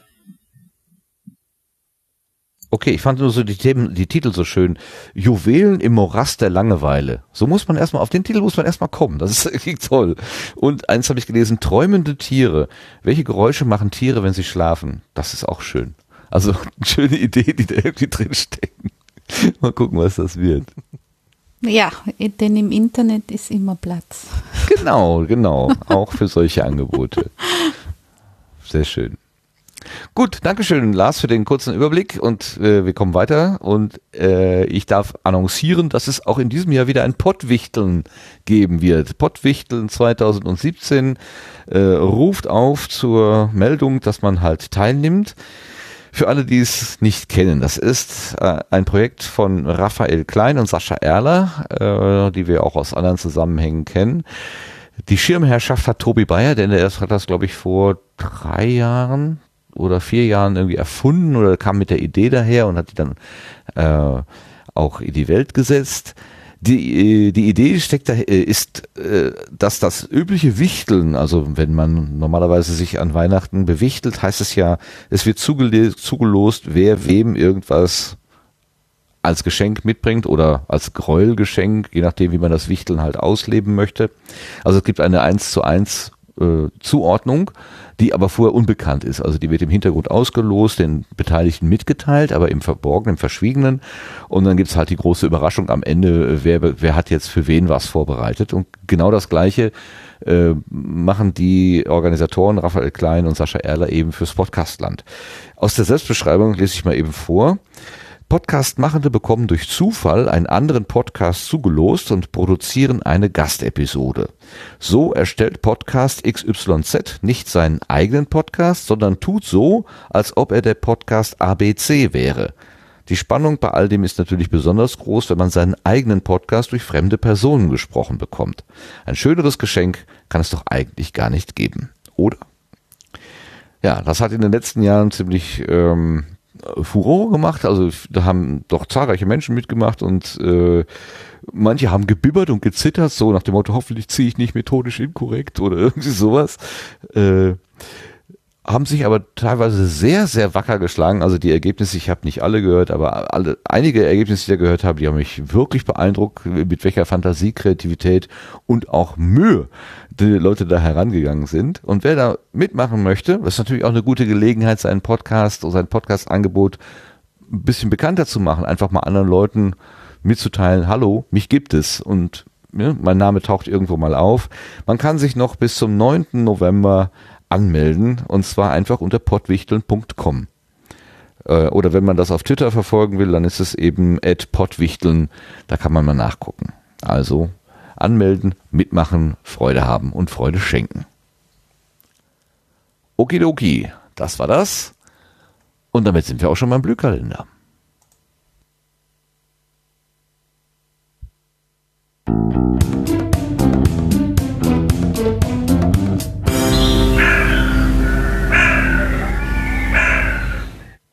Das Podcastland ist voller Termine, solche Community-Treffen. Ähm, und wir haben ja uns die gute Angewohnheit gemacht, immer darauf hinzuweisen. Der Lars ist so nett und hält die Termine im Auge. Ich vermute mal, das Jahr geht zu Ende. So ganz viele wirst du nicht mehr haben. Aber was hast du denn? Jetzt hast du mir den Einleitungssatz geklaut. Oh, Schande. Entschuldigung. Ich nehme Ja. alles zurück. Wir Ähm, spulen nee, zurück. kein- Ja, also blablabla. Ähm, das Jahr geht zu Ende und die Liste wird immer kürzer. Äh, ist nur noch eine Seite mit äh, einigen Einträgen. Ein neues Wiki für 2018 ist noch nicht da, also endet's jetzt nochmal beim Jahresende. Los geht's mit einem Workshop-Tag vom Pod äh, nochmal. Los geht's mit einem Workshop-Tag vom Pod-Appler. Der findet statt am 11. November von 9 bis 19 Uhr im Institut für neue Medien am Frankfurter Osthafen. Und am gleichen Tag, also auch am 11. November, ist die fünfte Night of the Pots, die wurde ja heute hier schon genannt. Die ist wieder auf dem Raucherbalkon der Pot WG. Los geht's hier um 13 Uhr. Für die nächste Veranstaltung schauen wir dann mal ins Ausland, nämlich nach Dänemark, ins Zentrum von Kopenhagen. Da gibt's am 19. und 20. November ein Podcast-Festival. Laut eigener Beschreibung das erste Dänemarks. Weitere Infos gibt's im Netz unter www.podcastfestival.dk. Man muss für die Seite allerdings Dänisch lesen können. Eine anderssprachige Fassung habe ich dort nicht gefunden.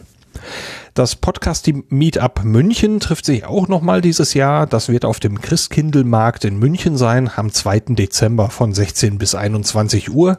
Vorschläge zum Treffpunkt sind dann noch bis Ende November willkommen und um, am, und um Anmeldung wird gebeten. Und zu guter Letzt gibt's vom 27. bis zum 30. Dezember den Chaos Communication Kongress, den 34C3, dieses Jahr auf dem Messegelände in Leipzig. Zu den ganzen Veranstaltungen gibt's natürlich weitere Infos. Äh, Links sind überall im Wiki im Sendegate mit verzeichnet. Da kann man sich dann auch weiter informieren. Ganz herzlichen Dank, Lars. Ich darf noch was ergänzen, Ja. weil Shame on Us steht es noch nicht drinnen, aber wir haben es auch noch nicht offiziell angekündigt. Am 9. Dezember 2017 findet das nächste Podcast Podcasting Meetup Österreich in Wien statt und die Location werden wir noch bekannt geben. Eventuell was Weihnachtliches. Auch Aber nachdem wir die noch nicht genau wissen, äh, steht es noch nicht drin. Aber 9. Dezember. Save the date, please. Mhm. Okay. Gut, dann haben wir das durch. Wir kämen jetzt zu den Setzlingen, aber ich habe auf dem Seitenkanal gehört, äh, zwei unserer Podcasterinnen möchten sich verabschieden. Das wäre jetzt, glaube ich, eine ganz gute Gelegenheit in diesem Moment. Oder habt ihr einfach noch die Geduld äh, durchzuhalten und äh, noch den, zumindest den Blütenschatz, nein, den Setzling von Ulrike anzuhören? Es geht um Liebesbriefe. Ja, natürlich. Das kann ich klar. mir noch nicht entgehen lassen. Alles klar, dann machen wir jetzt die Setzlinge.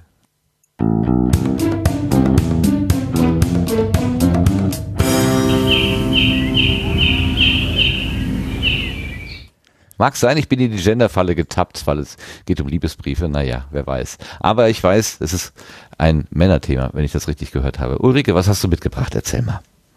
Ähm, für äh, die, die es eilig haben, habe ich gleich äh, Setzling und Blütenschatz in eins verpackt. Ähm, Super, als hättest du es gewusst.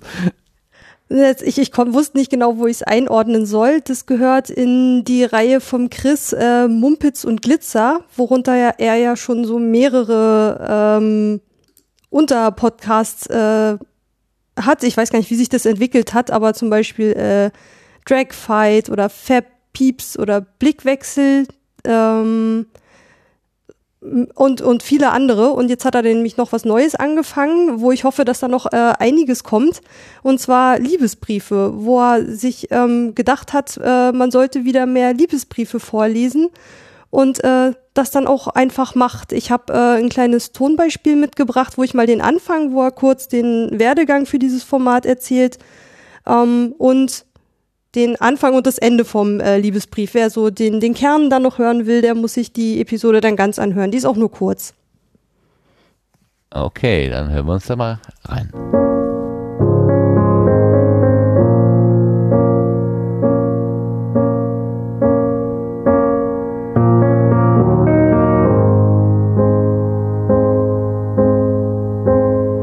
Liebesbriefe.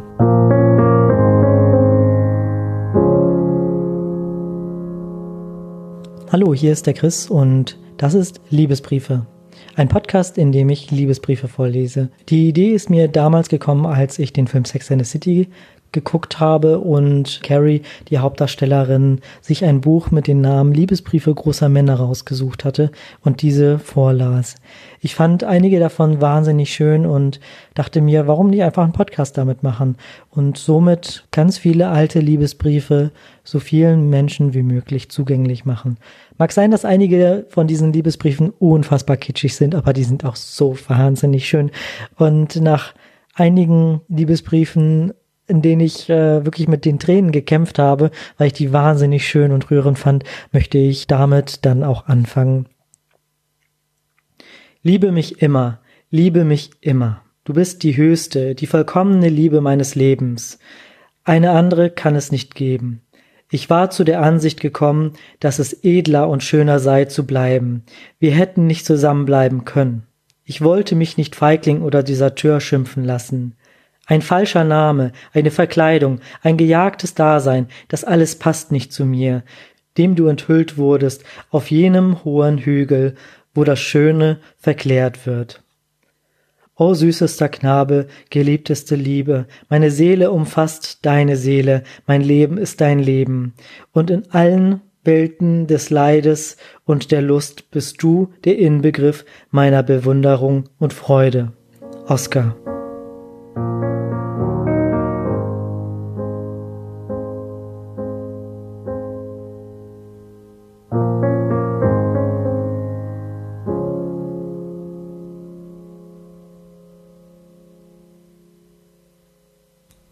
Brauche ich die Kuh gar nicht. Es ist ja klar, jetzt sind die Liebesbriefe zu Ende. Sehr schön. Dankeschön, Ulrike. Ein Setzling.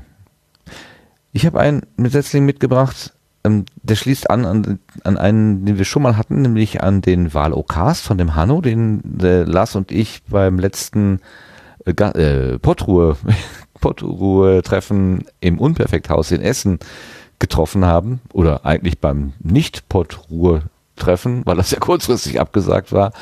Ähm, da hatten wir den Hanno getroffen und der hatte uns damals erzählt, dass er äh, den Valocast macht, aber er macht auch noch ein zweites Angebot und zwar die sibyllinischen Neuigkeiten.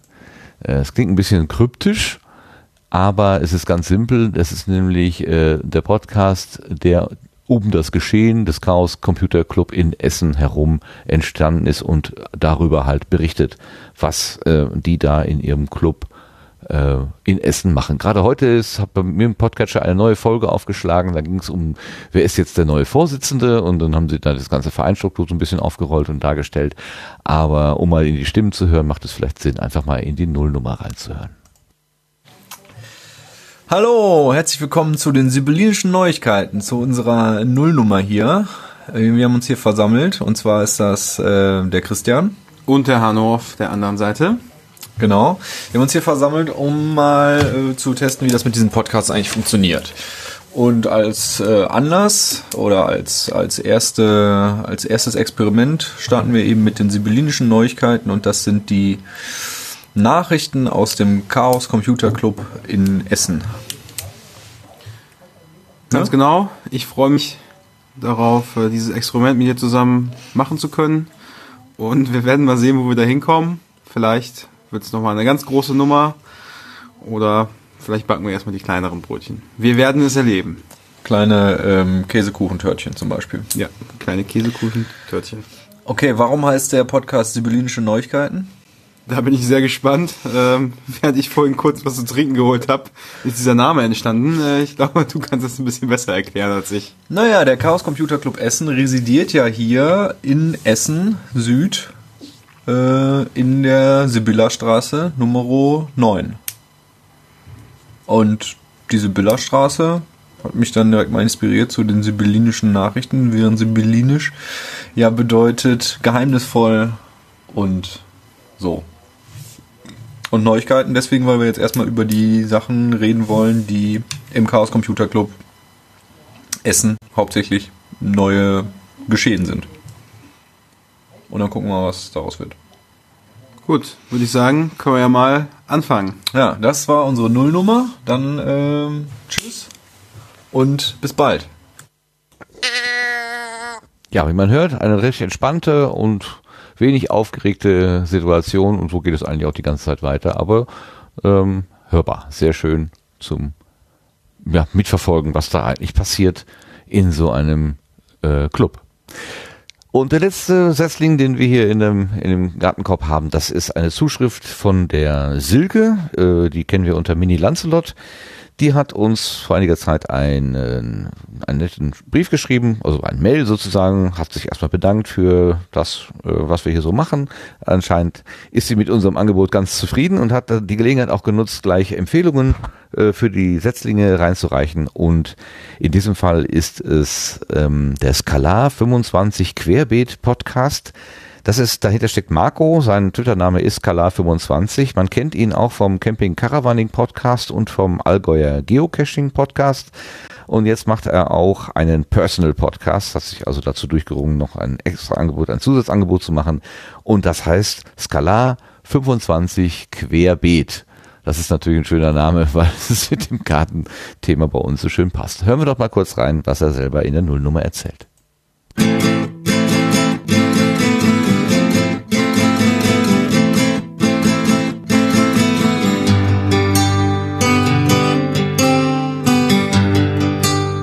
Moin und herzlich willkommen zur Nullnummer von Scala Querbeet.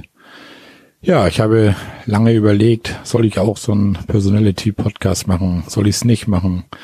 Die Gedanken schweren mir schon wirklich sehr lange im Kopf und ja, irgendwie war ich mir nie so ganz schlüssig, weil ich auch nicht wusste, wie oft habe ich überhaupt was zu erzählen, was euch da draußen interessieren könnte. Was ist, wenn ihr mal länger nichts von mir hört und so weiter. Das Ganze hatte ich auch in dem Ratinger, als wo ich kurz Gast war, angesprochen. Und da kam eigentlich von allen die Meinung, mach's einfach und egal. Und wenn mal ein Monat nix kommt, kommt ein Monat nix. Wenn zwei Monate nix kommt, kommt nix. Wenn in einer Woche drei Folgen kommen, dann ist das so. Also erzähl einfach, wann du Lust hast. Mach dir keinen Druck, das darf man nicht. Ja, da habe ich nochmal drüber nachgedacht und ja, eigentlich habt ihr recht. Ich mache mir mit Sicherheit keinen Druck. Ich werde euch was erzählen hier auf diesem Sender, wenn ich was zu erzählen habe. Und wenn nicht, dann lasse ich es einfach. Ihr könnt mich ja in den Podcatcher aufnehmen. Und ja, wie gesagt, dann seht ihr, wann ich was erzähle und so weiter und so fort. Dann will ich euch mal gleich erzählen, was ich in diesem Wochenende so auf dem Kalender habe. Also dieses Wochenende will ich morgen nach Hamburg zum Fußball. Ich besuche da jedes Heimspiel des FC St. Pauli, habe da schon seit 25 Jahren eine Dauerkarte, immer auf dem Stehplatz und das soll auch noch so bleiben, solange wir stehen können. Und ja, da geht's morgen hin. Dann ist der Tag auch wieder ausgebucht. Meine Frau, die Tanja, kommt auch mit. Die ist auch seit, na, ich möchte fast sagen, seit zwei Jahren eigentlich regelmäßig fast bei jedem Heimspiel dabei. Ist so ein kleines Familienhobby quasi geworden. Nur unsere Kinder, die haben irgendwie keine Lust, komischerweise. Warum auch immer. Kinder haben keine Lust auf Fußball. Sehr merkwürdig. Gut, das ist also der Scala 25 Querbeet Personal Podcast von Marco. Und damit enden unsere Setzlinge für heute und wir kommen, wenn der Rechner hier mitspielt, das tut er jetzt gerade, zu unseren Blütenschätzen.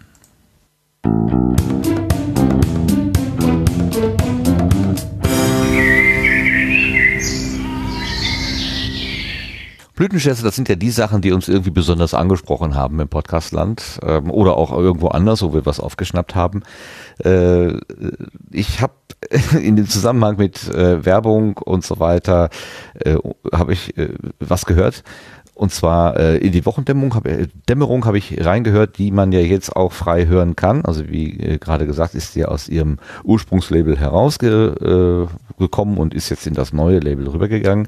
Und ähm, da unterhalten sich ja der Holgi und die Kader über die ähm, die Wochengeschehnisse sozusagen. Und sie sprechen an, am Ende von der Ausgabe 113 über Werbung. Genau. Und das ist so ein bisschen Loriot-esk, äh, wenn man sagt, ein, ein, ein Ehepaar unterhält sich und ähm, da könnte es dann, das könnte sich so anhören, wenn Loriot es geschrieben hätte. Deswegen ist es mein Blütenschatz. Es war von an, also jetzt am Anfang gar nicht so geplant, ähm, dass wir die Wochendämmerung auch noch übernehmen. Da wussten, als wir das gestartet haben, wussten wir auch gar nicht, dass es bei Audible nicht weitergeht, sondern es war ein ganz so anderes ja, ja. Also das war, unser Ziel war einfach, dass wir einerseits versuchen, über Werbung was reinzubekommen. Ich, ich finde es mittlerweile im Podcast normal. Ich finde es auch meistens es, nicht schlimm. Mir tut's auch nicht weh. Also es zu hören, ähm, ich, ich überspringe das dann halt meistens. Und äh, Bei Podcasts, jetzt, die ich mag, höre ich sogar extra, weil ich weiß, es gibt Methoden zu gucken, ob das auch wirklich gehört wurde. Also dann höre ich es, weil ich den Podcast mag und denke, ja, ja okay. Und wenn man das ein bisschen, wenn man das einigermaßen klein hält, finde ich das ja auch okay. Also wenn du genau. dann irgendwie mitten in der Sendung auf einmal von den Hosts gesprochen drei Minuten lang Casper-Matratze oder so hast, das finde ich halt richtig scheiße, zumal das echt keine tollen Matratzen sind. Ähm, na, jetzt haben wir ah. gerade heute einen lila Podcast veröffentlicht, wo wir drei Minuten lang mitten in der Sendung ähm, eine Werbung machen. Ja, das fand ich einfach nur schön, wie das herausgekommen ist. Also beim Blütenschatz sind Holgi und Kada in der Folge 113 von der Wochendämmerung. Melanie, was hast du mitgebracht? Ja, man glaubt es kaum, aber ich möchte ein Video empfehlen. Und zwar äh, möchte ich ein Video empfehlen, das der Tim im Rahmen seiner Keynote vorgestellt hat. Und zwar ähm, hat er im Rahmen des Forschergeist-Podcasts äh, den er ja ähm, sozusagen, da steht ja der Stifterverband äh, dahinter, den er für ähm, diese, diese große Forschungsgemeinschaft macht, äh, ein Video erstellt, wo man äh, in sehr schöner Weise dargestellt hat, in was für Situationen man äh, denn alles Podcasts hören kann. Und ich habe das so toll gefunden. Erstens, weil es sehr schön gemacht ist, ähm, sehr aufwendig gemacht und äh, die ganzen Situationen nochmal so in eine Minute 38 zusammenfasst. Und ich äh, freue mich schon auf den nächsten Fall, wenn mich wieder jemand fragt, wann soll ich das alles hören? Es ist ja so lang. Ähm, das hört doch keiner. Äh, dann werde ich dieses Video äh, verwenden, um das zu zeigen. Also kann ich nur empfehlen. Auf dem, auf der Forschergeist äh, Twitter-Seite kann man das auch sehen. Das ist auch, wie ich gerade sehe, auf Twitter sehr gut angekommen. Das ist ja, auch wirklich sehr witzig. Ja, es ist sehr witzig gemacht und es fasst aber doch äh, sehr gut äh, viele Situationen zusammen, in denen man doch wunderbar Podcasts hören kann. Äh, und ja, es ist auch von den, die Hörbeispiele sind, finde ich, ganz gelungen eingebaut, weil sie dann doch immer Bezug auf das nehmen, was man gerade sieht. Das ist total schön umgesetzt. Also ich kann es allein von der Machart empfehlen. Mir hat das sehr gut gefallen. Alles klar. Mich hat das erinnert an die Aktion, was ich sehe, wenn ich Podcast höre. Also das Mhm. gibt ja diesen, diesen Hashtag dazu, W-I-S. Genau, ja. Geht auch in so PH. Ja, ne? genau. Und das ist sozusagen die Be Bewegtbildfassung davon. So kam mir das Ja. vor. Ja. Sehr schön. Also kann man gut gebrauchen, glaube ich, weil alle Genau. diese Frage, glaube ich, von dieser Frage ist, sind ja alle im Podcastland flächendeckend betroffen, früher oder Genau. später. Äh, da kann man das gut gebrauchen. Kann man das einsetzen. Super, schöner Blütenschatz. Sebastian, was hast du denn mitgebracht? Ja, auch von der Subscribe inspiriert äh, habe ich mitgebracht einen Podcast, ähm, auf dem mich Tine äh, aufmerksam gemacht hat. Äh, der nennt sich Immer und Endlich und ist von der Johanna Bowman, die auch auf der Subscribe war. Ich habe sie leider nicht getroffen. Also da, das ist so so ein Fall, wo ich irgendwie, wo sich halt einfach die Gelegenheit irgendwie nie ergeben hat. Ähm, irgendwie schade. Aber gut, es wird ja noch weitere Subscribes geben, also insofern kein Problem. Und ich habe auch einen Audioschnipsel mitgebracht, wo wir mal reinhören können. Wie war das, als du das erste Mal über den Tod nachgedacht hast? Wahrscheinlich hat es dir Angst gemacht und vielleicht machst du seitdem einfach einen großen Bogen um das Thema. In unserem Leben planen wir eigentlich so gut wie alles. Wir planen Geburtstage, Hochzeiten, das Familienleben, die Selbstoptimierung, aber den Tod nicht wirklich. Dabei gehört gerade er zum Leben dazu. Das hier ist ein Podcast über den Tod. Ich, Johanna Bowman, treffe mich mit Menschen, um mit ihnen über das zu reden, was uns alle sicher erwartet. Das aber kaum jemand wagt anzusprechen. Warum ich das mache? Weil es den Tod weniger furchteinflößend macht und weil ich finde, wir müssen unbedingt lockerer damit umgehen. Das Wichtigste ist aber, wenn du dir bewusst bist, dass das hier jeden Moment vorbei sein könnte, dann siehst du nicht nur den Tod mit anderen Augen, du siehst auch das Leben mit anderen Augen. Das hier ist also auch ein Podcast über das Leben. Auch sehr schön. Genau. Klingt gut. Klingt richtig gut. Macht Freude, da so reinzuhören. Schön. Dankeschön für den Blütenschatz.